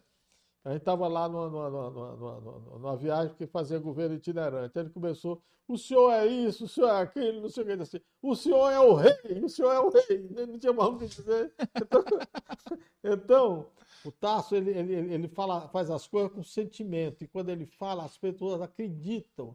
Uhum. Quando ele sobe no palanque, é impressionante, ele se transforma. Né? Ele fala direto às pessoas. É o carisma dele, né? Bom, e ele me falou em Maranguape e tudo. Eu disse assim, mas teve vai? Ele disse, não, rapaz, o pessoal cabisbaixo. Eu disse, governador, é porque Maranguape está numa situação horrível. Tinha francolares, tinha não sei o que e tudo. As empresas quebraram, sei lá, 3, 4 mil empregos. Foi embora aí ao longo de 4, 5 anos. Ele disse, pô, rapaz, me arranja uma coisa para botar em Maranguape. Porque precisamos resolver e o povo realmente está numa situação terrível. Eu fiquei penalizado, fiquei impressionado. Eu disse para ele, vale tudo. né? Ele disse, como é, vale tudo. Eu disse, eu posso ir o máximo de incentivo? Ele disse, pode. Eu me mandei. Tinha uma feira de calçado no Rio Grande do Sul, eu sabia que tinha feira, fui para essa feira. Já estava programado. E aí, é o que eu digo, essa coisa de oportunidade. Fui, estava Fui visitar os estandes dos colegas dos outros estados, né? É boa vizinhança. Entrei no estande da Paraíba, estava o secretário na época, né? Ele, fim da feira, fim de expediente, ele batendo aqui um gelo no uísquezinho e disse assim: Minha cota eu já preenchi. Fechei um negócio com a Dakota, uma fábrica de calçado feminino espetacular. Cobri minha cota. Eu fiquei calado. Saí, fui pro telefone, liguei pro Pio, meu grande amigo Pio Rodrigues. E aí tem que fazer justiça aos presidentes de entidade de classe. Ele era presidente da CDL na é. época? Rapaz, eles pegaram junto. Por isso é que a coisa deu certo. Tocou com uma, uma, uma orquestra afinada. O governo tinha credibilidade, tinha diálogo com os empresários entendeu? Uhum. Não se pode entender. É, eu, não viu o empresário eu, como inimigo, né? É, eu faço crítica ao, ao, ao, ao Cid, mas ao mesmo tempo faço justiça. Se o Cid não tivesse feito nada, tivesse ficado sentado os oito anos na cadeira, e tivesse somente implantado as 120 escolas que ele implantou no Ceará, escola profissionalizante, cada escola tem 500 e poucos alunos, eu vi lá na minha terra, e eu sei o que isso tem rendido e como o parque industrial, os investidores têm respondido isso. A criança passa tempo integral, passa oito horas, sai uhum. um técnico de nível médio. Olha, eu fui num auditório de uma escola profissionalizante, eu posso dizer que o auditório da escola profissionalizante é melhor do que o auditório da FIEC. Então, o, Joãozinho 30 que dizia que, disse que quem gosta de, de, miséria é intelectual, né? As pessoas mais humildes gostam do que é bom, é. porque no sofrimento ela já vive. Uhum. Então, eles preservam a escola. Então, isso, eu acho que, se, repito, se o Cid não tivesse feito nada e só tivesse feito as escolas profissionalizantes, já justificaria oito anos de governo. As outras coisas vai pelo temperamento dele, cada um com a sua, com, com a sua, com a sua maneira. E aí eu liguei para o Pio, funcionava tudo muito bem, entidade de classe. Pio, contei a história disse, meu amigo, não se preocupe, conte comigo. Rapaz, o Romeu, dono da fábrica, é muito meu amigo. Rapaz, nós somos o maior cliente dele no Nordeste. Aquele negócio dele, né? Uhum. Rapaz, daí a pouco eu ligo para ele e disse, olha, o homem vai lhe receber amanhã. Pode ir lá para o interior do Rio Grande do Sul me mandei para o interior do Rio Grande do Sul, disse, Pio, peça a ele para não fechar o negócio com a Paraíba, porque bateu o martelo hoje, mas não assinou o documento, então disse que vai repensar e tudo, nos deu a oportunidade de falar para ele. Não, pode ir tranquilo. Eu fui, realmente, você me recebeu muito bem, contei a história para ele, disse, você vai para o Ceará, nós lhe cedemos um galpão por 10 anos, você vai pagar 1% de CMS. Vocês fazem isso? Mas, pois está feito. É, eu disse, olha, ele disse, mas eu queria ouvir isso do governador também. Eu disse, mas você vai ouvir do governador. Toda história que eu conto tem que eu, o, o governador tem que saber. Por coincidência, o governador está em São Paulo. Você tem tempo de jantar amanhã? Ele disse, tem. Podemos jantar em Porto Alegre? Ele disse, podemos, eu vou para Porto Alegre. O gaúcho. É, eu brigava muito aqui com os industriais, que chamavam industrial de asfalto, né? A turma não, quer, não fica longe da praia, né? Mas o gaúcho vai-se embora, fica a 500 quilômetros da capital, não quer nem saber. E ficamos acertados, aí eu liguei para o Tasso, em São Paulo. Sabia que ele estava em São Paulo. Governador, olha, arrumei a fábrica de Maranguape. Agora, marquei um jantar ao Ceará e o senhor vai... Vou encerrar que está grande. É, o senhor vai participar do jantar. Aí quer dizer que o papaizinho cheio de problema. Vou sair para Porto Alegre para um jantar que o Raimundo Viana marcou. É, governador, me ajude, você não tem a fábrica. Ele disse: tá bom, eu vou. Que hora é o jantar? Eu disse: gaúcho janta cedo. Sete horas. Hum. Tá bom. Eu disse: o senhor vai para qualquer, qual hotel? Lá era um grande hotel, só tinha um hotel bom naquela época em Porto Alegre. O certo é o seguinte: como eu fiquei satisfeito, fui visitar outros clientes. E me danei pelo interior do Rio Grande do Sul e, e vim voltando no outro dia. Quando deu assim, cinco e tanto da tarde, eu vi que não ia chegar às sete horas da noite em Porto Alegre. Porque quando você vai chegando em Porto Alegre, vai fechando a, a estrada, né? O, volume de carro. Aí eu liguei para o Tarso no hotel. Já estava no hotel. Governador, temos um problema. Que é? eu não vou chegar às sete horas em ponto. Então eu queria pedir ao senhor a gentileza de ir para receber o, o empresário. Mas ele não me conhece, conhece, o senhor é conhecido, ele vê, ele vai, vai, vai, vai lhe conhecer e eu também vou avisar para ele. O senhor vai estar esperando por ele e, e, e tudo. E, e, tu estás aonde? Diz, Rapaz, eu estou aqui na estrada, eu vou tomar um banho de cowboy daquele que eu sei tu lava o rosto, né? E, e coisa, muda a camisa, né? Mas eu chego, sete e pouco eu chego. Eu vou correr, o motorista vai correr e tudo. Isso quer dizer que eu saio de São Paulo para agradar o doutor Raimundo e agora eu vou ser o anfitrião, fazer sala para você, né? Tá bom, tá certo. Né? Então, quando eu cheguei, eles já estavam conversando, estava ah. tudo bem, o camarada satisfeito, jantamos e tudo. Aí o camarada disse: Bom, então fica certo. Eu estou trazendo 200 máquinas da Itália Fechei o negócio da Itália, vou mandar já despachar para o Ceará. Vou mandar o, o, meu contador já amanhã para o Ceará, amanhã ou depois, já para fazer o registro da junta comercial. E eu quero começar com 200 máquinas. Agora eu preciso de um galpão de 4 mil metros quadrados. E quero rodar em 60 dias, porque eu tenho contratos para atender. E tudo que o camarada dizia, eu dizia, tá ok. E o Tasso olhava para mim. tá ok. Aí, terminado, cumprimentos, abraço, tudo. Eu digo, eu preparo o protocolo, lhe mando, se assina, tudo hum. certo. Quando nós saímos, o Tasso olhou para mim no carro e disse, Raimundo, onde é que tu vai arrumar esse galpão de 4 mil metros, Raimundo? Eu disse, governador, vamos dormir. que a fábrica nós já arrumamos a chama. Agora, quando eu acordar, eu vou pensar nessa no fábrica. galpão. No galpão. Bom. Mas o universo conspira quando você está bem intencionado. É. Na realidade, eu tinha uma informação de que o Grupo Macedo estava fechando a fábrica de saco de algodão e estava passando para a ráfia no, no moinho. Então ia, ia passar a usar no, no, no trigo sacos de ráfia, não sei como é que eles chamam, mas que essa, esse, esse galpão era outro coice em Maranguape, tá certo? A fábrica fica em frente à rodoviária de Maranguape, é, esse galpão é. aí. É. Aí liguei, ó, o senador na hora. Não, não pode, pode assumir lá meu conterrâneo, não tem problema. A fábrica ficou pronta, a adaptação, em 45 dias. O Jota Macedo tirou as máquinas e nós tivemos que fazer banheiro como apêndice, né? Banheiro masculino, feminino, você faz da, da, da do limite da parede para fora, para a calçada, né? Porque a, a, a, esteira de calçado tem 100 metros. Uhum.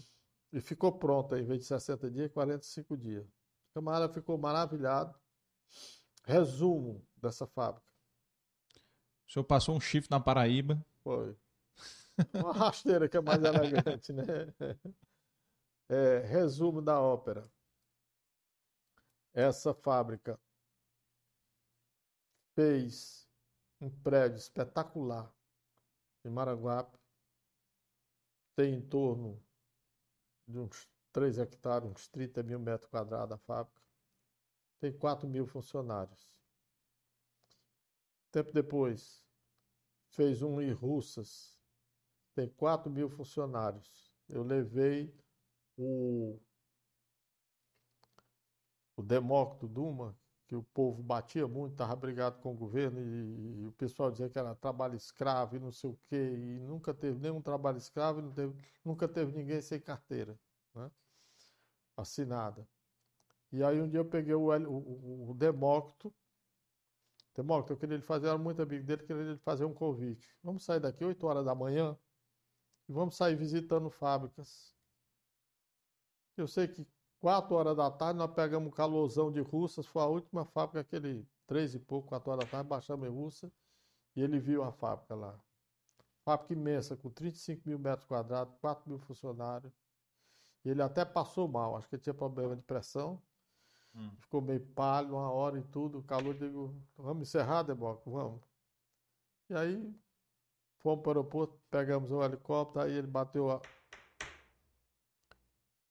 no meu, meu homem disse, Raimundo, eu achava que era razoavelmente bem informado. E eu estou vendo que eu sou razoavelmente desinformado. Parabéns, mas eu vou mandar o Valdemar, acho que é Valdemar Menezes, que é meio barbudo, sofreu até um acidente na época, teve muito doente. E no outro dia eu fui com o Valdemar, percorri o mesmo itinerário era o redator lá do povo. Chegamos aqui no aeroporto, eu filho da vida, ele disse, secretário, meu papel é criticar. Então não espere nenhum elogio, que eu não vou lhe elogiar, nem vou elogiar o governo, não. Perdi a viagem.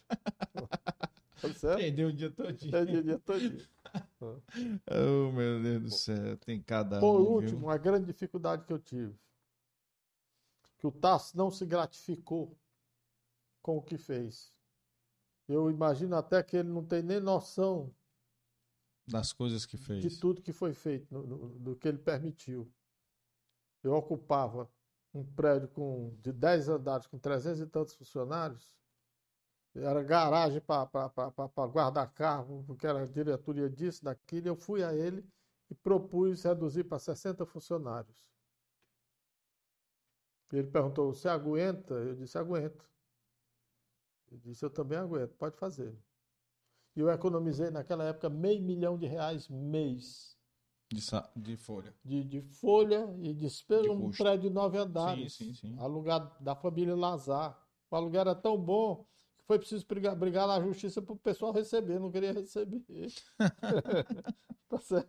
Tinha terminado o contrato, ele que brigando para renovar. Não, fique aí. É, fique aí, entendeu? Fique aí. Era, era o hotel, né? Ali na Caixa e Silva. Sim. Né? É, foi duro. A minha mulher recebeu carta até em véspera de Natal, dizendo que ela comprasse o luto que ia me matar. Eu passei dois anos andando com segurança. Essa coisa do corporativismo, da malandragem, do cabide de emprego, ah, não, não, não se é sabe porque não se sabe porque essa violência na periferia. É porque tem os ladrões de luxo que recebe o salário e não é, trabalho. Nem vai. Entendeu?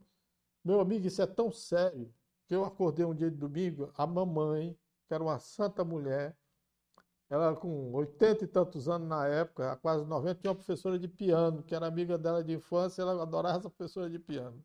Uhum. Ela chegou na minha casa num domingo Foi no meu quarto e tudo, a minha mulher já tinha levantado. Aí, ô oh, mamãe, tudo bom, tudo bem? E disse, meu filho, eu vim falar com você sobre a fulana, minha professora de piano. O filho dela, um rapaz tão bom.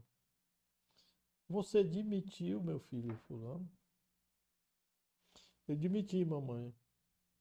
Sabia que era filho? Mas ele é tão bom e tão preguiçoso, né, mamãe?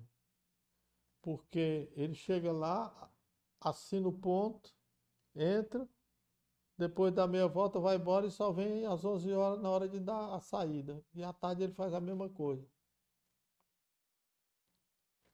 Ela disse: Ah, é? Então tá certo. Não disse mais nada. Mas olha, o que tinha de malandro, o que eu, o que eu até um deputado que se sentiu prejudicado inventou que eu tinha desviado 6 milhões do, do BEC sem nunca ter feito um negócio com o BEC. Eu era membro do conselho, não podia pedir dinheiro emprestado do BEC e não tinha negócio com o BEC. Mas bota na imprensa, sai e pronto. É. É Uma a vez- vingança do sujeito. Uma, é, uma vez. Então, economizei meio milhão de reais mês. Aí pedi o Tasso o seguinte: ó, eu só quero que esse dinheiro que vai ser economizado, você não tire do meu orçamento. Você ia gastar com coisa que não era produtiva, eu estava esterilizando recursos. Vamos dar gratificação e eu economizo o resto dentro do meu orçamento. Então, no dia da inauguração da Nutrilite, lá em Ubajara, Uhum. ele foi e olhou e disse: Raimundo, mas esses americanos são caprichosos, né? Eu disse: Nós somos caprichosos, governador. Ele Isso aí disse: foi feito aqui, Como? Como nós? Eu disse: Esse prédio é nosso. Nosso, Raimundo! Fazendo prédio para americano. Não, o terreno é nosso. Ele, ele deu, ele desapro- desapropriou, pagou e essa parte aqui é do Estado. Então tem saída para a estrada. Está cedido, cedido incomodato. Ele vai fazer outro, ele passa aqui 10 anos incomodado, não paga nada, mas depois ele vai comprar. Aí se faz um leilão e ele compra. Uhum. Então, assim nós fizemos muitos. E aí eu tive uma conversa com ele, dele se gratificar pelo que ele tinha feito. Vá olhar, porque muita coisa ele não ia. Até ele ficou 52 fábricas por inaugurar. E aí eu vi que ele não ia, não tinha tempo. Ia um, não ia outro e tudo. Aí eu fui falar com a Renata, que é uma, é uma dama e uma mulher idealista, com acessibilidade social incrível. Eu me dava e me dou muito bem com ela. Renata, aí contei a história para ela. Olha, eu queria que você fosse visitar umas fábricas que o governador não, não, não- não- coisa. Até, até para o governo é bom. Mas quando, e você aí. Ah, Raimundo, eu adoro o papai construir as fábricas dele, eu menino. Às vezes eu dormia dentro do carro porque ele ia visitar as construções de madrugada, ficava até lá, não sei o que hora, eu ficava dentro do carro. Eu adoro nessas. Bom, marcamos, Legal. ela disse: eu só não posso sair cedo.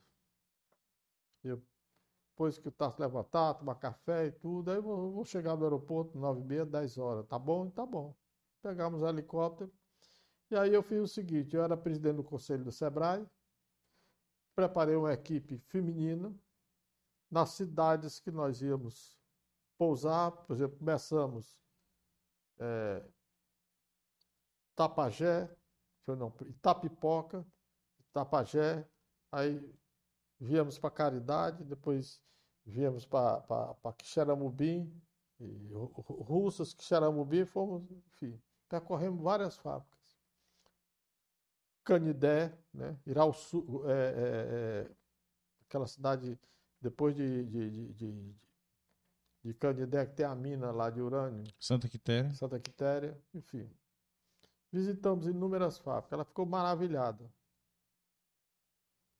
Ficou empolgadíssima. E aí, final do dia, chegamos. E cada cidade que ela chegava tinha duas. Eu disse: olha, é uma, uma senhora, esposa do governador, mas.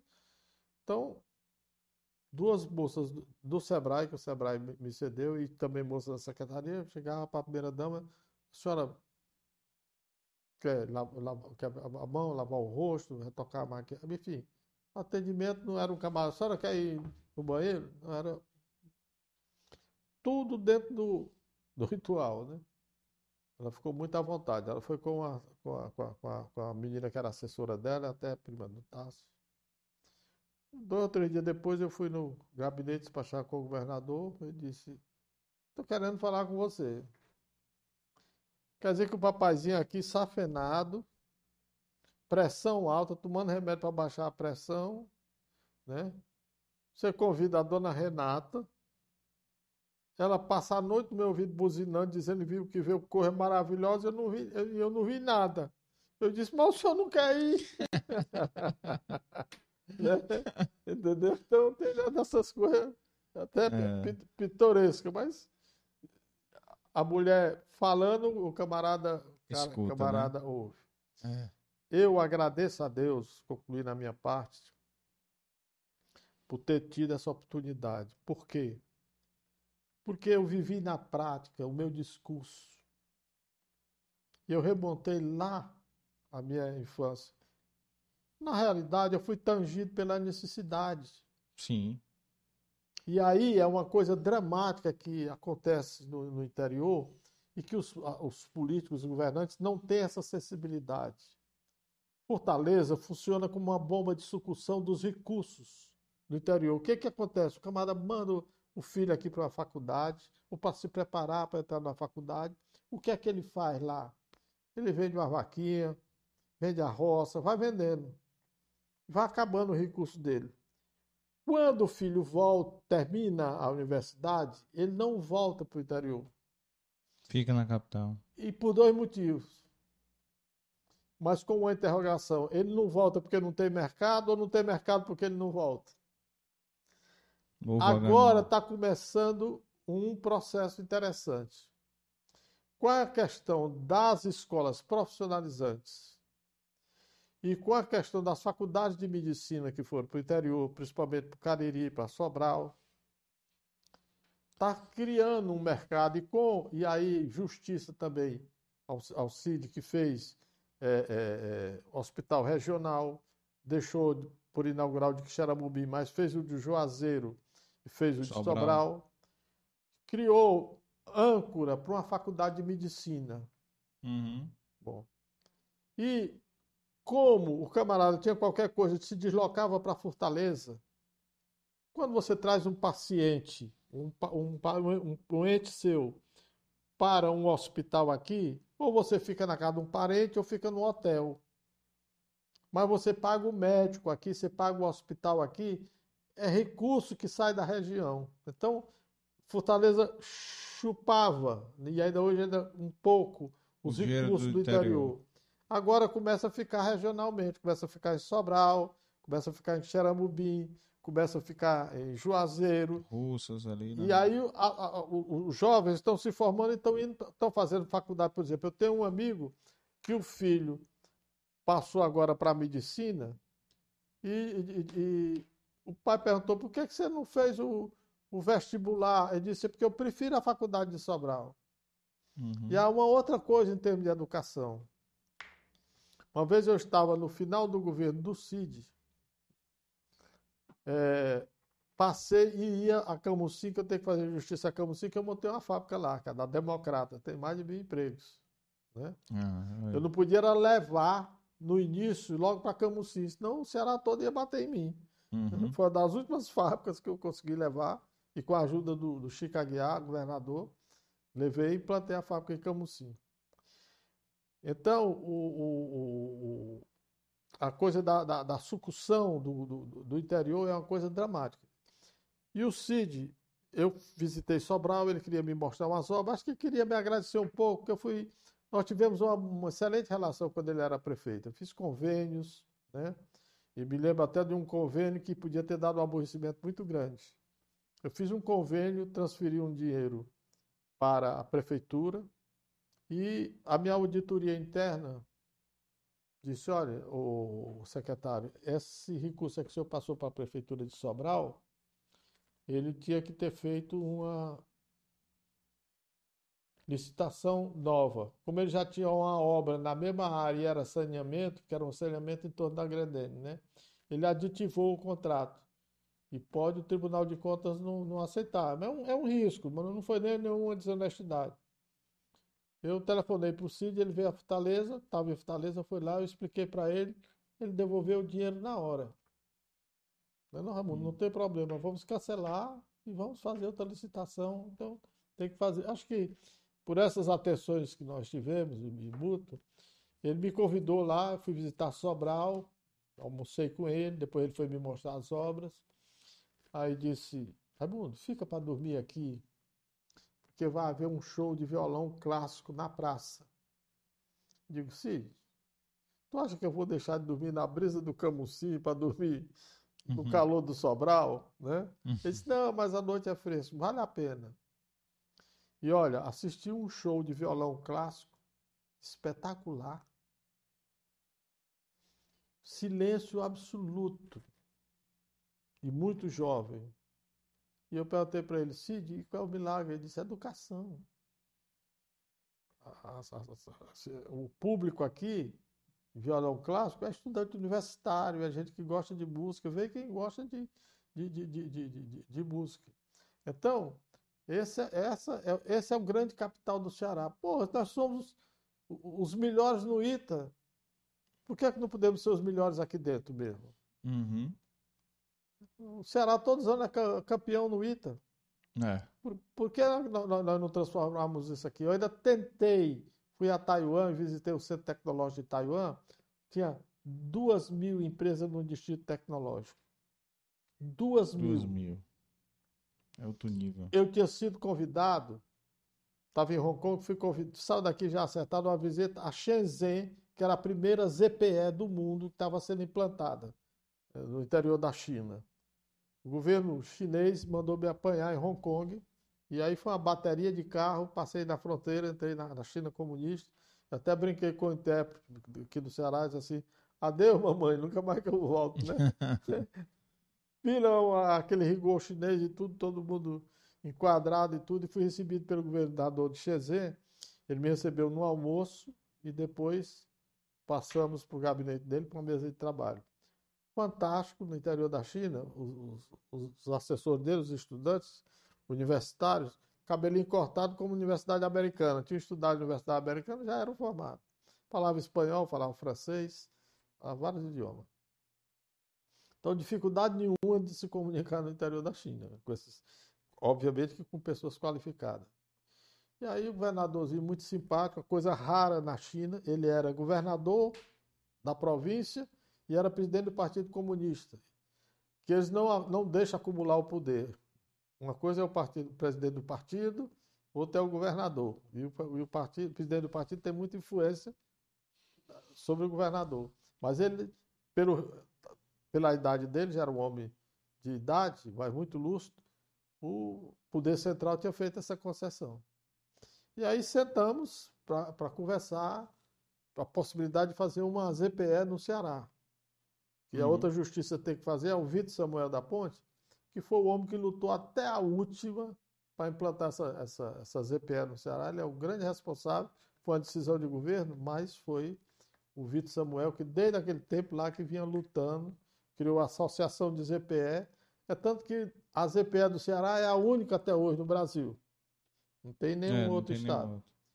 Bom, o presidente da ZPE, me, me, me, me o governador me recebeu, e aí abriu uma gaveta, sentamos lá no, no, no, no, gabinete dele, depois do almoço. Abriu uma gaveta, tirou um, um papel, que era um convênio, aí olha para mim, se formalizou todinho e o intérprete traduziu para mim. Se o senhor pode me explicar o que, que um convênio de cidades irmãs, que foi feita com o Rio Grande do Sul, desonrou o meu país? Eu disse, como? Nós recebemos aqui uma comitiva de empresários gaúchos e foram muito bem recebidos, tiveram todas as informações e acertamos que uma delegação chinesa iria ao Rio Grande do Sul. Hum. E até hoje não chegou o convite. Até hoje não foi formalizado o convite. Foi formalizado o convênio, mas o convite não foi feito. Eu disse: Eu vou explicar ao senhor. Aí Vitor tem um mapa do Brasil aí. Vitor tirou o mapa, abriu, pediu licença, abriu o mapa. Disse, ó, aqui o Ceará, que o Rio Grande do Sul.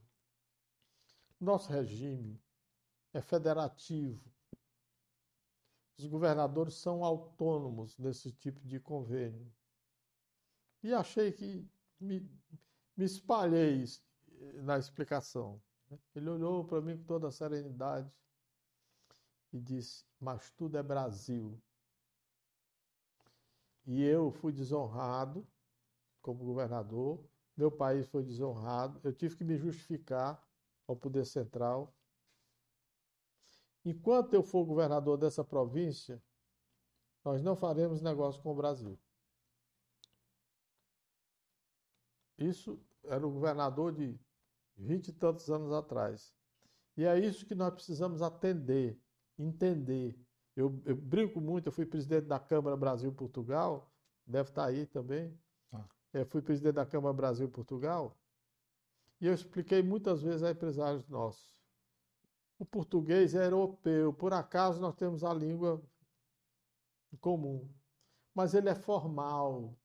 Uhum ele age como europeu, ele quer ver tudo preto no branco, não tem negócio de tapinha no ombro, não, não, não, não sei o quê.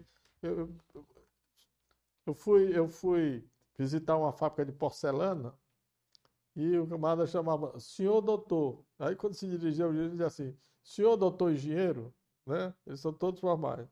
E estou lá na fábrica, sai, do autofone, numa esteira rolante, passa aqui por cima da minha cabeça e tudo. E o meu assessor disse, não tem perigo de cair uma, uma porcelana dessa, não? Ele disse. Tem sim.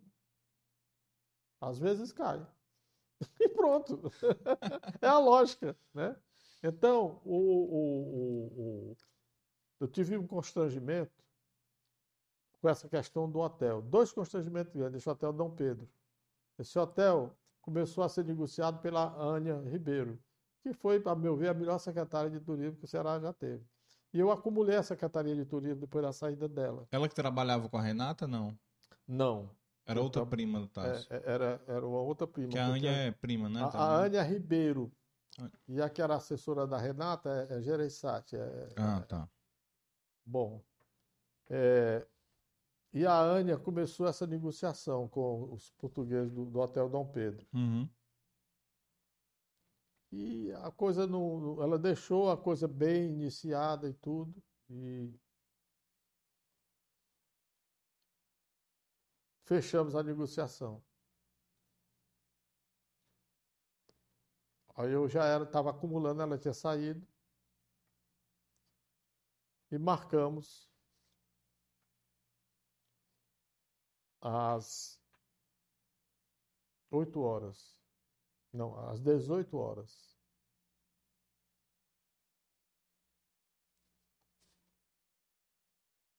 Aí estava presidente da Câmara, que na realidade é o prefeito de Portugal,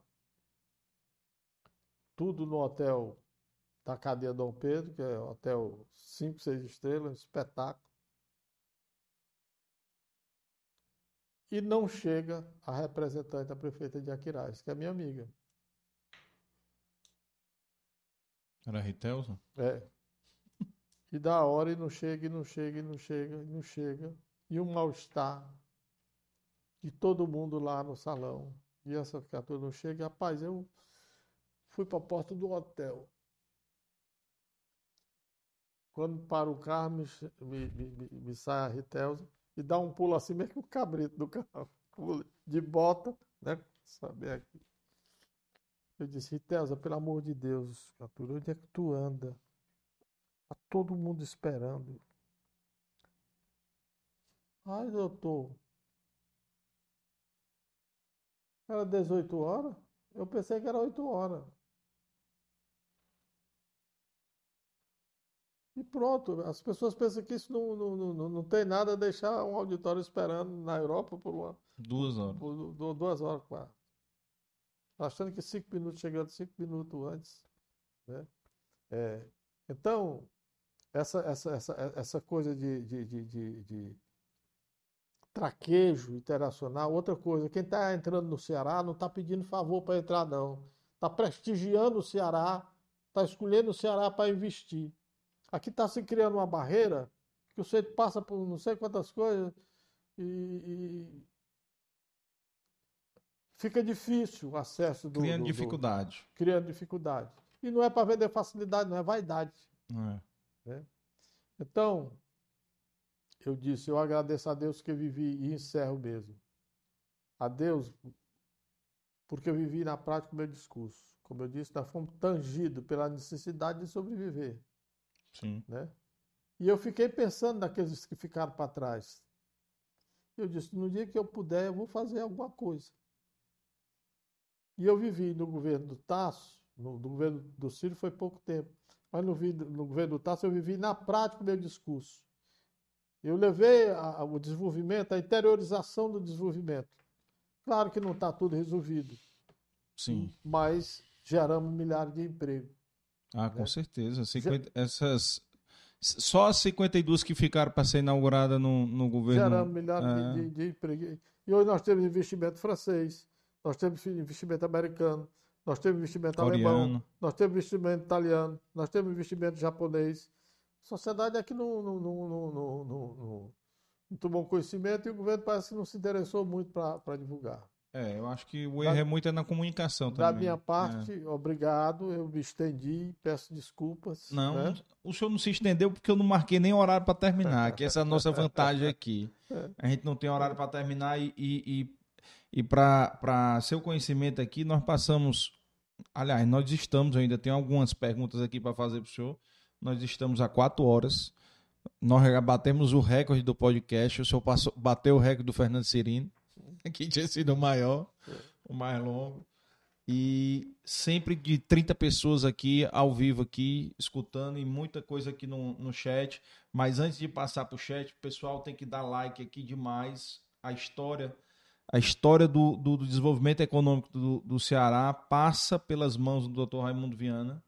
Né? Eu tô, obviamente não estou dizendo que é só exclusivamente dele, foi dos governadores, né? dos governadores ah. que deram autonomia, que deram toda assistência.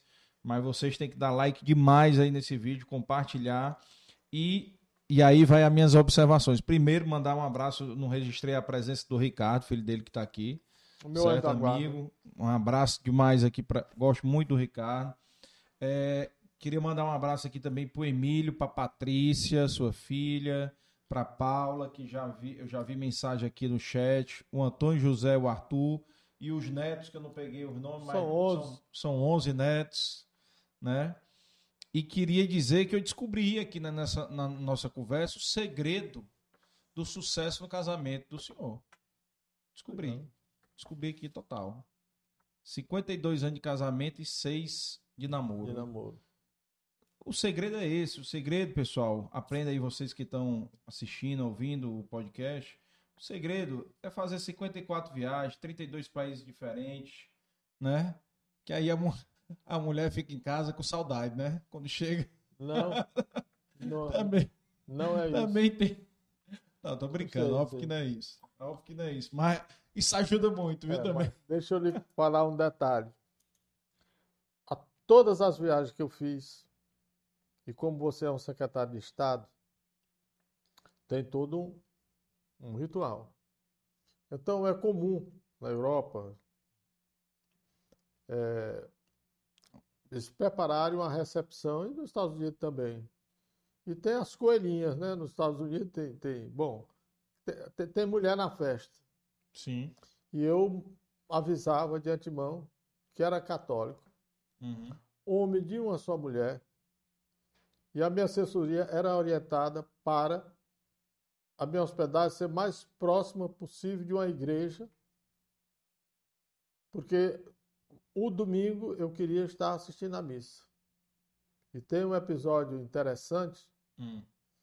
em Belgrado. Eu estava no interior da Alemanha Oriental. Uhum. Tinha acabado de cair o o Muro de Berlim estava em mudança e valia a pena a oportunidade de investimento. É, e aí a minha ideia era vender granito do Ceará, porque a, Alemanha Oriental, a Alemanha Ocidental tinha havido a unificação, era investimento através de, atrás de investimento. E tinha um, um, um, um industrial alemão, que até o filho dele teve na, na nossa casa, passou um, uma semana na nossa casa, e ele estava investindo no interior da Alemanha Oriental. E para aquelas pessoas que são fascinadas, né? E eu não sou aqui radical, mas com não conhece, não leio, não estudo, não sei, e não quero aprender o que é o comunismo. É, eu fui visitar a Alemanha Oriental.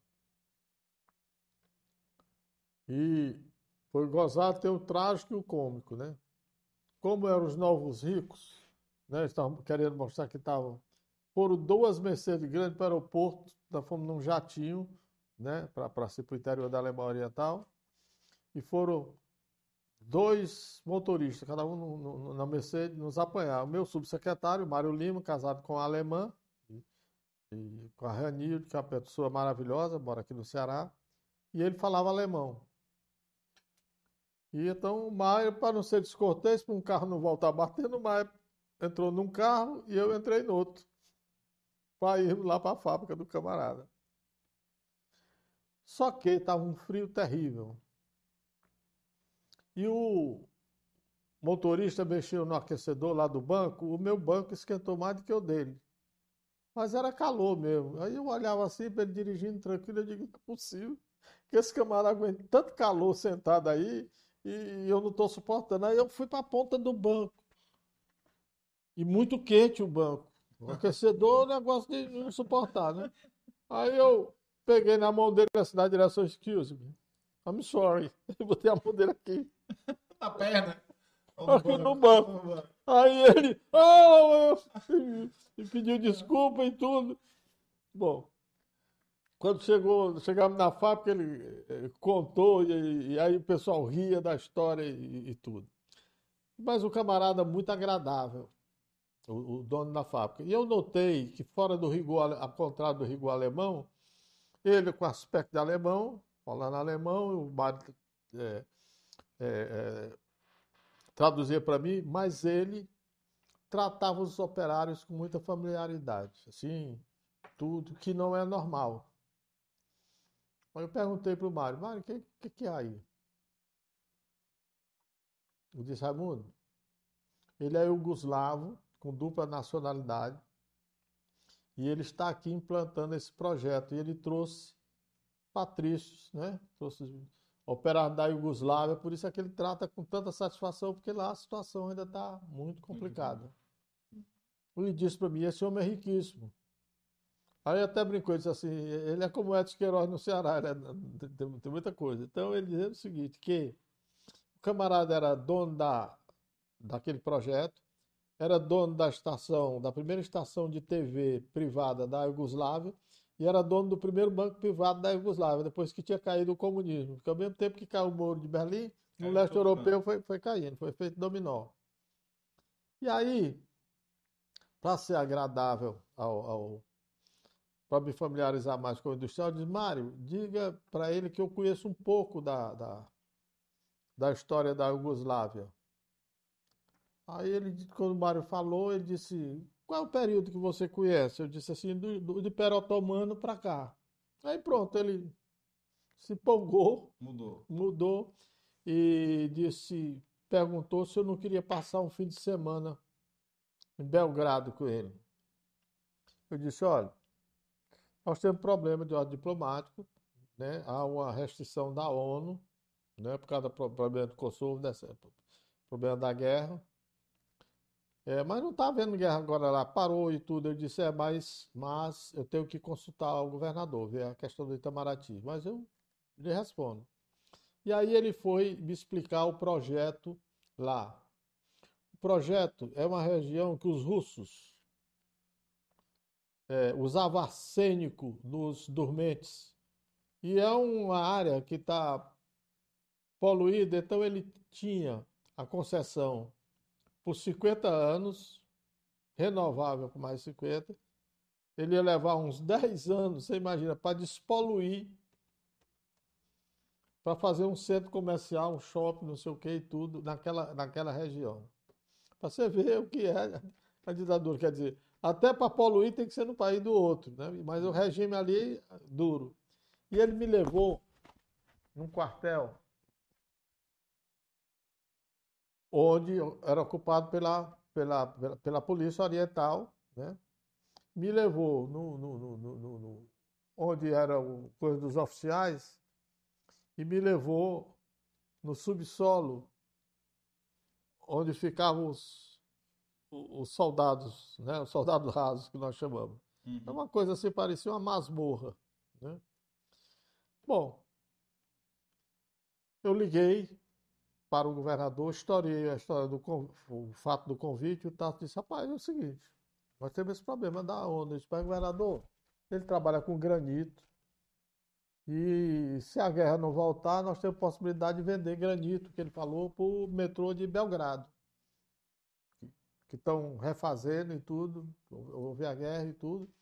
Ele disse, então é o seguinte, eu vou me comunicar, ou vou mandar me comunicar com, com a embaixada, para ver como ele vai fazer. Mas veio rápido a resposta, que não tinha um embaixador brasileiro, mas tinha um adido cultural. Então eu ia ser recebido, não em viagem oficial, mas uma, uma visita cultural, não sei o quê, tudo. Tanto que me levaram onde era o Palácio do Tito, depois a residência eh, do Tito, que eu disse que tinha lido muito sobre o Tito, que uhum. foi o governante, camarada que lutou na Segunda Guerra, os partisanos, né, né para libertar lá dos alemães e tudo, depois os, os russos entraram. Bom, e os camaradas, realmente eu fui com eles, e eles me ofereceram um jantar num hotel. Hotel tinha 220 funcionários, tinha 12 hóspedes, ainda a herança do, do, do, do, do, do, do, do e ele nos ofereceu um, um, jantar mandando trazer carne, carneiro da, da, da, do Montenegro. Né? E aí teve uma coisa fantástica. Veio um grupo de música cigana, violões, guitarra cigana, os camaradas cantaram a Aquarela do Brasil, uma coisa espetacular, espetacular. E eu perguntei para o Adido Cultural brasileiro, que história é essa? Esse camarada, ele disse, não, a pronúncia deles é perfeita. Eles vivem lá na embaixada pedindo música para melhorar a pronúncia, mas eles não falam português, não falam coisa nenhuma, é só a música mesmo, que eles são loucos pela música brasileira. Hum. E disse que eles eram doidos pelo aquele que morreu de, de, de desastre, o corredor, o, o Ayrton Senna. Ele disse que na morte do Ayrton Senna, a embaixada ficou de plantão no frio terrível. Eles ficaram dois dias em fila dando parabéns ao governo brasileiro, ao povo brasileiro pela morte do Ayrton Senna. Vai entender. que... né? É impressionante surreal, né? surreal. Bom. E aí o camarada, a uma certa altura, eles se levantaram, tocando a música cigana, e os homens começaram a dançar. Só tinha um homem nessa coisa, um bota a mão no ombro do outro, do outro, e ficaram rodando, e lá me puxaram, e o Mário disse, tem que dançar, Raimundo. Aí eu fui lá, eh, dançando para um lado, para o outro, aquela aí. dança dele me dando bom. Aí, Depois aí, eles fizeram. Tinha imaginado dançarem do Camusim, tá dançando lá. Resultado. Depois eles fe fez um discurso e eu vi que eles ficaram muito emocionados. Ele dizendo o seguinte: Eu sou sérvio, já, venci, já lutei, já venci três guerras. Aí os outros cantavam o hino da Sérvia, não sei o que e tal. E lá, na hora que, que ele falou, eu aqui ao lado do, do, do, embaixador, quando ele falou em Maria Helena, aí todo mundo aplaudiu, se emocionou e tudo. Ele falou. Eu perguntei para o embaixador: o que é Maria Helena? Né? E disse: olha, é uma suposta heroína na história deles, que lutou numa guerra aí há sei, 100 anos certo. atrás. Isso com o símbolo do heroísmo da mulher, né? É, aqui da Sérvia, e toda vez que fala, mas isso é quase um mito e tudo, né? Depois ele falou sobre as lavadeiras do Rio Montenegro, porque o Montenegro separou da, é, da, da Montenegro. É, aí quando falou das lavadeiras, era a história do menino que ia tomar banho no rio, mas não ia tomar banho no rio, ia olhar as lavadeiras do, do Rio Montenegro, né? Uhum. Tomando e aí ele disse: oh, você tem que se preparar que depois você vai, vai discursar e eu vou traduzir. Mas você vai ter que responder o discurso. Eles estão lhe homenageando e contando a história deles. E aí eu respondi dizendo o seguinte: Não me fale Maria Helena, que a minha mulher não é Maria Helena, Não, não me fale saudade da Maria Helena, que eu estou muito mais saudoso da minha Irene, que está a milhares de quilômetros. A de vocês está um pouco além da fronteira da guerra. Né?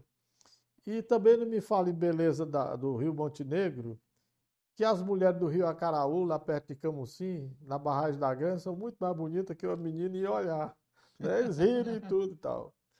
Mas vocês disseram que são sérvios. Então, se vocês são sérvios, vocês são cristãos ortodoxos. Eu sou católico. Amanhã, domingo, eu irei a uma igreja ortodoxa. E vou rezar não para que vocês ganhem a guerra, mas para que vocês recebam a paz. Eles ficaram emocionadíssimos. Vieram, me abraçaram, e tiveram deles que lacrimejando e tudo.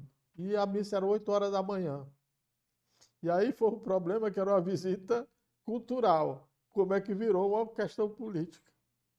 Porque quando eu cheguei, que participei da, da missa na igreja ortodoxa, e fui lá, depois pus a vela e tudo.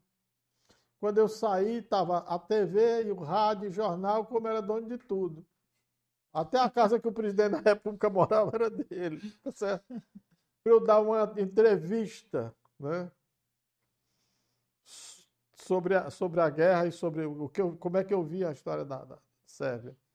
E eu disse o seguinte: aí repeti que eu era católico e que eu tinha ido ali orar não para que eles ganhassem a guerra, mas para que eles recebessem a paz, que tinha uma dimensão muito maior do que a, que a, que a guerra e tudo. Bom, eu tive notícia depois de um amigo na Alemanha que a entrevista saiu na Alemanha, saiu na Europa toda. Mas o pitoresco disso é que saímos da missa, chegamos no hotel, satisfeito que assisti da missa e tudo. Daí a pouco tocou a sirene e veio lá dizendo que nós tínhamos que sair imediatamente, que a guerra tinha recomeçado a 150 quilômetros. Tinha estourado a guerra a 150 quilômetros. Aí foi. Nós em Belgrado já estavam os carros parados em consequência da, da, da guerra que tinha parado a, a mas estava arrebentado o país. Uhum. É, e corremos para o aeroporto com esse industrial, dono do jatinho também, e, e saímos da, da, a coisa tão brutal que quando nós pousamos em Belgrado, a polícia cercou o avião. Quando nós viemos da Alemanha, no fim de semana, para pousar, chegamos lá na, na sexta-feira à tardinha, né? E, e pousamos lá. É, a polícia cercou. Eu olhei assim, eu disse, Mário, olha aí, olha o que, que tem de polícia aí, tudo apado aí, a bronca aí.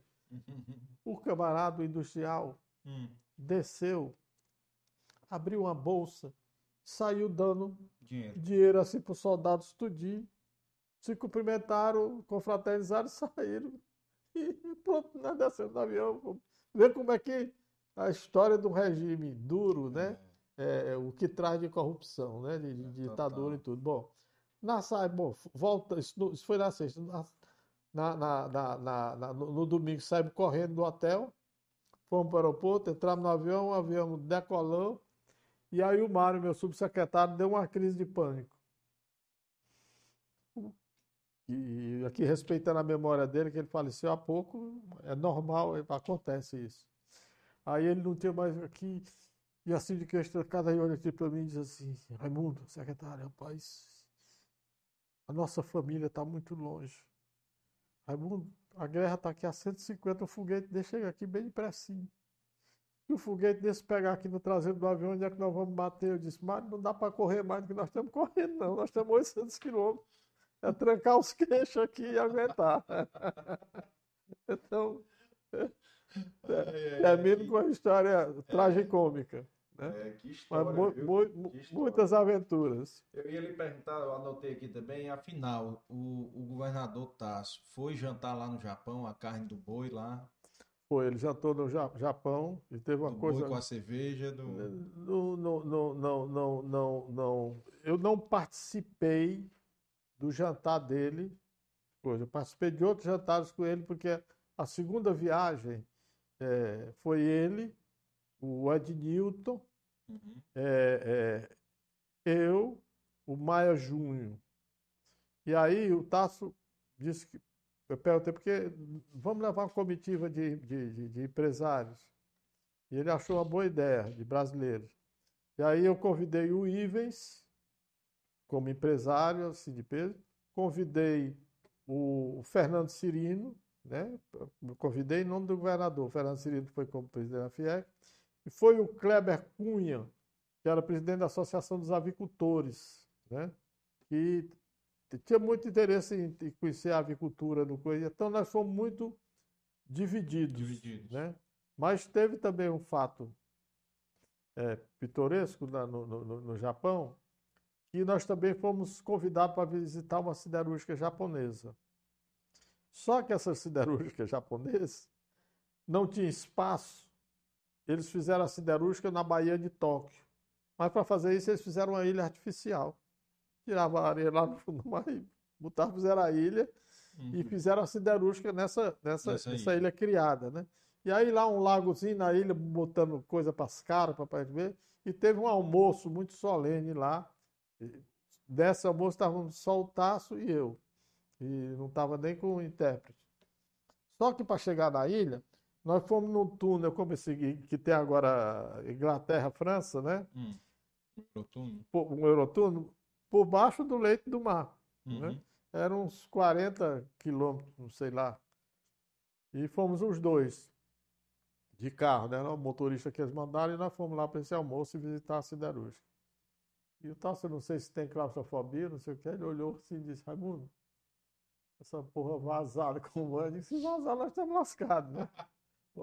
então, foi muito bem recebido e tudo, e aí tá, Tasso tem uma classe. E uma japonesa vestida a caráter, pois se via a entrada lá, era uma sopa, coisa de legumes e tudo. E a pobre da japonesinha vinha lá, hum. dentro do ritual, primeiro foi servir o governador. E ela veio no passinho ali, acho que ela coisou, e derramou a sopa aqui atrás no taço. um negócio horrível. Tomou um susto, acredito que não, não sei se queimou, mas só o susto, né? Rapaz, foi um... Aí todo mundo coisou, pediu desculpa, o presidente da empresa levantou, o outro veio aqui, eu sei que já o outro veio, pegou o paletó do taço, outro botou um pano aqui, não sei o que e tal. Bom, passou o clima ali. A mocinha já deixou aqui a, a, a, a tigelazinha e tudo, já botou a mão aqui e já saiu chorando, pela, pela é. expressão dela. Aí no fim do. Já no final do almoço, tava lá aquele negócio das cumprimentos e tudo, eu disse assim, governador, para você ver aí como é que é o negócio, é, é rigoroso, né? Disse assim, governador, vamos aliviar aí a situação aí da, da mocinha e diz, Raimundo, não te mete. De qualquer jeito, ela vai praticar ariquiri, araquiri, né? Deixa esse problema deles aí para eles resolverem. Não vamos, uhum. não vamos comentar nada, que eles estão muito constrangidos, né? É, então, vai, vai, vai que eles ficam mais chateados. Mais chateados né? ainda. É, como. É, bem. Que bom, que bom, que bom. Eu acho que. A, é... Sim. Outra pergunta aqui. Polêmica. Pois não. É, por que, que o Cid passou seis anos na FIEC? Não sei. Eu só lamento, né? Porque tanto teria sido muito útil para o setor produtivo, como uhum. útil para ele, até para eh, talvez ele entender mais uma, uma, porque o Roberto Macedo, eu creio que foram quase seis anos, não sei se, se é exato, mas muito mais ou muito próximo disso. O Roberto Macedo é uma pessoa adorável. Né?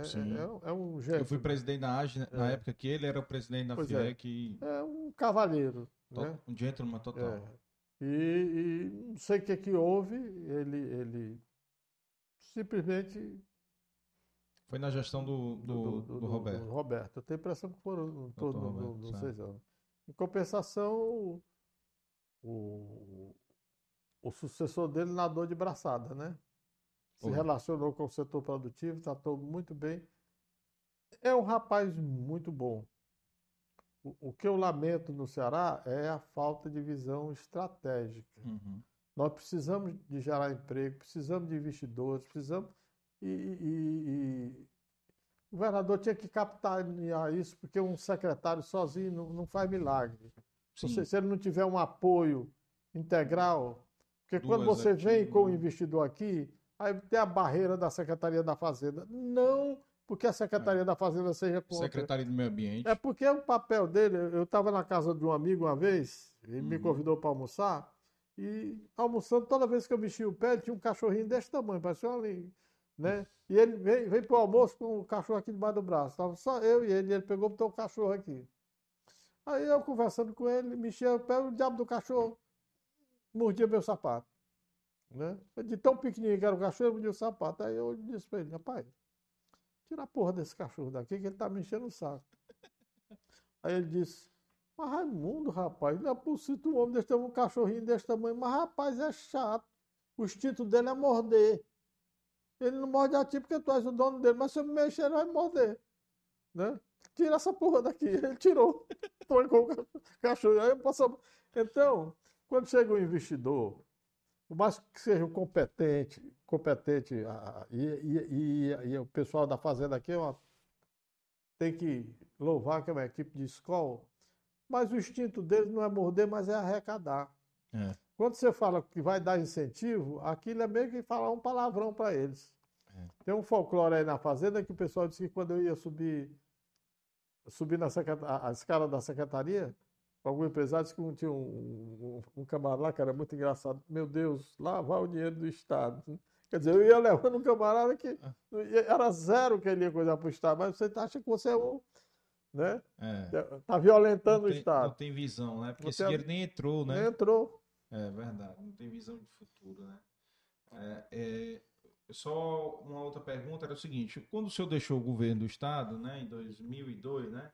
Foi mais ou menos isso, né? Que o senhor Deixei em 2002, dezembro. Pronto. É, aí o senhor ficou dedicado eu voltei exclusivamente para a iniciativa, privada. O senhor é. chegou a trabalhar como executivo ou ficou focado na empresa? Não, eu, empresa... nunca, eu nunca larguei os meus negócios. Eu não, é. estava era presente como, como estaria. Porque... Estaria, tá, tá aí o, tá, o, tá, tá, tá, tá os seus, os seus, os seus procuradores aí. É, o Ricardo e o Arthur e a Paula também é, veio, veio, trabalhar comigo. Depois é que ela foi para a sociedade da Planeta BB, né? Que ela é uhum. sócia com uma amiga dela. Né? Uhum. Mas eu já tinha minha atividade, eu tinha me voltado também para a área, área imobiliária, né? Uhum. É, tive também a, a, parte de produtos farmacêuticos, de fabricação, que isso aí daria uma outra coisa, porque era a, a, a máfia da, da, da Anvisa, né? A é um produto que era fabricado há 72 anos, que ela renovava. Carro, você renova a inscrição todos os anos. Medicamento é de 5 em 5 anos. Eu recebi várias mensagens de governos passados, de assessorias, né? e não, não conversei. E aí, dois produtos que representavam 84% do faturamento da empresa, eles fizeram o seguinte: eu fui renovar seis meses antes, como manda o regulamento, Aí recebi o ofício dele dizendo o seguinte, que eu provasse a, a, a patente? Não, ou... não, provasse o, o, a utilidade terapêutica dele. Uhum. Olha, como é que um produto que é fabricado há 72 anos, eu tinha comprado a patente há 28 anos, eles renovavam de 5 em 5 anos, provar aquela história de eficácia, né? Provar a eficácia. Aí você tem que pegar um, instituto em Campinas, eh, um, um, laboratório nos Estados Unidos, você gasta uma fortuna. Tem que ter um bom advogado. Levamos cinco anos. Provamos. Tira um produto seu cinco anos do mercado, porque enquanto eu estava provando, ficou sem fabricar. É. Assim que provei que comecei a fabricar, é como se estivesse lançando um produto. Aí eles pegaram fizeram a mesma exigência do outro que estava na época de renovar. Cinco anos. Hum. Produto você conhece, Gota Arthur de Carvalho. Sim. Esse era fabricado há 102 anos e há 28 anos era meu, eu tinha comprado. A patente. A, a patente. Aí ele quer saber de uma coisa, vá para o inferno. Né? É, chamei a Fiocruz, doei uma parte do equipamento para o outro, o laboratório não estava devendo nada a ninguém. Do, lamentei os funcionários que mandei embora, mas todos foram indenizados, não deu. Dava mais trabalho, eu estava bancando, bancando. esse produto. É. Indenizei. O farmacêutico, eu disse para pode procurar emprego e durante um ano você vem buscar um salário, mesmo sem estar trabalhando. Mesmo depois de ter recebido todo o direito dele. E o Brasil importa hoje 94% dos insumos farmacêuticos. Por, por coisa desse tipo. É. Aí está tá dizendo, está faltando semicondutor, faltando não sei o quê. Meu amigo, se houver um, um, problema mundial mesmo, nós vamos morrer aqui de, de tosse. Porque nós somos meros engarrafadores. E não se desenvolve por causa dessas loucuras. O pessoal fica nessa coisa de ideologia, dizer que não é sério o governo passado, não sei o quê. Corrupção traz pobreza. Uhum. Corrupção traz subdesenvolvimento. E ninguém quer negócio com ladrão.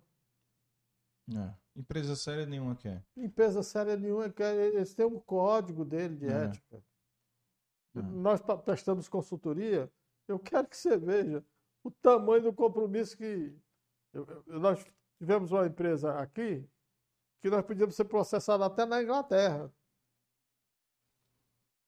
O, o processo não era só no Brasil, não. Nós, se quebrássemos a, o contrato hum. da, da, parte ética, ia processado até na Inglaterra. É, e é outro nível. É outro nível. Então eu doei para a Fiocruz um, um, aqui e doei também para o, o, o Nutec, equipamento todo, o prédio está aí.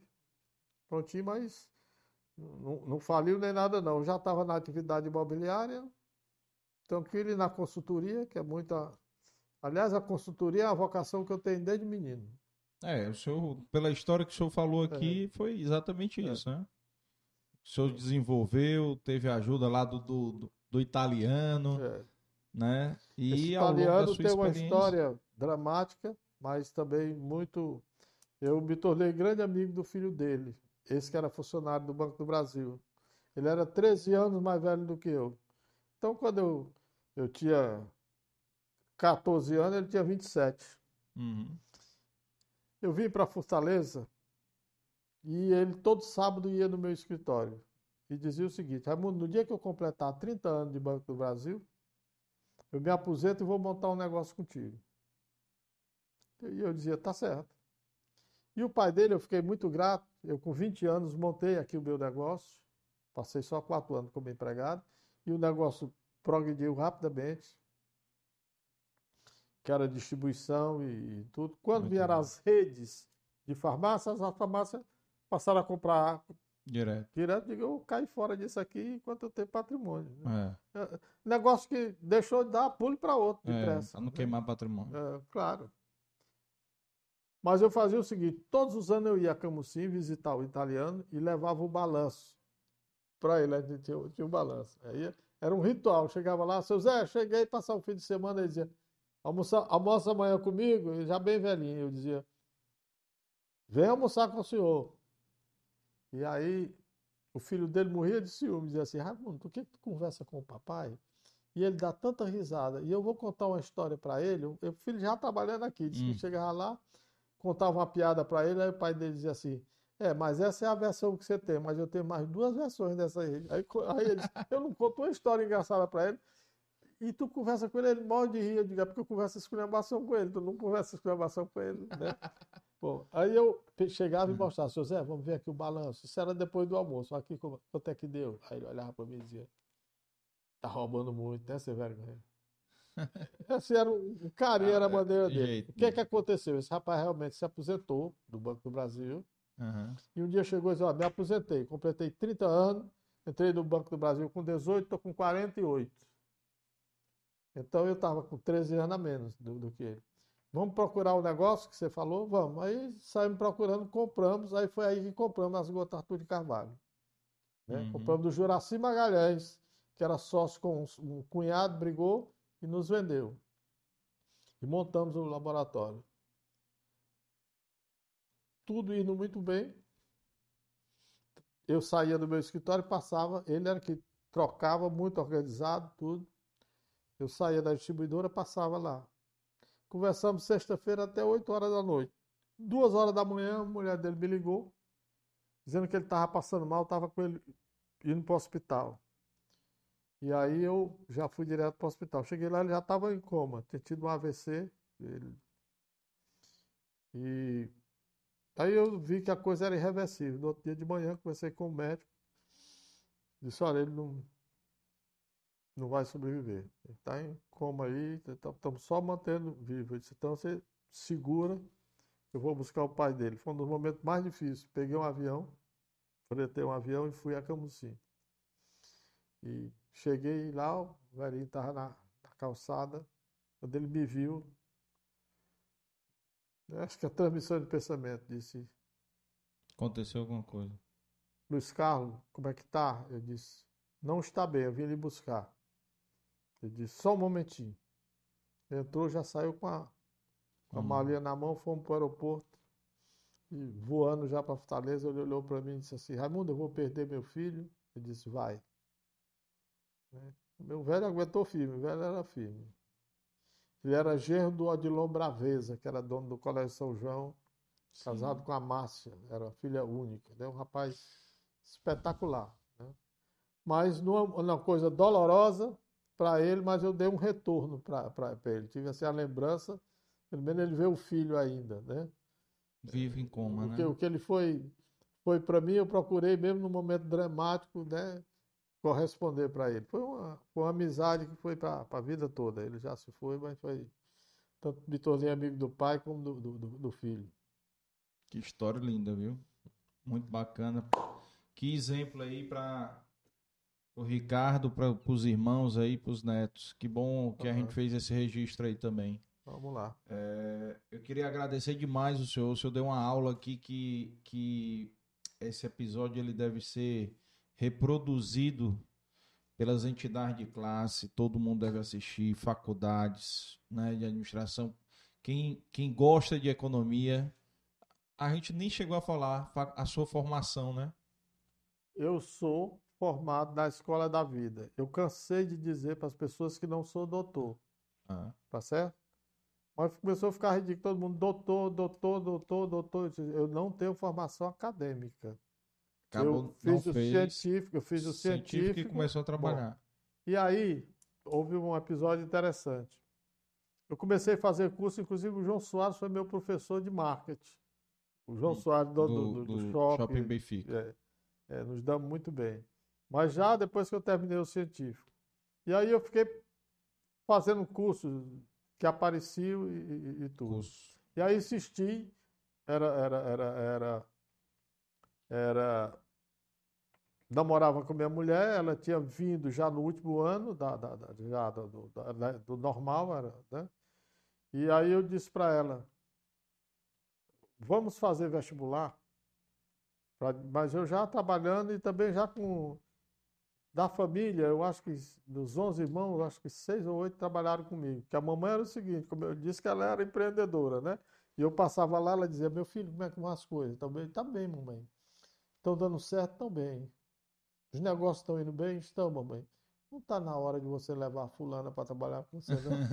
então ia um ou outro. Na realidade, a minha grande parceira foi a Flávia, que ainda hoje é minha parceira e tem sociedade comigo em negócio foi quem a, foi a minha primeira funcionária, a minha irmã é, é, é mais nova do que eu, né? É depois de mim e continuamos. Agora mesmo estamos reformando o escritório, está sendo feita a, a, a sala dela. Uhum. Porque no começo da, da, da minha eh, vida, viajando, cheio de menino e tudo, quando eu ia viajar, deixava tudo escrito com ela, dizendo se eu tivesse um acidente, que providência tinha sido tomada, como ela tinha que orientar e tudo. Então sempre foi uma coisa assim muito, muito, muito ligada, né? Muito, muito, muito próximo. Muito, muito, muito próximo. Era o, o, o envelope do, de emergência ficava com ela. A emergência era, era, era, era com ela. É, Mesmo por causa da preocupação da filha, da filha especial. especial. É, Patrícia, né? E me diga uma coisa, acabou que o senhor nem falou, pode só nominar os seus irmãos? Posso, são muitos, mas vamos são lá. Só dez. Dez. Margarida, Antônia, Maria do Carmo, essa foi que declamou para o Juscelino, uhum. excelente dançarina, dançava uhum. espetacularmente, inclusive tango. Né? Uhum. Então, Margarida, Antônia, Maria do Carmo, José Lourenço, Maria de Nazaré, Raimundo, Flávia, Elizabeth, Zé Maria, Lúcia e Miriam. São oito mulheres e três homens. Ah, o nome da minha mãe, Miriam. É. que bom, que bom. E É. é uma coisa boa que eu fiz para minha cidade. Hum, Eu e minha mulher construímos uma igreja e demos de presente à cidade. Aí foi. E tem uma coisa fantástica que ela agora completa 12 anos. Essa igreja foi, foi construída dentro de um ano. E só o primeiro ano eu mantive, né? O, o custeio. Está lá há 11 anos, a comunidade assumiu aquilo que eu lhe disse que, que, que Joãozinho 30, que gosta de, de- de pobreza, é intelectual, né? Uhum. Está lá a capela perfeita, é a coisa que nós estamos inclusive assistindo agora o novenário, é, e a festa é dia 1 de maio. Nós inauguramos a igreja no dia do nosso aniversário de casamento, né? E está lá a igreja perfeita, né? E muito bem cuidada, assim me dá muito, muito, muita alegria, porque a comunidade assumiu e virou um ponto de evangelização, né? Bacana, bacana. Fora o- os empregos da diplomata, né? Não, qual é? Diplomata, fábrica? Da democrata. Democrata. É. Democrata que o senhor levou, ainda É. deixou aí um presente à igreja para a cidade. Que bom, que bom. Que bom registro de um filho de Camusim também aqui. Deixa eu só passar rapidamente o chat aqui. As pessoas já estão saindo. É... Ixi, Maria, o chat aqui desapareceu um bocado de mensagem aqui, mas Não tem problema. é, depois dá pra ver. Ta- Tatiana, é, Tatiana aqui. A Tatiana é uma amiga minha que tá assistindo dos Estados Unidos, viu? Olha aí, ó. A audiência aqui tá, Tá boa. tá boa. Emílio Moraes, né? Emílio Esse é Moraes. diretor da Grandeira, foi diretor da Grandeira. Exatamente. Aí. Quem mais? Felipe Almeida. Francisco Leite, que show de entrevista. André Júnior Vidal. Existe amigo. Ceará aí, ó, antes e outro depois, o governador Tasso. E do secretário Raimundo também. Aí. É, Falou aqui o West Rock Brasil Fábrica de embalagens coletivas também. Reinaldo Lucas, show de entrevista. né? Bastante gente aqui, foi muita gente aqui que já passou, né? Tanta gente aqui que ficou. Pessoal, para mim foi uma honra. Para mim, o importante é ficar para a história. É, não, com registrado. certeza o registro aqui. Obrigado ao Ricardinho, né, que me ajudou aí a intermediar aqui para trazer Não, o senhor prazer, aqui prazer. né? Mas é fundamental esse registro para a história do- da economia do estado do Ceará, porque, como o senhor falou, muita gente não. não- é, muita coisa, ainda mais quando envolve política, né? Parece Terrível. muito pai, né? É. Muito pai para as crianças, né? É, E aí. E é bom esse registro, porque a gente falou muito do Porto Pecém, mas foram várias obras dentro desse governo que o senhor falou, que eu me lembro, que foi o aeroporto Pinto Martins, novo. Um detalhe Né? que eu não lhe falei, eu um dia recebo um telefonema, estava naquela crise de energia do, 2001. é, do Fernando Henrique, Fernando Henrique do apagão. E eu recebi um telefonema do Eliezer Batista, pai do Ike Batista. Sim. É, de novo vem a história do PECEM. Né? É, Que montou até MPX. aqui não lá. precisa nem, nem, nem, nem, nem gravar, é só para ficar Uhum. E aí eu telefonou dizendo que tinha interesse de vir ao Ceará. Eu digo, o senhor é muito bem-vindo, eu terei prazer em recebê-lo e tudo. E aí falei para o Tasso, olha, vai chegar aí o, o doutor Eliezer Batista e tudo. Ele disse, Raimundo, rapaz, o Eliezer já está com a idade tão avançada e ele ainda está em atividade, está. Não, ele é muito inteligente, mas é meio sonhador. Governador, ele é o homem que fundou a Vale do Rio Doce. É. É um craque. Depois da Segunda Guerra Mundial, o grande problema da siderúrgica do Japão era o frete. Porque não compensava o transporte de minério. Ele pegava na Nova Zelândia, coisa, mas a- do Brasil era, o Brasil apareceu, começou a aparecer identificar muita reserva de, de minério. Uhum. E o Eliezer desenvolveu um projeto de navio de 200 mil toneladas. E o Ocidente aqui não aceitou muito, dizendo o seguinte, que 200 mil toneladas no navio com as, as, com as ondas, com os impactos, com as tempestades, ele, ele partiria no meio. Né, no meio. O Eliezer levou para os japoneses. Os japoneses viram, fizeram os cálculos, reforçaram, disse, está perfeito. Então o Eliezer é venerado no Japão. É um homem que fez mais de 40 viagens no Japão. É recebido assim como uma personalidade excepcional no Japão. Então tem toda uma história. E aí eu o recebi. Né? Fui receber no aeroporto, fomos direto para o escritório, tinha preparado um helicóptero, ele visitar o PECEM, que estava começando. Ele disse, não, eu não preciso visitar o PECEM, não. Eu, eu vim só lhe dizer que o projeto está perfeito. Né? É, abriu a planta, estava lá, ele já tinha uma planta do, do, do, do, do PECEM, tira para o satélite, tira para Enfim, eles tinham tudo. Nos Estados Unidos foi a mesma coisa, quando nós fomos discutir, eles já tinham tudo. Uhum. Né?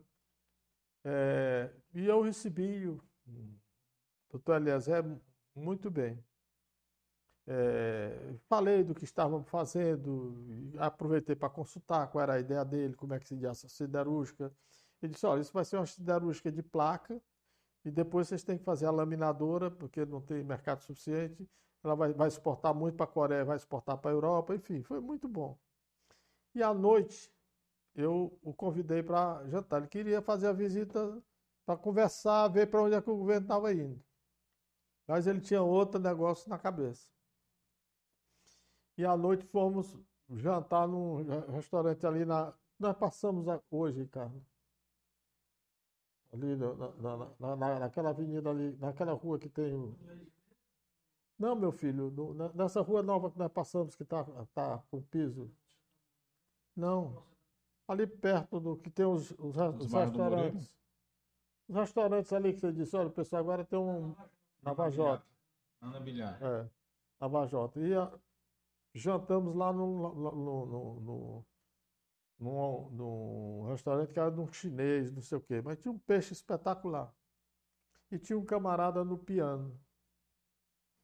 O camarada tocou uma música lá e eu baixinho aqui, instintivamente cantarolei a música. Aí ele olhou assim para você ver que é um homem inteligente e culto. Disse assim: Você conhece essa letra dessa música? Eu disse: Conheço. Você gosta de música? Eu disse: Gosto. Quem é o compositor dessa música? Disse, Bom, esse é um compositor popular, esse é o Evado Gouveia. Que música você conhece mais dele? Aí eu citei umas três, quatro. E falei que ele era cearense, que tinha mais de mil composições e tudo. Bom, eu preocupado que ele era um homem de idade, quando daí um meia-noite ele estava lá no pé do piano e ele cantando. Por prazer, cantando as músicas dele. Hum. Ele ia viajar no outro dia cedo. Aí sobrou para a secretária. Liguei para ela, a minha secretária, e disse: Olha, o, o Evaldo Gouveia não vende disso na, na, nas, nas, lojas, está tudo fechado. Né? Ele, ele mesmo ele vende, vende direto, tem lá um sistema de venda dele. Me arranja um disco do Evaldo Gouveia. Te vira aí, manda deixar no aeroporto cedinho para a pessoa estar me esperando lá que eu vou pegar o, o doutor Eliezer, acho que sete, seis horas, sete, sete horas, tem que estar no aeroporto. Sei que eu cheguei no hotel muito cedo, ele já estava esperando. Eu fui deixá-lo no aeroporto e lá no aeroporto eu dei o disco de presente a ele, a ele o CD. Ele disse: como é que está a sua agenda? Eu disse, está à sua disposição. Ele disse, você pode ir quarta-feira da próxima semana ao Rio? Eu queria lhe receber lá no meu escritório. Eu disse, pois não, irei com prazer. E fui. Cheguei do Santos Mão, na época eu fui direto para o escritório dele, que era. Quando eu cheguei lá, ele me recebeu e tudo, pegou o telefone e disse, que meu filho, Doutor Raimundo Viana está aqui. Eu estou indo para aí. Fomos, cheguei lá, o Ike veio, me recebeu muito bem e tudo. Disse, olha, já está tudo certo. O papai olhou, meu pai olhou, viu lá o projeto, viu os incentivos de vocês. O Brasil está em crise de energia. Eu tenho um sócio americano e nós montamos termoelétrica nos Estados Unidos. E eu fiquei com duas turbinas. E vamos montar a primeira termoelétrica do Nordeste no Ceará. É para lhe dar a notícia. Parabéns para você e obrigado por você ter recebido muito bem meu pai. E montou rapidinho, a Petrobras veio aqui e comprou. Que essa é uma coisa que nós não abordamos. Negociamos a refinaria com o, o Fernando Henrique. Tasso veio de Manaus, no jato presidencial, tido lá uma solidariedade com o Fernando Henrique, ligou para mim. Eu conheci Eduardo Prado e mais um investidor alemão. Fomos para a base aérea. Quando pousou, aí tivemos ordem para. Já tinha a orientação do Tasso, fomos nos reunir dentro do avião presidencial. E na nossa frente, o Fernando Henrique ligou para a Petrobras, para o Joel Renault, que era o presidente. Joel, acabei de fechar a questão da siderúrgica do Ceará. Nós precisamos de refino no Nordeste. Cabe duas refinarias no Nordeste. Então vamos fazer a primeira em Fortaleza e a outra nós vamos decidir se fazemos em Pernambuco ou no Maranhão. É, nós vamos entrar com 20%. Está ouvindo?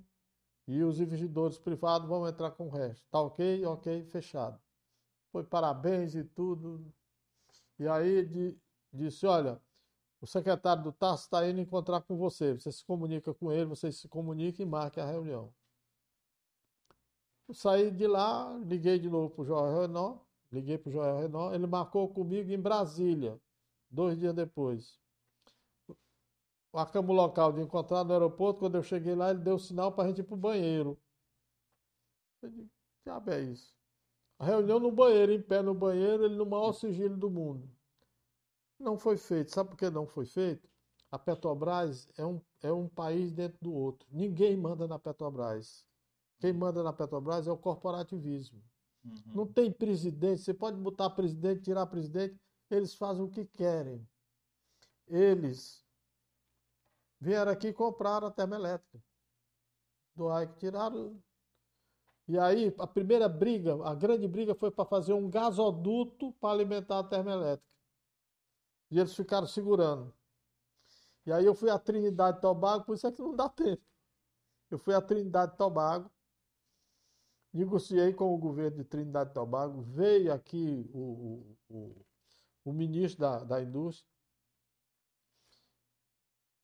montou-se uma planta de criogenização, ou seja, você pega o gás, matéria-prima no estado gasoso, faz o resfriamento com criogênio, como você faz com esperma para reprodução, uhum. ele passa para o estado líquido, põe no navio, Aí vem 5 mil metros cúbicos, 5 milhões de metros cúbicos no navio. Chega aqui, aquece, em vez de vir gás do Rio Grande do Norte, a gente pode até mandar de, de, de volta. Quando a Petrobras viu que nós tínhamos dado um jeito, veio aqui e comprou do Arco Batista. Deu quase 100 milhões de dólares de lucro para o Batista e aconteceu com o Arco Batista o que aconteceu com o Barão de Mauá. O Barão de Mauá resolveu, resolveu disputar com o Imperador o Ike resolveu disputar com a Petrobras.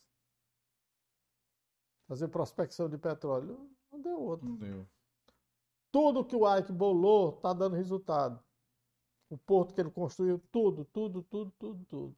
Porto, porto Tubarão, é? Porto não, Tubarão. não, é outro nome. Eu lembro. Florianópolis, né? É, é um espetáculo. Ok, né? Tem, tem, tem, tem muita história para frente, mas. Muita história, viu? Vamos marcar uma outra aí, né? Marcar Tem coisa aí para frente que só é. Não, foi, foi um prazer enorme aqui. Eu queria novamente aqui, pessoal, pedir para vocês se inscreverem no canal, deixar o like.